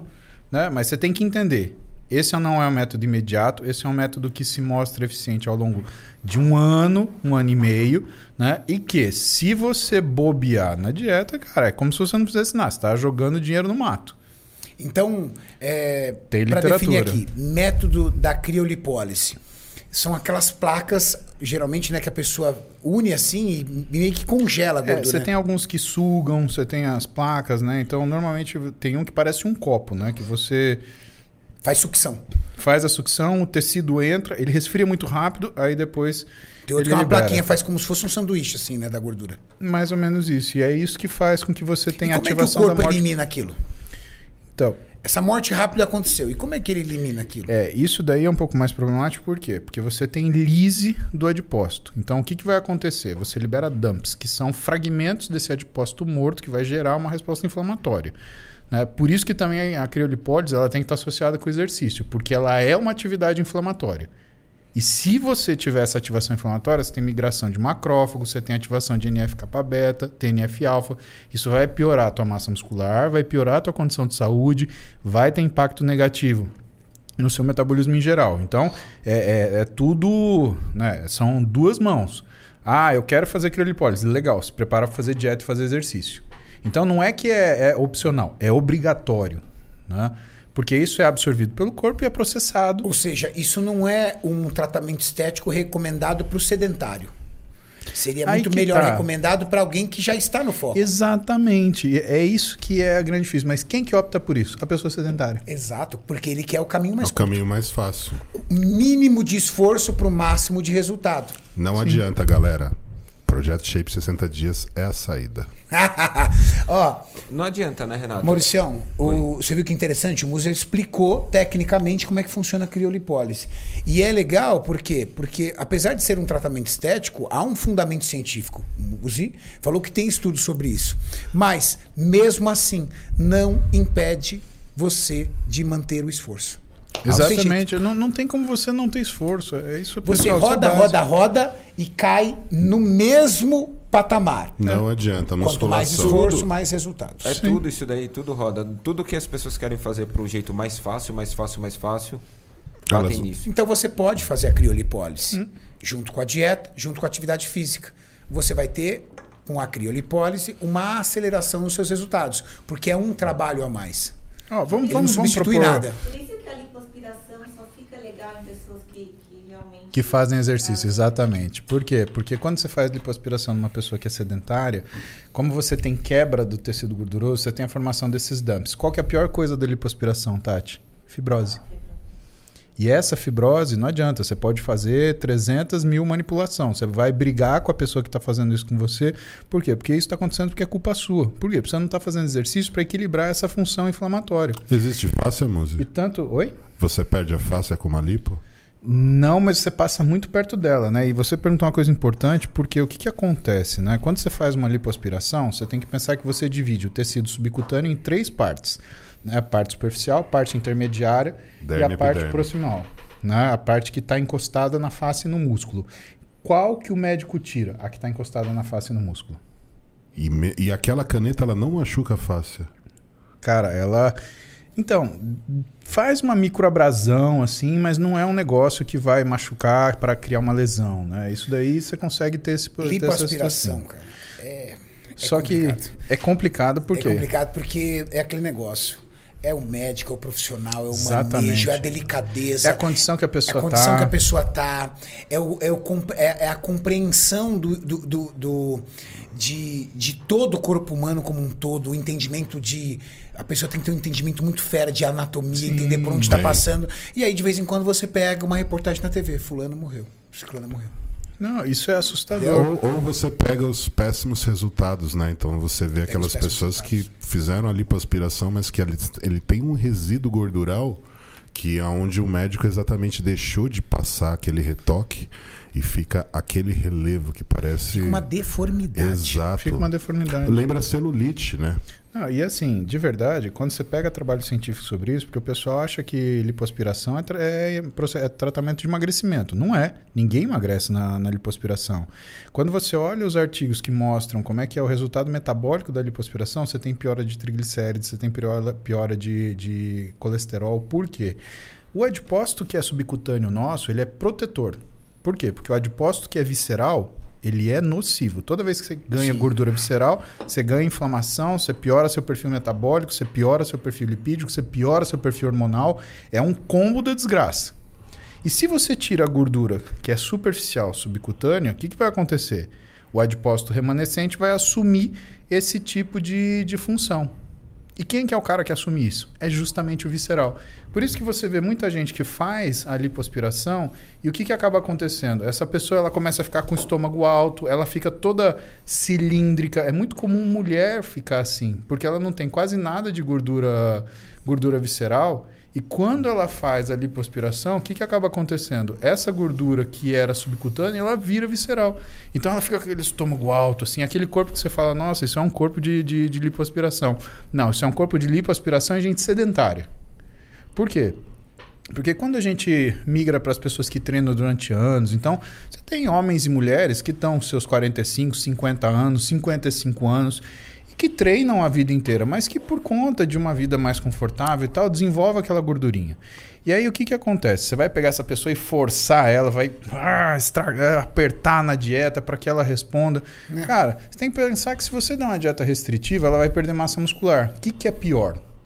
É você ir lá e bater uma cânula e tirar aquela gordura que está incomodando a pessoa ou você fazer uma baita de uma dieta restritiva que vai tirar músculo de uma pessoa que já tem uma certa idade. Para mim é perder músculo. Então, se você tem uma certa idade, você uh, tem um possível prejuízo em modificar a sua rotina, cara, faz uma lipo. Ninguém vai recriminar. Quem que é qualquer pessoa para julgar outra pessoa? Não é ninguém. Até porque se fosse algo tão proibido assim, a sociedade médica não permitiria. Não faria, né? Não Isso faria. é um, é um procedimento estético. A única coisa que a gente recomenda, cara, de verdade, se você cuida da sua estética, você cuida da sua função. Então você cuida da sua dieta, você cuida do seu treinamento. E aí você faz on top of. Acima de tudo isso, você vai lá e faz o procedimento estético, seja criolipólise, seja. Mas aderido a, a um bom estilo de vida. Exatamente. Agora, você ficar fazendo. Cara, eu, eu atendi uma paciente de um médico que ele mandou para mim que ele tava para Ele falou, cara, a menina tem 23 anos de idade. Era a quinta lipoaspiração que ela tava fazendo. Sabe o que ela fazia? Quinta! Era o presente de Natal Meu dela Deus de todo do ano. Que doido. Ela arrebentava o ano inteiro, chegava no final do ano. Dani, se eu faço uma lipo. Ou seja, ela estava fazendo lipo desde os 18 todo ano. O cara atendeu ela e falou assim: não faço. Você vai passar com muse, você vai acertar a sua vida, e aí sim eu faço uma lipo com você. Não, mas eu só quero fazer com você. É, comigo você não vai fazer. Você pode procurar outra pessoa. Eu Você é não vou uma fazer. viciada em lipoaspiração. É. Não, na realidade ela é viciada numa vida ruim, né? E ela ficava acertando as coisas na porrada na lipoaspiração. Venhamos e convenhamos, uma menina de 18, 19 anos, ela tem um físico que você fizer uma lipo, você vai ter uma resposta diferente do que uma mulher de 30, 40. Só que a quinta lipo, brother, Ah, para. Muse, amanhã nós temos um New York Pro, aonde a nossa rainha Angela Borges vai competir. Vai e vai passar o carro. Mas olha como que tá o Nick Walker. Olha ele como olha ele esse menino. Isso Meu é um Deus menino? do céu. cara. 24 anos 24 ou 25. anos. Jesus amado. É 24, 25 anos. Gente de Deus, é muito músculo. Cara, o Blessing vai passar vergonha com ele. Quem que é o Bless? Blessing é aquele cara, que- é, é- é aquele fisiculturista que ele é meio que humorista também. Aquele que faz a brincadeira do pote do scoop de whey, que ele se, mis- se Que ele lambuza todo com entra scoop de na- whey. Puta, eu não sei quem é, cara. Ele é, ele é, ele é bem O ne- divertido. O negão que tem. Ele é bem. bem ele é um comédia, cara. Ele é um comediante. Ele é um comediante bodybuilder. Bodybuilder. Ele é muito divertido, assim. Eu, eu gosto muito dele, assim. É legal, é legal. É Caralho, legal. mas que físico esse menino? Cara, 23? Não, 25, eu acho que ele deve ter. Pô, Maurício, depois assim. dá uma olhada na idade do Nick Walker, por favor, pra gente, só pra gente não falar besteira. Fala das canelas dele pra mim, Múzio. Ah, você vê, olha a canela dele, você já vê que é um cara que eh, a genética dele tá ali, né? Então, isso daí não é um físico que você monta com 25 anos de idade com esteroides. Esse cara tem uma genética do caramba. Ah, tem esteroide. Bom, provavelmente. Muito forte. Pra chegar nesse Ele é físico. muito forte. né? Ele é muito forte, né, Agora, Muito. esse cara, pelo amor de Deus. Olha os braços dele. Eu já vou colocar já aqui mão. Não, 1,75m. É, porque pra essa categoria Aí, também. a né, altura Bia? certa pra um O bodybuilder, hein? É 1,70m, 1,75m. ah, ele. Você já viu ele? Ah, eu acho que eu já Você vi já um pegou vídeo algum meme dele? fazendo... Cara, eu Sim. acho que ele- hoje ele é o fisiculturista mais famoso do mundo, depois do Kainer, não? Nossa, que físico Não sei bonito. quantos seguidores ele tem. Ele tem muito seguidor, cara. Hum, acho que não, não. Não, 0,7 tem um milhões. Ah, o Andrei Tem uma cintura mais. bacana, né, meu? Ele tem, não, hã? Tem uma cintura bacana, né? Não, tem muitos outros eh, fisiculturistas que têm mais seguidor que ele. Ele só, é, o, o diferencial dele é que ele é um youtuber de humor. É. Ele é divertido, entendeu? Mas não vai dar pra ele, não. Não. É aquele moleque tá bizarro. Não vai dar, não. Ele é. É engraçado os vídeos dele, velho. Nossa senhora, tá lavando muito cabelo. Olha isso, céu. cara.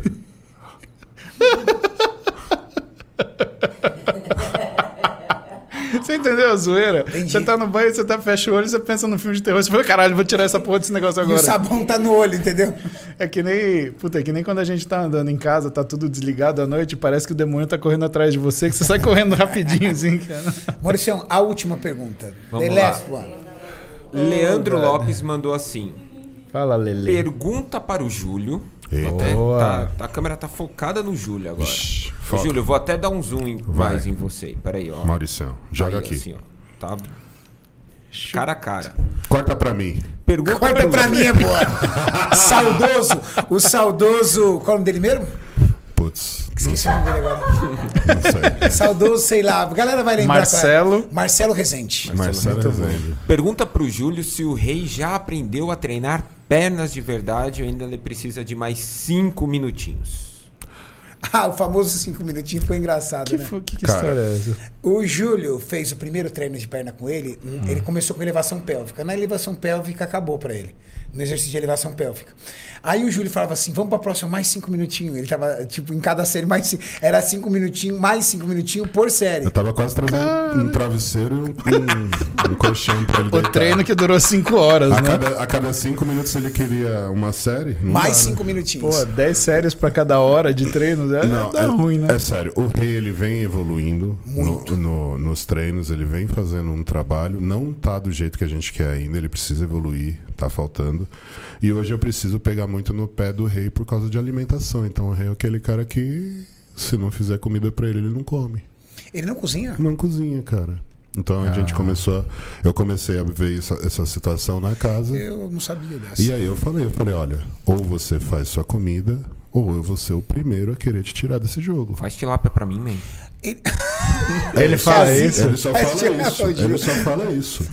Então assim. Ele tirou. Eu, eu O Maurício não Baby, perdoa, "Ô, velho." Ô, man, essa tilápia aí eu posso pegar uma? Ô, man, ele você fez ele arroz, espera os caras fazerem a comida pra pedir a comida dos caras, porque ele não faz. Então ele só comia quando os caras faziam a comida. Ele tirou aquele adesivo Ele do não carro. come comida. Ainda não. Isso é uma coisa que ele tem que tirar. Rei, vamos tirar aquele adesivo, pelo amor de Por Deus. que que cara. tem? Tem adesivo. Não, ele tem um escrito adesivo escrito Physique do, do lado do carro dele. Não, eu vou. Tira uma foto e eu vou mandar pro Diogo, pro meu. Não dá, a gente vai pôr você no carro Vai colocando Goiânia, carros. Vai. Você vai passar essa Você tá vergonha. merecendo.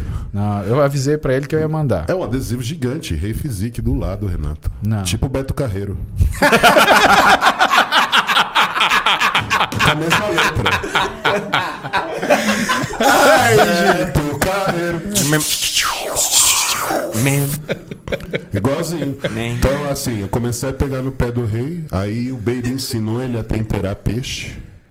Porque ele tava roubando peixe do Baby, o Baby brigou com ele. Vem, falou, vem aqui que eu vou te ensinar, falei, vai. Pelo amor de Deus, eu temperei o peixe pra mim, meu querido. Você vai lá e pega o peixe, eu vou comer na hora, não tem. Entendeu? Aí o Baby ensinou ele a temperar peixe. Mas o arroz ele ainda tava esperando os caras fazer, porque ele não sabe fazer arroz. Então, assim, conversei seriamente com ele, ele não sabe fazer ovo cozido, nem, nem café. Nossa. É um nível muito. Eu não consegui entender como que o rei conseguiu ficar desse jeito sem essas questões básicas que qualquer atleta precisa saber. Então, assim, o rei está numa fase de amadurecimento e descobrimento do que é ser um atleta profissional e espero que ele consiga. Como a gente tá ajudando ele, então? É, porque a gente, tem, a gente torce por ele. Essa é a grande Torce, verdade. A a gente gente torce. gosta do rei. Acho que a gente tem que torcer ele. Mas assim. Exato. Chegou o momento. O rei ainda tem alguns erros graves que ele precisa corrigir agora para poder ter sucesso no esporte. E o principal é aprender a cozinhar o próprio alimento e comer marmita, meu querido. Ninguém vai ter condição de fazer comida na hora para você. Né? Então a gente precisa entender que o alimento para o fisiculturista é uma necessidade. Não, e o Maurício- prazer é o segundo, terceiro, quarto ou quinto plano. E não tem facilidade. Maurício Não tem passou o dia comigo, eu como Não marmita tem, de cara. pé, Não cara, no tem, consultório. Pelo amor de Não, Deus, a velho. marmita é nossa vida. Não, Ah, velho. não dá, cara. Então, assim, se o cara não comer a comida porque não foi feita só come na comida hora, fresca? Ele só come comida fresca. Não leva a marmita? Não. A marmita que ele ele tava fazendo a dieta, sabe com o quê? Com clean foods. Aí eu falei pra ele, Clean Foods não vai bater exatamente as necessidades que você precisa. Então é aquela comida que é industrializada. Chega próximo do valor? Chega. Mas não é, é- é- o a, valor a- exato. a- a Clean Foods é uma excelente opção, Sim. mas para quê? Para que você possa utilizar como step. Step. Você tem que saber no, cozinhar. momen- no momento em que você não tem uma refeição, ou para você não furar a dieta, você come aquela quantidade que já é pré- pré-programada, não é Claro. feita para você. Você não pode fazer eh, o mês inteiro todas as refeições de Clean Foods, Exato. porque financeiramente fica, fica difícil. Uhum. Então, Você re- tem que ter Clean Foods na geladeira para poder Exato. cobrir as. Ah, vou sair, vou levar uma Clean Foods. Eu Mas gosto do. Bistro Balestrin. Aliás, deixa eu te falar uma coisa. Hoje a gente está vencendo isso, eu vou comentar para vocês. Pessoal, minha mãe, uma das dificuldades que eu falei para vocês ano passado, minha mãe, a gente fez o diagnóstico de câncer nela. É. Isso eu contei, o Renato tá do meu lado, o Júlio do meu lado. Cara, obrigado vocês, gente. Vocês são muito é o foda. Você é da nossa não família, tem, irmão. não tem como negar algo E- para você, Muzi. Agora a gente vai. Tá passado isso, a gente vai partir pra radioterapia e finaliza isso daí. Se tá? Deus quiser, Então, vai dar graças tudo a certo. Deus, né, a gente tá aí. E você sabe uma das coisas que minha mãe mais comia, que mais gostava? Aquela, aquele omelete que você fazia doce. Sim, banana, ovo Cara, e aveia. A gente depois da quimio sentava com ela, esquentava aquilo, dava pra ela comer. É porque. Ela comia. É. Que bonitinho. Então. É, é, Aquilo lá, obrigado, Ju. Imagina. Eu não comi, mas, cara. Sua mãe comeu todas? Ela comeu todas. Vou cara. mandar mais umas pra ela, E vou ela- falar pra minha mãe cozinhar. E comeu feliz, cara. Obrigado demais. Porque quem teve algum parente que passou sobre- por quimioterapia sabe como é difícil, Não é sabe a fácil. dificuldade que é. Então, Não. A gente foi- acompanhou a sua luta e você foi um guerreiro. Meu Deus, cara. Ah, guerreiro foi ela. Graças a Deus, Amém. Graças a Deus. 2020 foi embora. Exatamente. Porra, que ano filha que da não puta, volte cara. nunca mais. Não, é o que ano que a gente tem que esquecer, né? Mas graças a Deus 2020, 2021 tá sendo diferente. Sim, sim. E, e- e cabe a nós também, né? Claro. Fazer Manter o otimismo, né? Sempre. Sim. Pra finalizar, Renatão, de um Tilo Belo mandou assim: tenho admiração enorme pelos três. Renatão brabo, excelente em tudo Obrigado. que faz. E um salve para o nosso urso branco do Alasca, da pata gigante, Tim Treta, mito, música. Pesado, viu? Da hora, velho. O maior médico do Brasil disparado. Acabou, pronto. Não tem entendeu? como. E é o nosso médico. O maior Paulo do Brasil. Paulo. Paulo, né? Calma, Maurício. vai Não se ficar Maurício, picotado, não se Maurício, empolga, hein, Maurício? Calma, calma, não se empolga. Maurício. Você é casado, tá? Não Maurício. faça isso. Se você vai chegar em casa, você vai passar vergonha. Não se empolga, Maurício. Irmão, Deus abençoe a sua vida sempre. Amém. Obrigado. velho. Você é literalmente a nossa família. Quando junta nós três, Inspiração total. é sempre coisa boa. Obrigado, mano. Tá Obrigado, aí, manos. Mais um Iron Bag. Obrigado pra quem ficou aqui o tempo todo conosco. Muito obrigado. Média de 9 mil, verdade. Renato, o tempo todo. O tempo todo. Vocês são incríveis, moram nos nossos corações. Encerramos aqui mais um Iron Bag Podcast especial Os Melhores Amigos. É nóis, galera. Valeu. Conta com a gente. Tamo aqui. Até a próxima. Tem várias ainda. Todo dia, Tati.